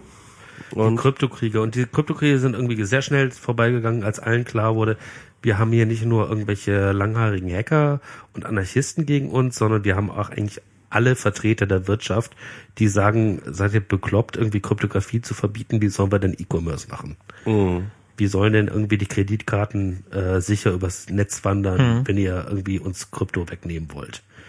Ähm, und dann war die, also dann war der Drops gelutscht und äh, dann hat auch irgendwie weder in Deutschland noch in Amerika irgendwie jemand nochmal Anstalten Und eins der wesentlichsten Entwicklungen, die damals, glaube ich, den Ausschlag gaben, war die Entwicklung von SSL für die Browser, ja. was jetzt kaputt ist. Ähm, das ist echt schwierig zu sagen, was daran jetzt kaputt ist. Also ähm, ich, also ich bin ein großer Feind von diesen Wissenschaftsjournalismus-Schlagzeilen, ähm, wie im Wissenschaftsjournalismus, also wie oft da schon Krebs geheilt wurde, äh, während dann eigentlich nur ein Paper veröffentlicht worden ist, wo gesagt wurde, in einer bestimmten Kontrollgruppe hat man jetzt den und den interessante Beobachtung und das könnte vielleicht in Zukunft mal. Ähm, also das äh, so ähnlich kommt es mir halt vor. Also die Schlagzeile ist halt irgendwie Kryptographie wurde kaputt gemacht und das ist halt sehr sehr verkürzt gesagt. Also äh, vielleicht kann man dann auch wirklich noch mal zu den Autoritäten Täten gehen. Bruce Schneier, von dem wir irgendwie alle Kryptographie gelernt haben, der hat ein großes Buch gemacht, Applied Dachte, Cryptography. von Zimmermann haben wir das gelernt. Ja, Ja. Ja. Also, ähm, also er hat ein großes Buch mit, mit Algorithmensammlungen und Erklärungen gemacht, Applied Cryptography, er hat dann später äh, Bücher geschrieben, die so ein bisschen in eine andere Richtung gehen, wie zum Beispiel, was hat dieses Security-Theater eigentlich gesellschaftlich für einen Wert und ähm, was, was bedeutet Sicherheit eigentlich so als abstraktes Konzept? Also ist dann stark von diesem äh, Source Code und Mathematik äh, Sicherheit weggegangen zu einer gesellschaftlichen Betrachtung. Aber dieses Applied Cryptography ist halt irgendwie so der Standard, ähm, den wir uns da mal angucken sollen. Und der macht halt auch einen Blog darüber und ähm, er war vor allen Dingen auch einer derjenigen, Entschuldigung, Schneier on Security ist jedem Genau. zu empfehlen. die mit Glenn Greenwald, äh, von Glenn Greenwald wurde halt gesagt, hier, guck dir doch mal die neuen Enthüllungen von Snowden an und sag mal als Kryptograf was dazu. Ähm, das durfte er eine Zeit lang äh, nicht sagen, dass er derjenige war. Dann hat er irgendwie so ein bisschen ominös rumgeblockt, aber seit irgendwie ein paar Tagen darf er das wohl irgendwie sagen, weil das beim Guardian so entstanden, äh, erschienen ist. Und ähm, ja, er bringt's halt auf die auf die äh, auf die Formel äh, die Mathematik funktioniert noch genauso wie vorher. Aber äh, mit der Einschränkung Math has no agency. Also Code has agency and the code is subverted. Ähm, also die Mathematik an sich hat keine Handlungsfreiheit die handelt nicht. Äh, die bleibt weiterhin bestehen. Also ein guter Algorithmus bleibt ein guter starker Algorithmus äh, Das hätte ja durchaus auch anders laufen können. Also ähm, Hätte auch. Das und sind ja es, auch alles es gibt auch Mathematiker. Anzeichen, also da wird so ein bisschen rumorakelt und da müssen wir jetzt irgendwie Kaffeesatz lesen. Also es gibt halt in diesen Snowden-Enthüllungen so ein Ding, wo drin steht, hey, vor ein paar Jahren ist der NSA ein großer Kryptograf- 2010. wahrscheinlich 2010 ein großer kryptografischer Durchbruch gelungen. Und was das genau heißt, weiß man einfach nicht. Ähm, es gibt aber irgendwie Leute, die sagen, es deuten im Moment echt viele Anzeichen darauf hin, dass ähm, der Algorithmus RC4, äh, einer so der bekannteren, also von Ron Rivest, Rivest-Chiffre Nummer 4, ähm, der eine sehr einfache Verschlüsselung bietet und sehr, sehr, sehr, sehr einfach zu implementieren ist. So einfach, dass äh, ich mehrere Leute kenne, ähm, die sich das, die sich den auswendig gelernt haben, also damals aus so einer Paranoia, äh, was ist, wenn alle Kryptographie verboten wird, dann möchte ich auf jeden Fall noch einen Algorithmus auswendig können, Okay. damit, damit ich den dann halt auch implementieren kann. Aber ehrlich gesagt, wir sind kurz davor. Also das ist, ähm, ja, okay, erzähl's mal weiter. Ja. Und da zeigt sich wohl, dass, dass dieser RC4, der halt sehr einfach zu merken, zu implementieren ist und der auch unter Umständen bei SSL eingesetzt werden kann, wenn halt irgendwie da in der Verhandlung gesagt wird, hier, den möchte ich jetzt gerne als Verschlüsselungsalgorithmus, als Stromchiffre nehmen, dass da könnte es sein, dass das damit gemeint ist, dass die NSA den halt irgendwie über den Jordan geschickt hat. Ähm, da gibt's mittlerweile auch schon Anleitungen im Netz, wie man an seinem ähm, SSL sagt, äh, benutzt diesen Algorithmus bitte nicht, sondern einen stärkeren. Kann man das seinem Browser dann beibringen? Kann man zumindest bei Firefox Okay. explizit ausstellen, ja. Aber nur, wenn man den Source macht oder auch?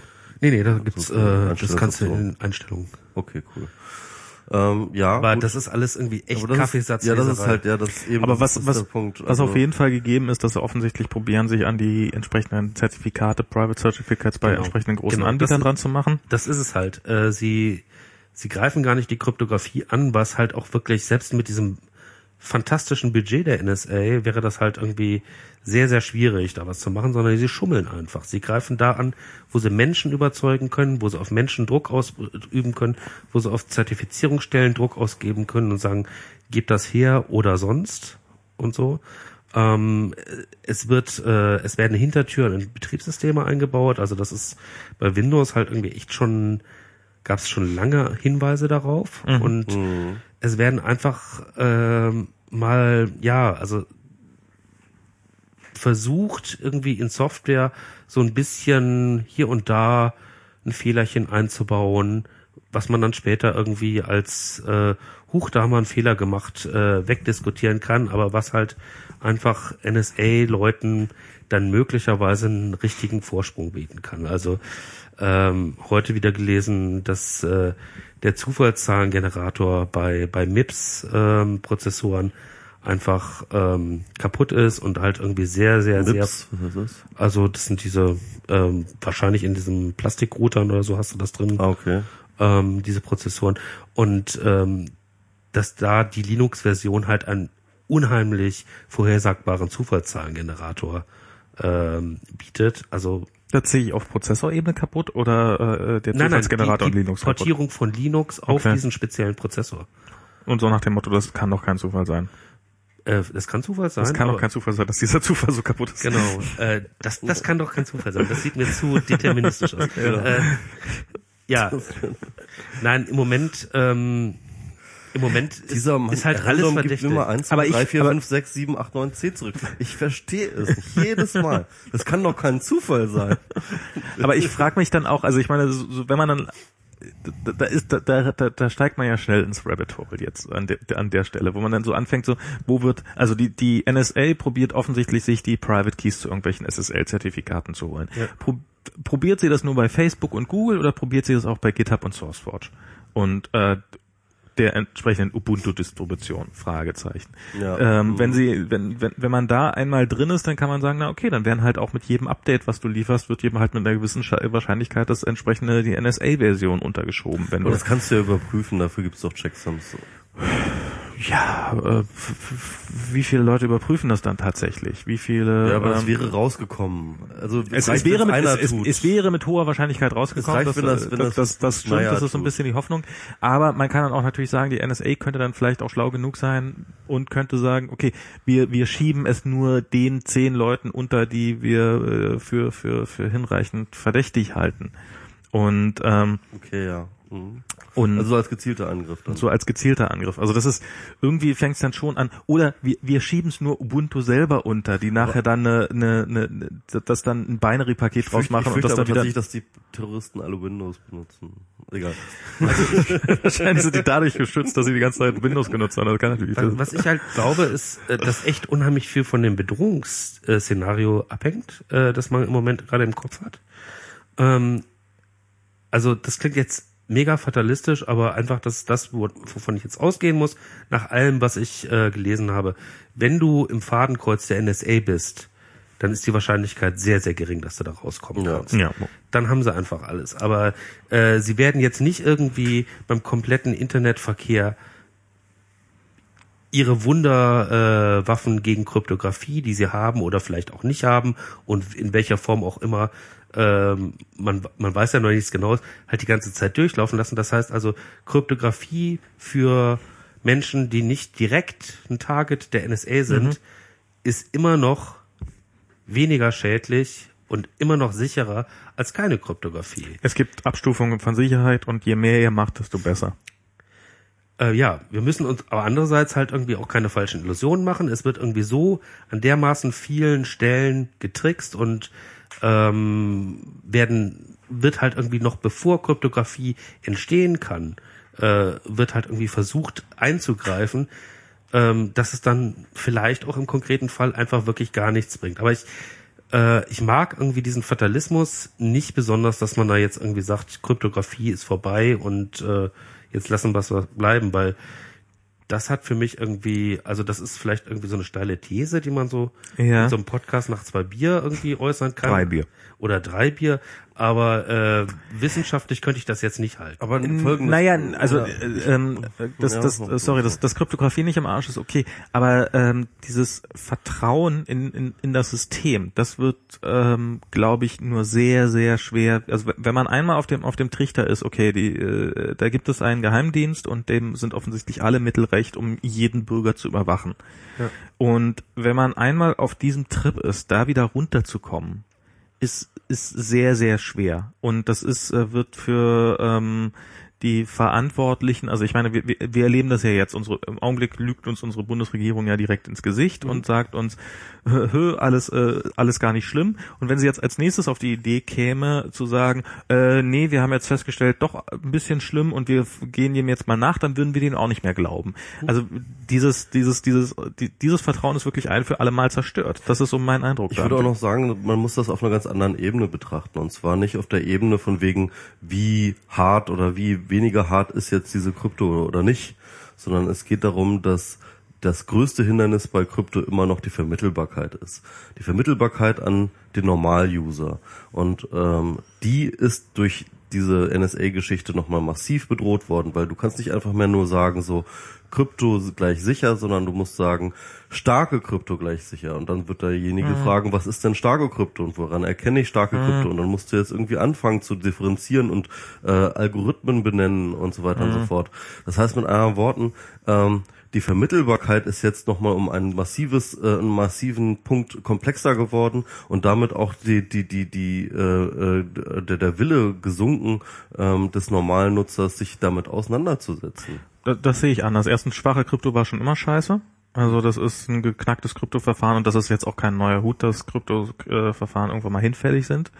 Ähm, äh, andererseits ist die Motivation, Krypto einzusetzen, ist, glaube ich, und ähm, das sagen die alle, die mit dem Thema zu tun haben, massiv gestiegen. Also das ist das, das, das, das, das bei vielen Leuten, nicht äh, leider nicht bei allen und leider nicht bei der Mehrheit, aber bei vielen Leuten angekommen ist, wir müssen, wir sollten doch mal anfangen, unsere Mails zu verschlüsseln, ist zum Beispiel bei mir angekommen und äh, aber auch bei vielen anderen darüber hinaus. Also Glaub ich äh, verschlüssele immer noch nicht im Alltag, weil ich tatsächlich kaum Leute habe, mit denen ich verschlüssele. Also in vielen Fällen merkst du es nicht. Also ich denke mal nicht, dass du deine, ähm, das, also du wirst sicherlich äh, dann deine Mail nicht äh, über eine unverschlüsselte Verbindung abholen, oder? Nee, nee, also dass ich SSL anmache, um Ja. irgendwie beispielsweise äh, mit dem Server zu kommunizieren, das ist eine, die eine Sache, ja, aber Aber es ist ein Gmail-Account, insofern. ja, und äh, nee, aber ich meine jetzt tatsächlich Ende-zu-Ende-Verschlüsselung, also ähm, Ja, es, es ist tatsächlich hart und ich, also noch nicht mal irgendwie mit den meisten meiner Nerd-Freunde schicke ich mir verschlüsselte Mails. Und wie viele hast du diese Woche verschickt oder letzte Woche verschickt? äh, letzte Woche eine Eine verschlüsselte Mail. verschlüsselte. Und da bin ich, glaube ich, irgendwie noch. Ja, das ist so bei mir im, also nee, ich habe glaube ich so, ähm, ich glaube das einzige Mal, das einzige Mal, dass ich verschlüsselt kommuniziert habe per Mail, also per PGP, wo es nicht darum geht, hallo, guck mal, ich habe jetzt Verschlüsselung, du kannst jetzt mit mir verschlüsselt kommunizieren, sondern ähm, wo es konkrete Inhalte ging, war tatsächlich mit Anne Roth zum Absprechen für die Sendung. Das ist das, das war's. Naja, aber ich glaube, wenn wir miteinander kommunizieren würden, hätten wir jetzt äh, standardmäßig S-MIME-Verschlüsselung am Start, immerhin. Ähm, ich finde nach wie vor diesen Streamer-Client äh, gut, mit über den ich äh, viel kommuniziere, mit, ähm, mit Ja, relativ... da würde ich mich, also das, das, das verstehe ich einfach schlicht nicht. Was überzeugt dich daran? Es ist nicht Open Source, es hat niemand drauf geguckt. Es könnte eine komplette NSA-Operation sein. Was genau macht deine Sicherheit da aus? Da ist Verschlüsselung besser als keine Verschlüsselung.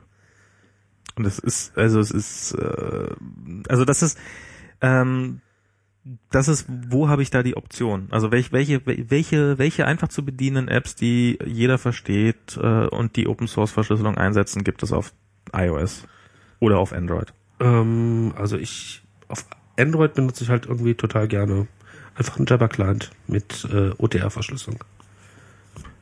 Ja, und dann habe ich auf der Gegenseite irgendjemanden wissen, der, also das, das, das ist halt, ich finde an diesem Freema Client finde ich gut, ähm, das ist, installiert diesen Client, ähm, wisch da ein bisschen drauf rum und es gibt mehrere ähm, Sicherheitsstati, aber die Wahrscheinlichkeit, dass du damit dann äh, sicher Also- kommunizierst, ist sehr hoch. Der Krypto-Algorithmus plus Implementationsvorgaben, also so, so das ganze Framework ist ähm, ein Open Source Ding.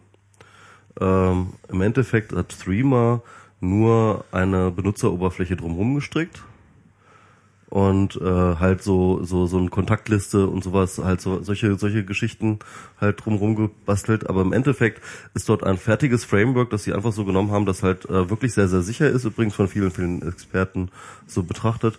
Und äh, das Open Source ist das haben sie einfach so genommen. Und da kannst du da, dem schickst du einfach sagst du halt hier hier ist Verschlüsselung hier hier ist eine Nachricht und kriegst die verschlüsselte Nachricht zurück mit der du dann halt arbeitest und äh, da gibt's einen schönen Podcast, ähm, den ähm, Monoxid mit äh, den Machern gemacht hat. Unter anderem war dann auch jemand dabei, der sich da mit Krypto ziemlich gut auskennt. Ich weiß nicht mehr, wie der Name war von dem Typen, aber der war wohl auch so CCC-Umfeld. Und ähm, die haben dort äh, sehr, sehr, die haben glaube ich so eine Stunde oder so, haben sie da sehr, sehr genau alles, äh, alle möglichen äh, Fragen in dieser Hinsicht abgearbeitet. Und ich hab, muss sagen, das hat mich überzeugt. Okay. Was war das für ein Podcast gleich?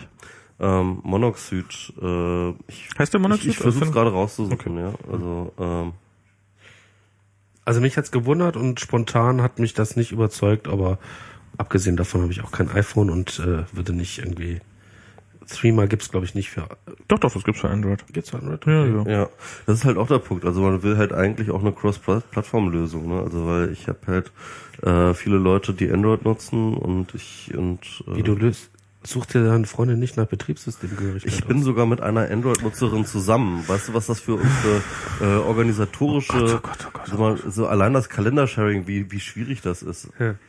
Also Schlimm, auf, schlimm, schlimm, schlimm. Äh, das, äh, die, die, Kalendersharing ist doch gar nicht schwierig mit. Also die, äh, also die, die Crypto macht die Public Domain Lib Networking and Cryptography Library. Und ähm, ja, das ist so eine Sache und das Ganze ist dann in einem Podcast. Wie hieß der? Podcast, äh, habe ich den hier auch verlinkt? Da ja, monoxid.de, die Wahrheit. Ach, die genau, Wahrheit. genau. Threema Smartphone Messenger mit Verschlüsselung. Ähm, kann man sich anhören, äh, ist kurzweilig und man lernt ein bisschen was und äh, ich habe danach auf jeden Fall Vertrauen gefasst in Threema. Äh, ich werde es mir mal anhören. Ich werde da mal ein bisschen weiter gucken. Ähm, Im Moment bin ich noch nicht komplett überzeugt, aber muss Ja. nichts heißen. Gut, äh, wollen wir da noch weiter drüber reden oder ist das jetzt durch das Thema? So richtig kontrovers sind wir heute gar nicht geworden. Ne? Ich habe das Gefühl, ich habe irgendwie total viel Wolltest du erzählt. trollen? Nee, ich wollte auf, lieber nicht trollen. Mhm, okay. Mit Troll-Podcasts habe ich nicht so gute Erfahrungen gemacht. Aber ähm, ich dachte Waren halt, etwa auch andere Leute anwesend? reden wir nicht drüber. ähm, ich, ich dachte halt, das wäre irgendwie hier so ein total kontroverses Ding, wo dann irgendwie am Schluss die Fetzen fliegen und äh, Kannst du haben, wenn du, machen also wenn du drauf bestehst, dann kannst du nur, wenn, wenn Max und ich alleine reden. okay. Also, Dann zerstreiten wir uns über die dämlichsten Dinge. kannst jetzt eine Facebook-Seite anlegen oder sowas. Das ist so. Nein, wir, wir sind doch eigentlich ganz brav immer. Zu Gästen jedenfalls, ja. Okay. Ja, ich, ich muss auch sagen, also ich fühle mich irgendwie nett behandelt. Du sitzt sehr weit in der Ecke da. Du, du machst so ein bisschen, als ob du gleich in die Wand kriechen würdest. Aber ansonsten siehst du. Ich würde sagen, damit haben wir jetzt eigentlich... haben auch- wir's, ja? Haben wir es, oder? Ja. Ja, würde ich auch sagen. Oder hast du noch was auf dem Herzen? Nein, ich habe gar nichts auf dem Herzen. Nein, ich meinte jetzt natürlich unseren Gast. Äh, Wen? Ja, also Also, ich, ich äh, will Er fühlt, sich, er fühlt sich zu wenig getrollt. Das Nee, ist, ich, ich, ich möchte einfach nochmal kurz auf diese Erkenntnis, die ich dann irgendwie am Ende von diesem Jugendhackt-Wochenende hatte, irgendwie, die Welt kann auch irgendwie echt schön sein. Das Internet kann einfach irgendwie ein wunderbares Werkzeug sein, was uns alle bereichern und was mehr aus uns herausholt, als die Einzelne jemals alleine lösen könnte. Es könnte wirklich eine total tolle Welt mit offenen Daten für alle sein, aber ähm, ja, auf der anderen Seite halt irgendwie diese Dauerdepression durch nichts funktioniert, es ist äh, alles schrecklich äh, da draußen im Netz, man wird äh, von irgendwelchen Neandertal-Maskus äh, fertig gemacht. Ähm, oder Mann nicht, aber äh, Menschen werden davon fertig gemacht. Und äh, überhaupt Wahlkampf haben wir jetzt auch noch gar nicht drüber geredet, dass wir irgendwie eine Stimmt. Bundesregierung haben werden, die auch wieder keiner haben will und äh, furchtbar. Aber also das ist halt irgendwie so dieses Yin Yang. Also äh, wir haben irgendwie so das tollste Werkzeug, was die Menschheit jemals hatte und was uns alle irgendwie, was das Beste aus uns allen herausholen könnte. Und, Und wir äh, nutzen das nur, um und darüber trotzdem zu... sind wir de depressiv. Das muss eigentlich nicht sein. Vielleicht ist es ja fast ein Automatismus. Ich habe neulich einen Podcast über Selbstmorde. schöner, so ein schöner ja, das war ein sehr schöner Schlusssatz, das stimmt. Das war jetzt so ein sch- schöner Schlusssatz. Hört noch Freakonomics ja über. Selbstmorde. Da geht es auch darum, dass man gerade in den besonders tollen Gesellschaften und je glücklicher die Gesellschaft ist, desto, desto höher ist die Wahrscheinlichkeit auf Depression. Also insofern, vielleicht ist ja unsere Depression nur Ausdruck davon, wie gut es uns eigentlich geht. Aber nein, ein ich, dein, dein Schluss war es war besser. Dein, deins war besser. Na gut. Bis zum nächsten Mal. Bis Ich nächsten hau jetzt Mal. gleich Joel nochmal an, ob er nochmal zu Nerds FM kommt und dann ein bisschen über Krypto erzählt. Tschüss.